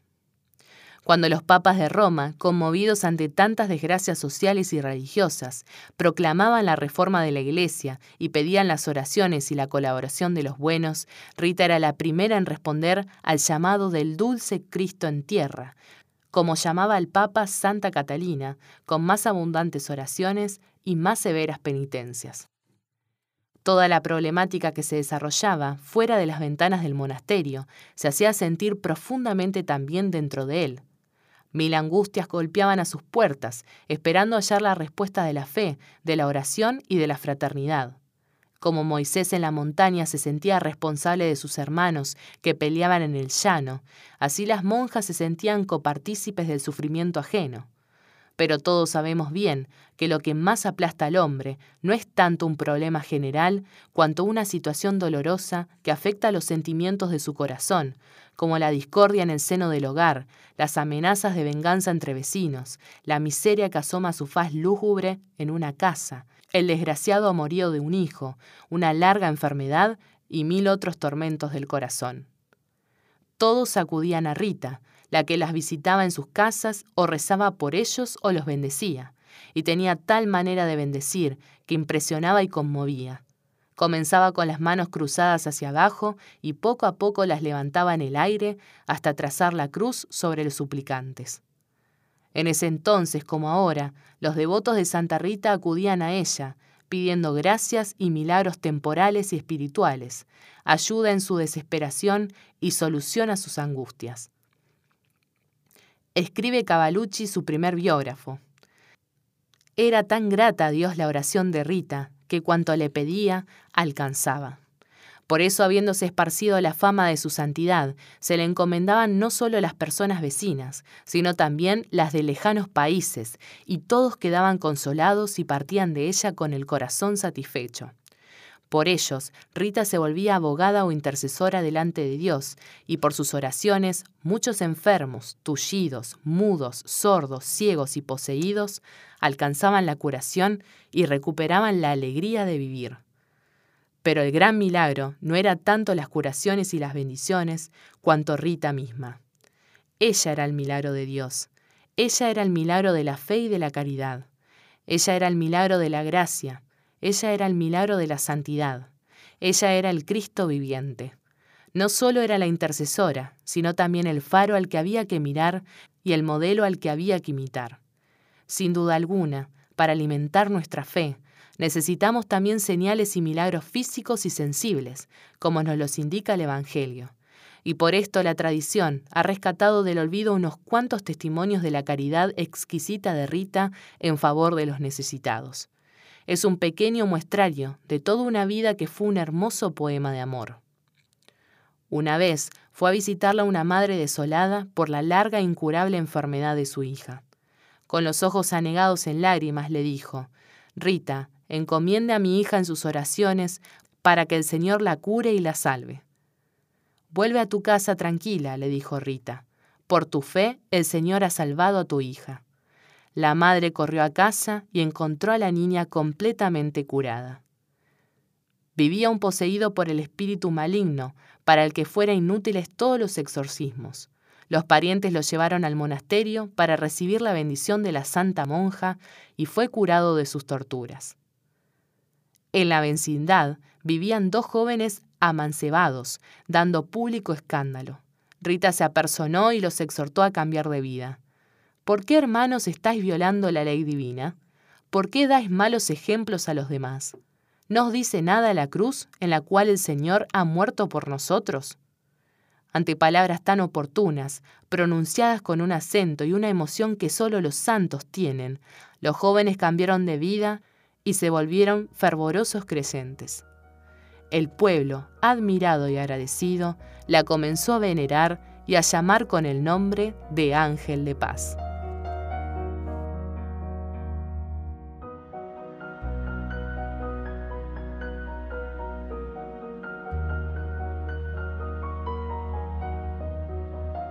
Espina de Cristo en la frente de Rita.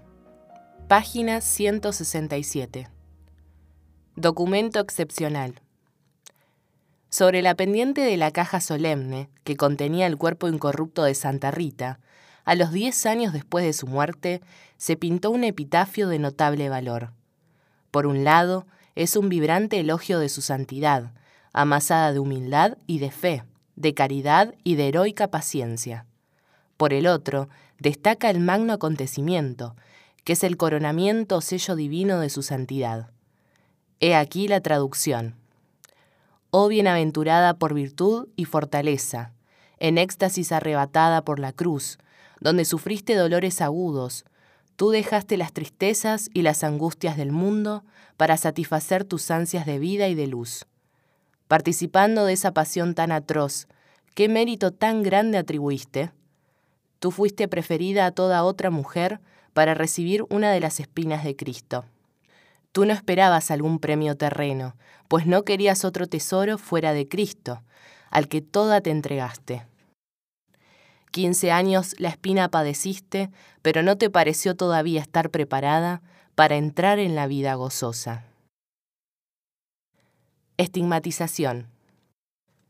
En toda la Edad Media predominaron el culto y la devoción a la pasión del Señor esos crucifijos, de formas sarmentosas y de expresión doliente, iluminados por las tenues y vacilantes llamas de una vela, impactaron profundamente el alma popular.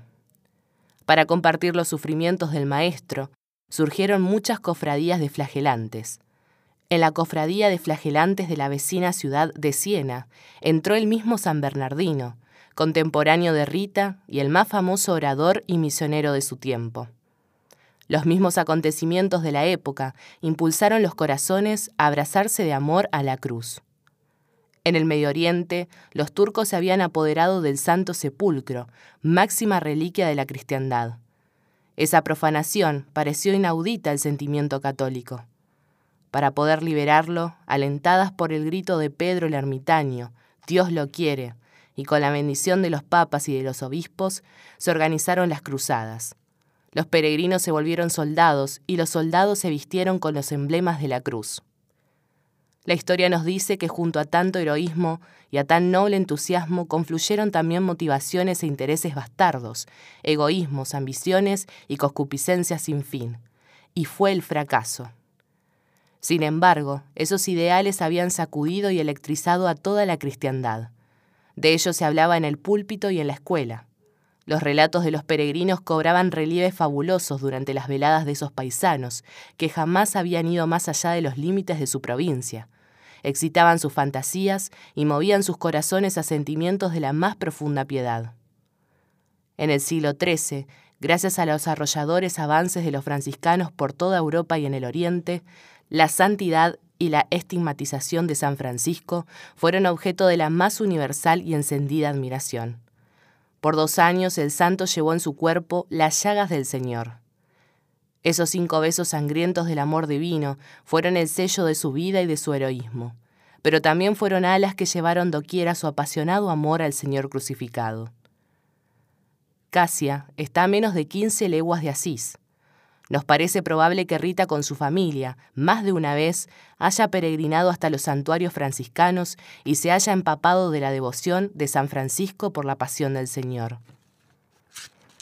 Se lo proclamaba a los predicadores desde el púlpito y se lo ilustraba a los delumbradores frescos de las basílicas, si bien unos y otros se sentían temblorosos e impotentes para expresar la sublime participación del hombre en el misterio redentor de Jesús.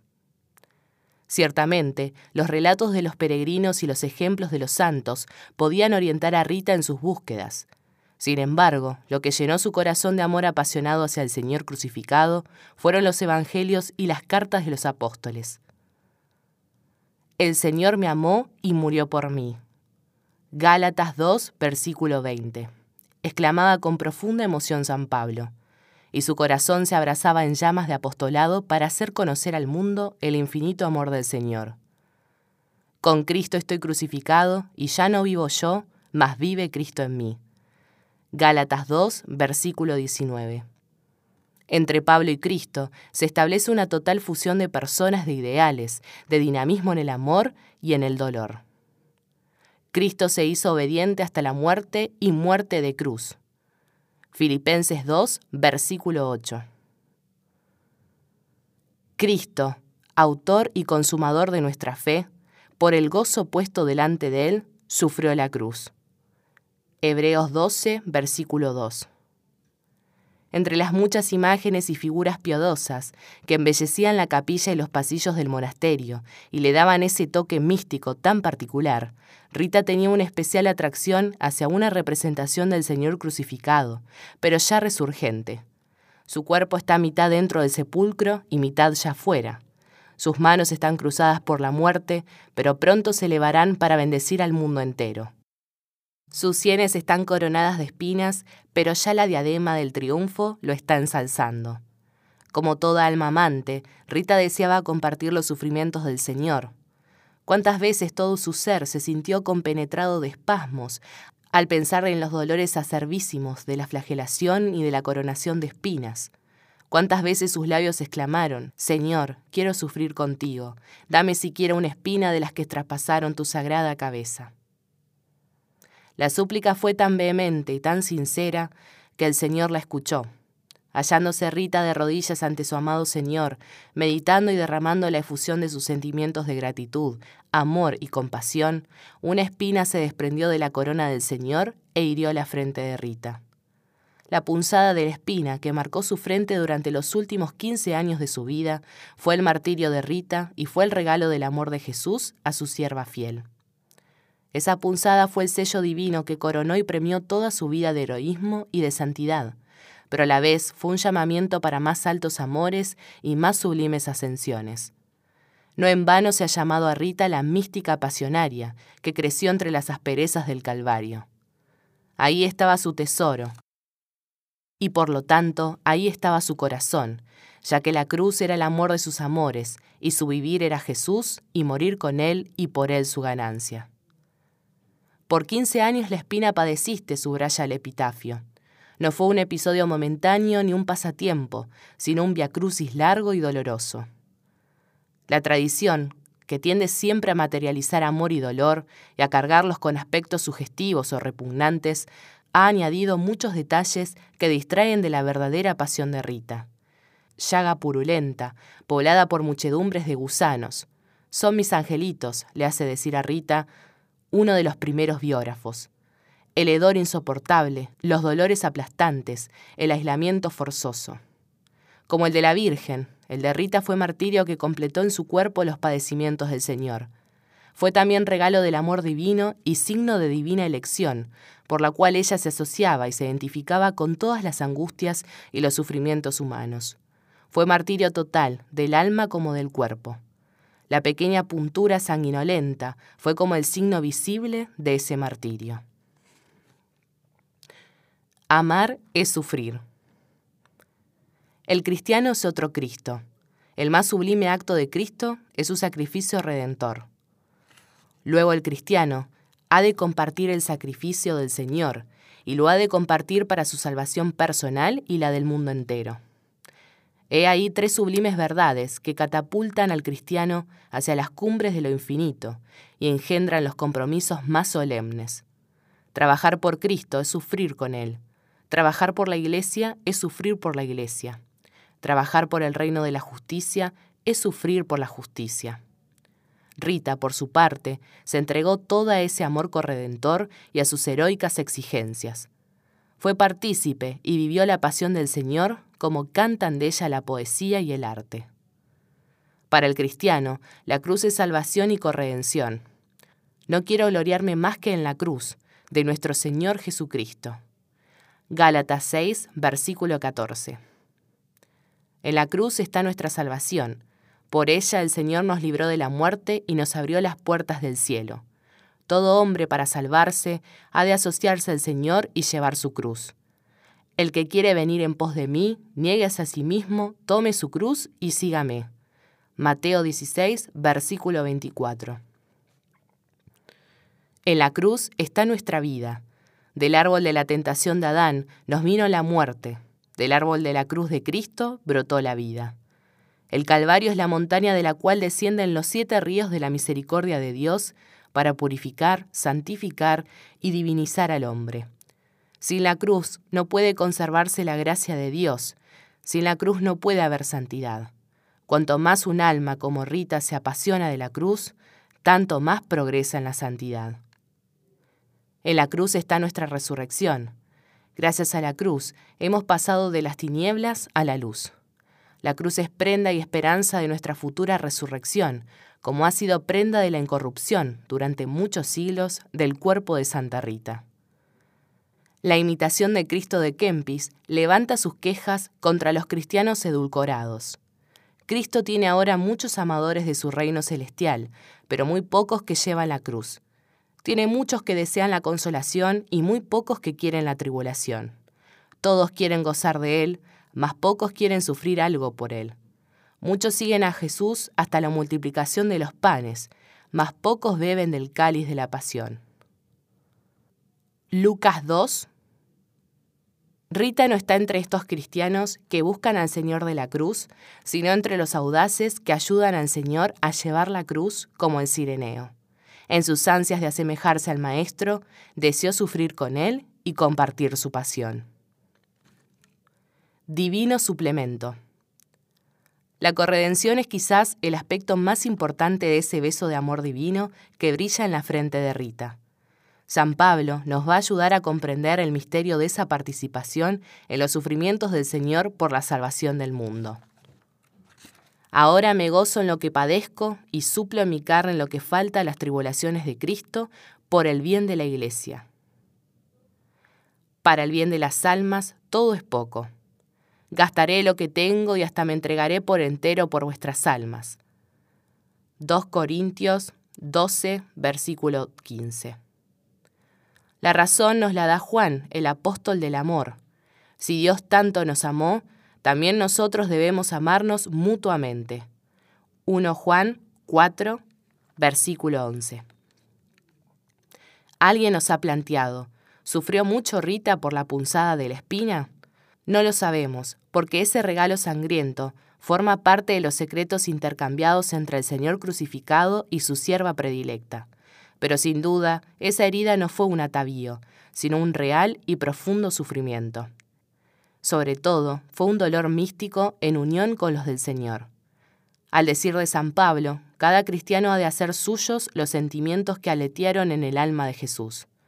Y como los sentimientos de Jesús vibraban de amor por la gloria del Padre y la salvación del mundo, así eran las ansias de su sierva fiel.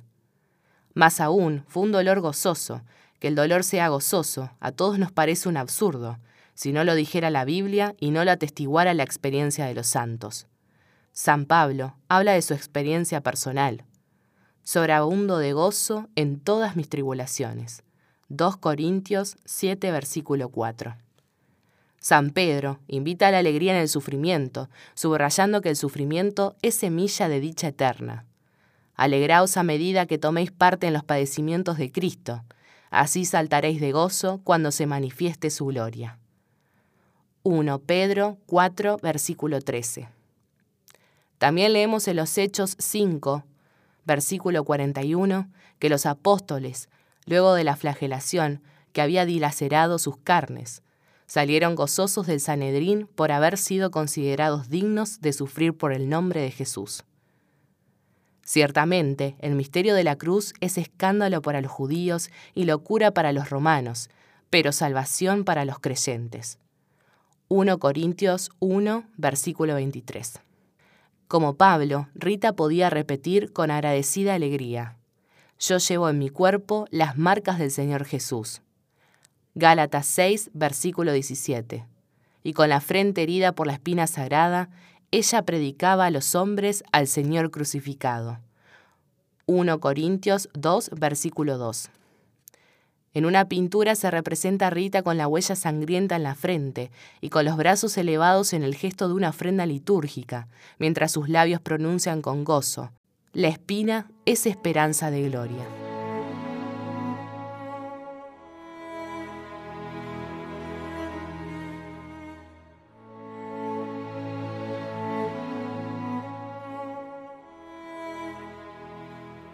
En los brazos del amor. Página 179. 40 años de heroísmo. Rita vivió en el monasterio durante 40 años, y fueron 40 años de heroísmo. ¿Qué significado tiene todo ello para nuestros ojos modernos? Significa que durante 40 años Rita vivió santamente en la plena fidelidad a sus votos, amando y sirviendo a Dios y al prójimo con toda la generosidad de su corazón. Significa que durante 40 años Rita renunció a su voluntad para cumplir la de la superiora y prestarse a los deseos de sus cohermanas. A veces el gesto de la obediencia podía parecer ridículo y hasta necio, como regar un tronco seco, excitando quizás el buen humor de las compañeras. A Rita no le importaba que el mandato fuese ridículo o sensato. Para ella era sagrado todo lo que venía de la autoridad competente. Para ella era como la manifestación de la voluntad de Dios. Durante 40 años guardó perfectamente la castidad, rechazando toda tentación, todo pensamiento o deseo impuro, ofreciendo su corazón solo al Señor como un altar de amor y de sacrificio, y buscando en todo la divina complacencia. El epitafio con deslumbradoras palabras sintetizó la vida de Rita. Ella se entregó toda al amor. Durante 40 años no quiso poseer nada, ni usar de nada sin permiso. Lo poco que necesitaba para su comida y vestido lo solicitaba no como un derecho, sino como un acto de caridad que se hace un pobre, ya que ella se hizo pobre con Cristo pobre. Rita había buscado el silencio y la soledad, la tranquilidad y el retiro del claustro, no para disfrutarlos egoístamente, sino para estar más cerca de su amado Señor crucificado, el cual, así como en la agonía había solicitado de los apóstoles el aliento de su presencia y el consuelo de su comprensión, así a lo largo de los siglos sigue pidiendo a los corazones amantes que compartan sus ansias y angustias. Rita veía que muchos no se preocupaban de su vida cristiana, que lastimaban el corazón de Cristo, que vivían y obraban como si no tuviesen alma ni tuviesen un Dios. Con su amor y su fe, con la calidez de sus lágrimas y el fuego de su corazón, ella quería suplir esas ingratitudes y desvaríos, y quería intensificar su amor. Durante cuarenta años mortificó su cuerpo a través del ayuno, la flagelación y las penitencias, pudiendo repetir con San Pablo, Llevo en mi cuerpo los sufrimientos mortales de Jesús para que también la vida de Jesús se manifieste en mí. 2 Corintios 4, versículo 10. Jamás la devoción y la contemplación fueron estériles, sino que siempre fueron motores de dinamismo apostólico y de caridad. Rita, espoliada por las palabras del Señor, todo lo que vosotros hagáis a uno de mis pequeños, a mí lo hacéis. Mateo 25, versículo 40 se abrió a las necesidades del prójimo. Con ello, su maternidad espiritual sublimaba las ansias de su maternidad física y multiplicaba sus beneficios. Esperaban a Rita los fascinerosos y los bandoleros, desterrados de la convivencia civil, pero que necesitaban el aceite de la comprensión que conmoviera sus corazones para vivir como hombres y no como bestias. Los enfermos y los pobres hallaban en ella la ayuda y la sonrisa maternal, que vale más que la ayuda, y a veces alzaban con una hermosa gracia y quizás con algún milagro. El pueblo, agradecido por tantos servicios de amor, con certero epíteto llamó a Rita ángel de paz y consuelo de los hogares. Cuarenta años de heroísmo solo se explican si están iluminados y alimentados por la fe. La fe nos dice que en el prójimo hay que ver a Dios. Cada hombre es un pequeño Jesús. Cuanto más necesitado y angustiado está el hermano, tanto más hay que ver y amar en él a Jesús. Solo con esta visión se comprenden los generosos esfuerzos y los grandes sacrificios de Rita en favor del prójimo. La fe nos dice que todo dolor es una astilla de la cruz del Señor. Ciertamente, ni el dolor ni la cruz son de por sí amables, pero sí que es amable el rostro del Señor crucificado. Aceptar humildemente el dolor es compartir la pasión de Jesús cuántos méritos de salvación y de santificación logra el alma a través de la paciencia.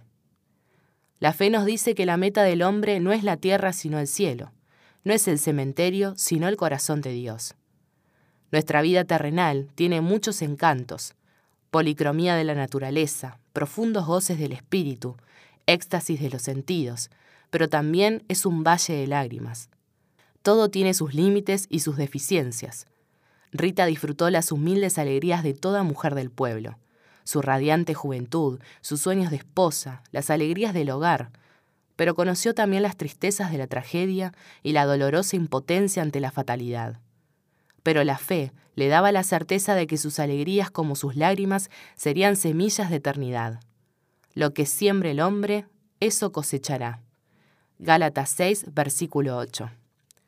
La fe indicaba a Rita que en la vida no hay que desperdiciar nada, que todo puede volverse amor, y el amor es chispas del divino fuego, que santifica al hombre, realiza plenamente su personalidad y renueva el mundo. Hija del dulce amor. El epitafio y el himno primitivo destacaron que el aspecto esencial de la vida y de la santidad de Rita fue el amor. Ella se dio toda al amor, ella es la hija del dulce amor. Igualmente, la antigua iconografía describió las actitudes de Rita como gestos de amor. Todos esos documentos de excepcional valor por su antigüedad y por sus significados nos ofrecen en una visión, si bien retrospectiva, pero cercana a los acontecimientos, una rica trama de amor. El amor de Rita es penitente. La vida religiosa, al decir de San Juan Bergmans, es ya una gran penitencia. No contenta con ello, Rita añadió sus severas penitencias particulares. Por eso se la representa con una disciplina, salpicada de sangre, con la que flagelaba su cuerpo. El amor de Rita es humilde, todo amor es humilde, porque busca a través del olvido propio la alegría del amado. El de Santa Rita fue todo humildad. Aplastada bajo el peso de múltiples tragedias, solo confió en Dios. Un pintor de la primera hora, para expresar esa humildad, en un gran cuadro, trazó los rasgos de Cristo como soberano majestuoso, a cuyos pies está de rodillas Rita, pero en tamaño tres veces menor. El amor de Rita es gozoso, recibió en su frente las espinas de Jesús como un regalo del amor divino. Se santificó en el amor a la cruz y en la fidelidad a la voluntad de Dios. El amor fue incondicional como la entrega fue total. Pese a su pequeñez, Rita se insertó en la divina gravitación del amor. Enfiló la barca de su vida en la correntada del amor de Dios sin hacer preguntas ni pedir explicaciones, sino simplemente confiándose el amor como Juan el apóstol. Nosotros hemos creído en el amor. 1 Juan 4, versículo 16. Ciertamente, todo lo ha recibido del Señor, pero nada guarda para sí, sino que todo se lo dedica a Él en el gesto litúrgico de un perenne ofertorio de todo su ser, de sus sentimientos como de sus actividades. El amor de Rita es dinámico. Mi amor es mi peso, exclama San Agustín. El amor arrastra una adhesión sin restricciones al amado y a compartir todas sus ansias. La prueba más patente de ese amor es el celo por las almas hasta sacrificarse por ellas. Con Francisco de Asís, su coterráneo, Rita podía repetir, No me considero amigo de Cristo, sino amo las almas que Él tanto amó. Cristo y los cristianos formamos un solo cuerpo. Quien ama la cabeza, Cristo, ha de amar también a los miembros, los cristianos, y trabajar por su salvación. El amor de Rita es corredentor. Compartió el amor y el dolor del Señor, y transformó el dolor en amor, la muerte en vida, la cruz en luz de resurrección. Rita no se replegó sobre sí misma, sino que se abrió al mundo de Dios y al mundo de los hombres. En la tragedia y con el corazón herido en sus más sagrados derechos, Rita no pensó en sí misma, sino en los demás. Para evitar a los hijos un futuro incierto e innoble, prefirió que muriesen con el beso de la inocencia, para que los asesinos de su esposo no viviesen bajo la amenaza de la venganza. Se adelantó otorgando el perdón y trabajó para lograr una pacificación completa. Durante los 40 años de su vida religiosa, con sus ritmos de oración y de trabajo, de renuncias y de fidelidad a los votos, Rita vivió heroicamente su vida y compartió plenamente la comunión de los santos, o sea, ese místico intercambio de vida y de gracia, de amor y de santidad, de méritos y de sacrificios, entre los que tienen más con los que tienen menos. Madura para el cielo, Rita esperaba impaciente la llamada del Señor. Poesía y fraternidad. Rita pasó los últimos cuatro años de su vida postrada en cama. Los achaques de la edad, ya había cumplido holgadamente los setenta. Las torturas de la espina, las pesadillas del pasado, las mortificaciones y las penitencias habían minado su cuerpo, si bien su espíritu conservaba la más fresca lozanía. Todas las religiosas deseaban complacer a Rita, a la que consideraban como la abuelita del convento la mimaban y la servían con las mayores atenciones y con la alegre ternura propia de las que consagraron su corazón al amor. Rita agradecía con su sonrisa luminosa, pero sufría por crear molestias y por no poder ser útil en nada al convento. En el último invierno, mientras el frío azotaba hombres y animales y la nieve cubría con blanca colcha las quebradas y serranías, una parienta de Rocaporena fue a visitar a Rita. El diálogo fluía suelto y chispeante a caballo de los recuerdos y de las preocupaciones de las dos mujeres. Al final, una y otra se encomendaron a las recíprocas oraciones. Antes de despedirse, la prima cortésmente le preguntó si en algo podía complacerla. Oh sí, contestó la enferma. Desearía que al llegar a Rocaporena entraras en el jardín de mi casa, cortaras una rosa que ha brotado y me la trajeras. La buena mujer y las religiosas se miraron unas a otras con estupor, pensando que Rita divagaba en el delirio, ya que con semejante frío y con esa mortaja de nieve que ellas contemplaban con estremecimiento de la ventana, ninguna flor podía brotar. La primera hizo el trayecto, apenada y preocupada, porque ya le parecía inminente la muerte de Rita. Sin embargo, llegada a la pequeña aldea, entró en el jardín y con asombro indecible vio que sobre una rama desnuda y cubierta por la escarcha temblaba y resplandecía una rosa en flor roja y aterciopelada. Ante esa magnificencia y ante ese desafío de la naturaleza, la buena mujer se persignó, cortó el tallo y teniéndolo en la mano como una reliquia, retornó deprisa al convento y lo depositó entre las manos de Rita, la que lo recibió como un regalo del cielo y una sonrisa de su amado, y no se cansaba de dar gracias a Dios junto a las exclamaciones de fervor y de admiración de todas las religiosas. En otra oportunidad, siempre durante el crudo invierno, Rita pidió a esa misma prima otro favor. Ya que has sido tan amable de traerme la rosa, te ruego que vuelvas al jardín de mi casa. Allí encontrarás dos higos maduros. Tráemelos. Esta vez, la parienta no dudó ni pensó fuera un delirio de la fiebre donde encontró dos higos maduros abrillantados por sendas gotas de miel abajo. Los envolvió delicadamente y lo más pronto los llevó a Rita. ¿Fue capricho senil? ¿Fue quizás milagro? Opinamos que ni lo uno ni lo otro.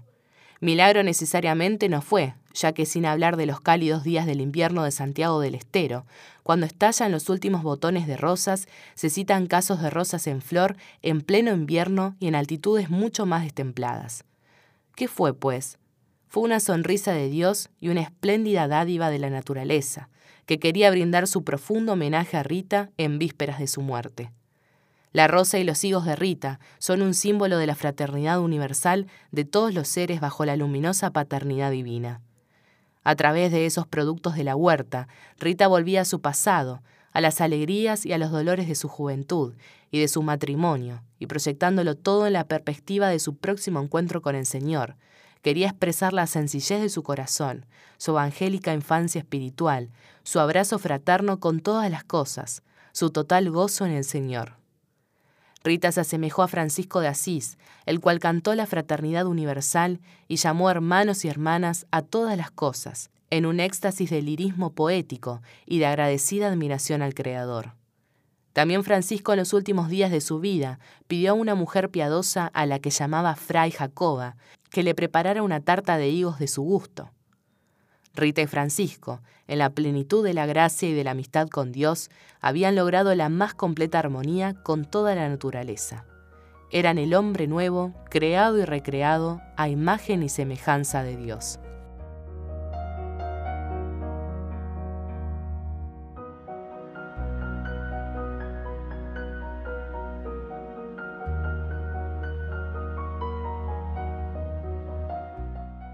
Una santa sin sepulcro. Página 195. Funerales triunfales. A la muerte de Rita, además de las hermanas, se hallaban presentes dos varones, los que estaban de rodillas ante ella como ante una santa. Uno de ellos, el carpintero Paquito Bárbaro, besaba devotamente las manos de Rita mientras tenía las propias estropeadas por la artritis. Con mucho gusto él hubiera hecho un lindo ataúd para depositar en él ese bendito cuerpo. Pero ¿qué podía hacer con esas manos baldadadas?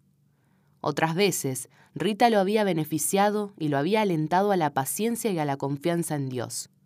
Una vez más, se había encomendado a las oraciones de la santa, esperando la curación. Quizá fue solo un deseo o una muda imploración. El hecho es que el primer regalo de Rita muerta fue para el carpintero Paquito, el cual sintió que un fuerte calor y un agradable hormigueo atravesaban y estremecían sus manos, y enseguida las sintió sanas, ágiles, capaces, como años atrás, de manejar el serrucho, la garlopa y el martillo. Como homenaje de gratitud, no solo construyó la caja, sino que se hizo pintar en casa un cuadro de la santa.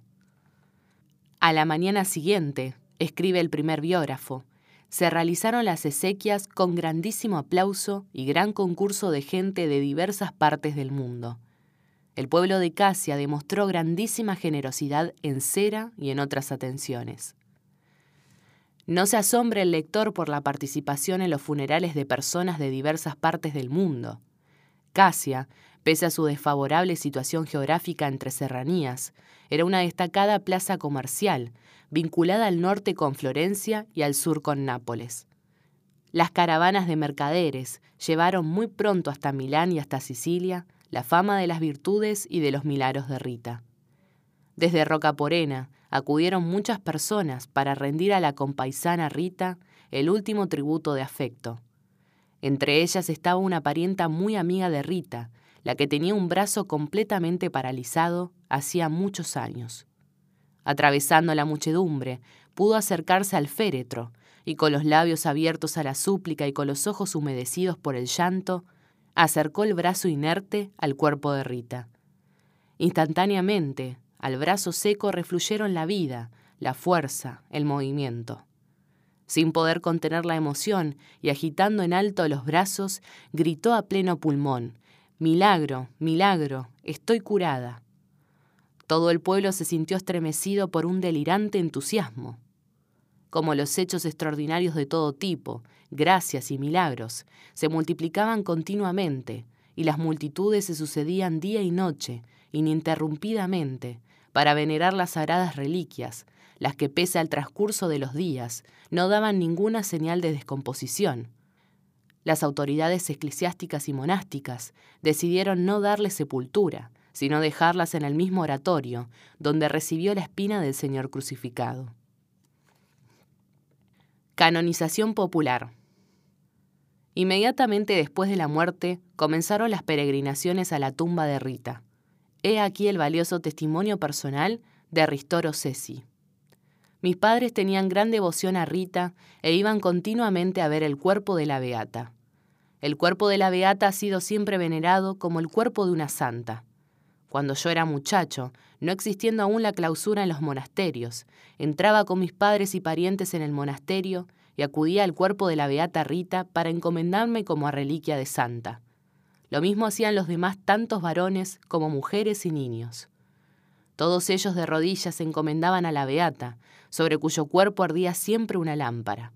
Las religiosas nos acompañaban y rezaban con nosotros. La procesión popular, es decir, de ricos y de pobres, de doctos y de ignorantes, de eclesiásticos y de laicos, todos necesitados de los favores de Rita, comenzó desde la primera hora y después de cinco siglos continúa impertérrita hasta nuestros días, sin señal alguna de cansancio o de hartura. El 22 de mayo fue declarado fiesta a todos los efectos por las autoridades. En ese día, la Intendencia Municipal ofrecía al monasterio su homenaje de cera, aceite y otros regalos. De todos los pueblos vecinos se acudía al santuario de Rita. Escribe un párroco. Desde mi nacimiento recuerdo que de los pueblos vecinos, varones, mujeres y niños, se dirigían en procesión a Casia para venerar el cuerpo de la Beata. Todos acudían rezando y cantando el himno de la Beata. Dentro de la iglesia, el gentío es tanto que uno revienta por la gran presión. ¿Quién hubiera dicho que los caminos y las quebradas de Casia resonarían de cantos gozosos y de cien campanas por esa oscura y pequeña campesina, que no había hecho nada de grande, sino que se entregó toda entera al amor?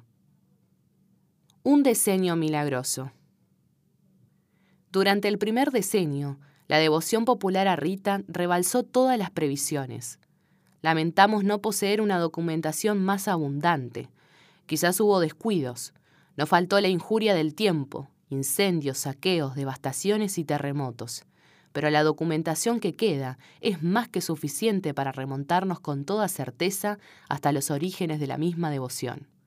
Ante la avalancha de los hechos extraordinarios que la gente atribuía a la Beata Rita, sin distinguir mucho si eran gracias o milagros, o como se dice en teología, si las gracias eran sobrenaturales, preternaturales o naturales, y ante las montañas de ex votos con que los beneficiados expresaban su gratitud a la gentil dramaturga de Casia, en 1457, diez años después de la muerte, dos iniciativas de gran envergadura marcaron una etapa fundamental en la devoción a Rita.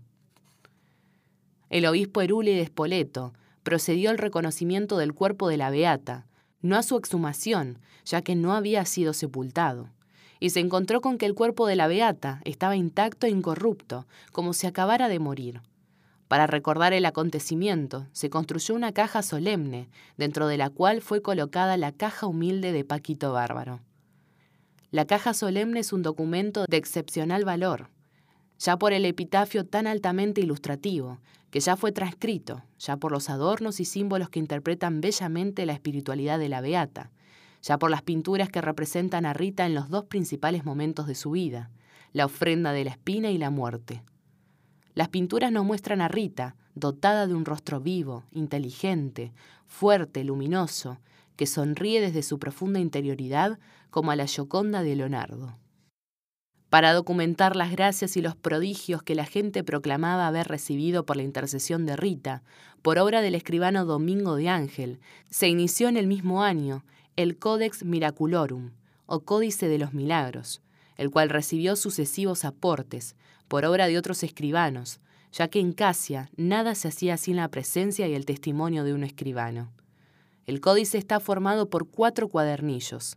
El primero describe 11 milagros acaecidos entre el 25 de mayo y el 18 de junio de 1457. El segundo contiene 21 milagros registrados entre 1487 y 1503. Los otros dos describen los milagros desde 1524 y 1563. El Códice de los Milagros está encabezado por un prólogo solemne. La honestísima señora Rita, después de haber pasado 40 años como monja en el monasterio de Casia y habiendo vivido en la caridad al servicio de Dios, finalmente entró en la eternidad. Y Dios, queriendo señalar a los demás su vida, para que como ella vivió sirviendo a Dios con ayunos y oraciones, así vivan también los otros cristianos, por los méritos de la Beata Rita, obró admirables milagros y prodigios. El elogio del escribano es espléndido, pero mucho más luminosa y comprendedora, como se dice en la actualidad, es la interpretación que él hace. Rita es un regalo de Dios a los hombres, y Dios nos la ha dado no solo para curar brazos estropeados o para enderezar piernas rotas, como escribe salerosamente Trapp, sino sobre todo para curar las desafinaciones y las cuerdas rotas en lo interior de las conciencias. Por eso nos la ofrece como modelo o proyecto de vida, demostrando que a todos es posible una hermosa vida cristiana, vivida en el amor a Dios y al prójimo. Y los milagros son el sello divino, la prueba palpable del perenne valor de esa imitación, basada sobre el servicio voluntario por amor. De esta manera, tan bíblica y tan psíquicamente sana, los santos no son nuestros factotums, ni nuestros curalo todo, ni nuestras coartadas, con los que disfrazamos nuestras cobardías o nuestras perezas, o nuestras falencias, ni han de pagar por nuestros platos rotos, sino que son ejemplo y estímulo de vida cristiana. Canonización oficial. Luego de un siglo y medio de ininterrumpida devoción, finalmente las autoridades comunales y eclesiásticas de Casia se movieron para que su excelsa patrona fuera oficialmente canonizada. El proceso informativo acerca de las virtudes, la fama de santidad, el culto antiquísimo y los milagros de la monja Agustina se desarrolló en 1626. La primera tarea de la comisión fue examinar el cuerpo de Rita y se encontró con que el cuerpo de la sierva de Dios se conserva íntegro, blanco e incorrupto, como si hubiera muerto recientemente mientras ya pasaron 180 años. Esa incorrupción total duró hasta el año 1703, en el que luego de un diluvio de lluvia y de vientos huracanados, sucedió un espeluznante terremoto que arrasó Acacia y pueblos aledaños. Por los derrumbes de la iglesia y del monasterio, el cuerpo de la beata Rita fue colocada en una choza de la huerta, donde quedó dos años y donde, en comunión con los sufrimientos de todo el pueblo, sufrió el menoscabo parcial de la incorrupción. La comisión analiza y describe los numerosos cuadros y telas en que Rita está representada y cuenta también los ex votos que recuerdan las gracias recibidas y que son 216. La mayor parte del tiempo, la comisión la dedica al interrogatorio de 51 testigos. De entre tan numerosos testimonios, escogemos algunos. Es pública voz y fama que la Beata practicó en grado grande la virtud de la caridad, no solo amando a Dios, sino cordialmente también al prójimo y a los enemigos, y rezaba por los que le habían asesinado al marido. Todo esto lo he leído también en los libros impresos. La beata Rita vivió heroicamente y se ejercitó mucho en la paciencia, humildad, obediencia y castidad, y murió en concepto de santidad. Mi confesor, el padre Francisco, el cual era también confesor de las monjas, me destacaba mucho las virtudes de la fe, de la esperanza y de la caridad de la beata, y me dijo varias veces que a la muerte de Rita tocaron las campanas sin que nadie las moviera.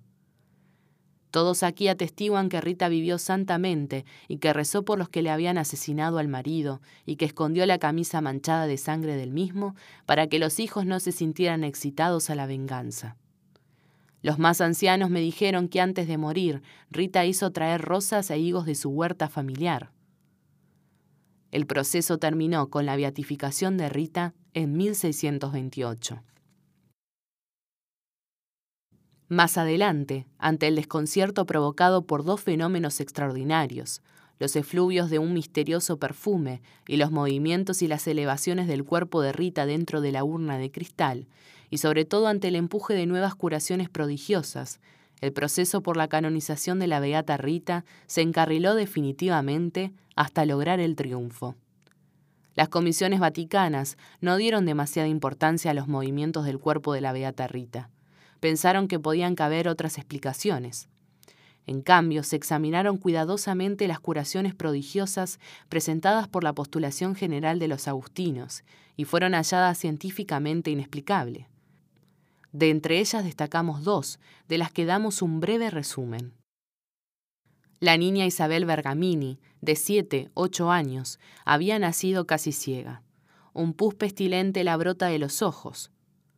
La entregan al monasterio de Casia, donde vive una tía, para que la beata la cure o la lleve al cielo.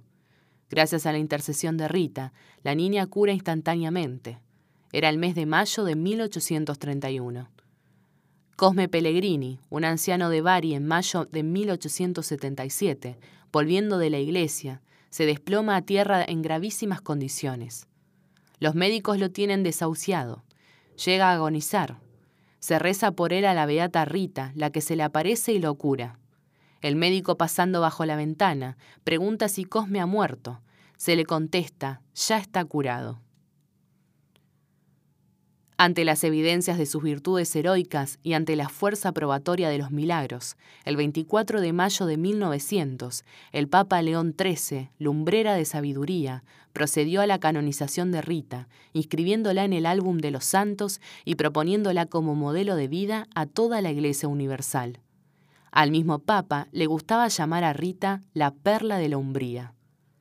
En Casia, cómo se recibió la noticia de semejante triunfo para la buena Rita, a la que el pueblo proclamara Madre de la Patria. Parece que no hubo fiestas ni homenajes especiales. El gobierno liberal y masónico de la época acababa de suprimir las órdenes religiosas y de nacionalizar sus bienes. Más que tiempos de regocijos y de júbilo popular, eran pues tiempos de tristeza y de duelo. A Rita, ya oficialmente santa, no le desagradaron quizás la discreción y la modestia de los festejos. Humilde durante toda su vida, quiso ser humilde también en el máximo esplendor de la gloria. Y ahora ya canonizada, quiere seguir la misma trayectoria. Si el amor a los humildes fue la característica de su vida, ahora desde el cielo y ya en el gozo de su Señor, sigue sembrando, a manos llenas, gracias y milagros entre los humildes que le invocan en sus angustias.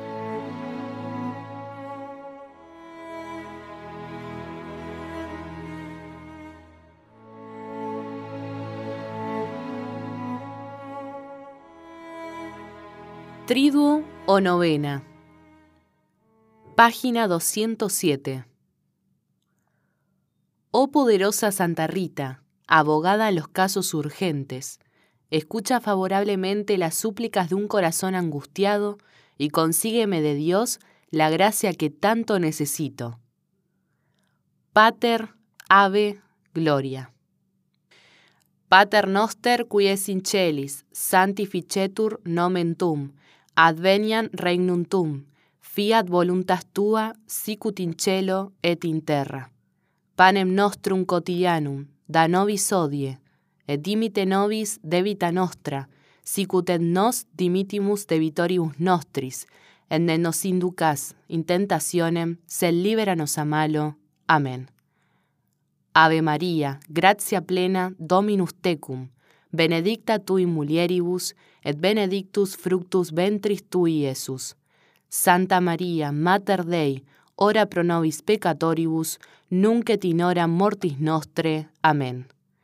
Gloria Patri et Filio et Spiritui Santo, sicut erat in principio et nunc et semper et in saecula saeculorum. Amén. Oh poderosa Santa Rita, abogada en los casos desesperados, seguro del poder de tu protección, yo recurro a ti. Bendice mi firme esperanza de conseguir por tu intercesión la gracia que tanto necesito. Pater, Ave, Gloria. Pater noster qui es in celis, sanctificetur nomen tum, advenian regnum tum, fiat voluntas tua, sicut in cielo et in terra. Panem nostrum quotidianum, da nobis odie, et dimite nobis debita nostra, sicut et nos dimitimus debitoribus nostris, et ne nos inducas in tentationem, sed libera nos a malo. Amén. Ave María, gratia plena, Dominus tecum, benedicta tui mulieribus, et benedictus fructus ventris tui, Iesus. Santa María, Mater Dei, ora pro nobis peccatoribus, nunc et in hora mortis nostre. Amén. Gloria Patri et Filio et Spiritui Santo, sicut erat in principio et nunc et semper et in saecula saeculorum. Amén. Oh poderosa Santa Rita, socorro de la última hora, a ti recurro con fe y amor, siendo tú mi último refugio en esta ocasión intercede por mí y yo te bendeciré por toda la eternidad. Pater, Ave, Gloria. Pater noster qui es in celis, sanctificetur nomen tum, advenian regnum tum, fiat voluntas tua, sicut in cielo et in terra. Panem nostrum quotidianum, da nobis odie, et dimite nobis debita nostra, sicut et nos dimitimus debitoribus nostris, en ne nos inducas in tentationem, sed libera nos a malo. Amén. Ave María, gratia plena, Dominus tecum, benedicta tui mulieribus, et benedictus fructus ventris tui, Iesus. Santa María, Mater Dei, ora pro nobis peccatoribus, nunc et in hora mortis nostre. Amén. Gloria Patri et Filio et Spiritui Santo, sic ut erat in principio, et nunc et semper, et in saecula saeculorum. Amen.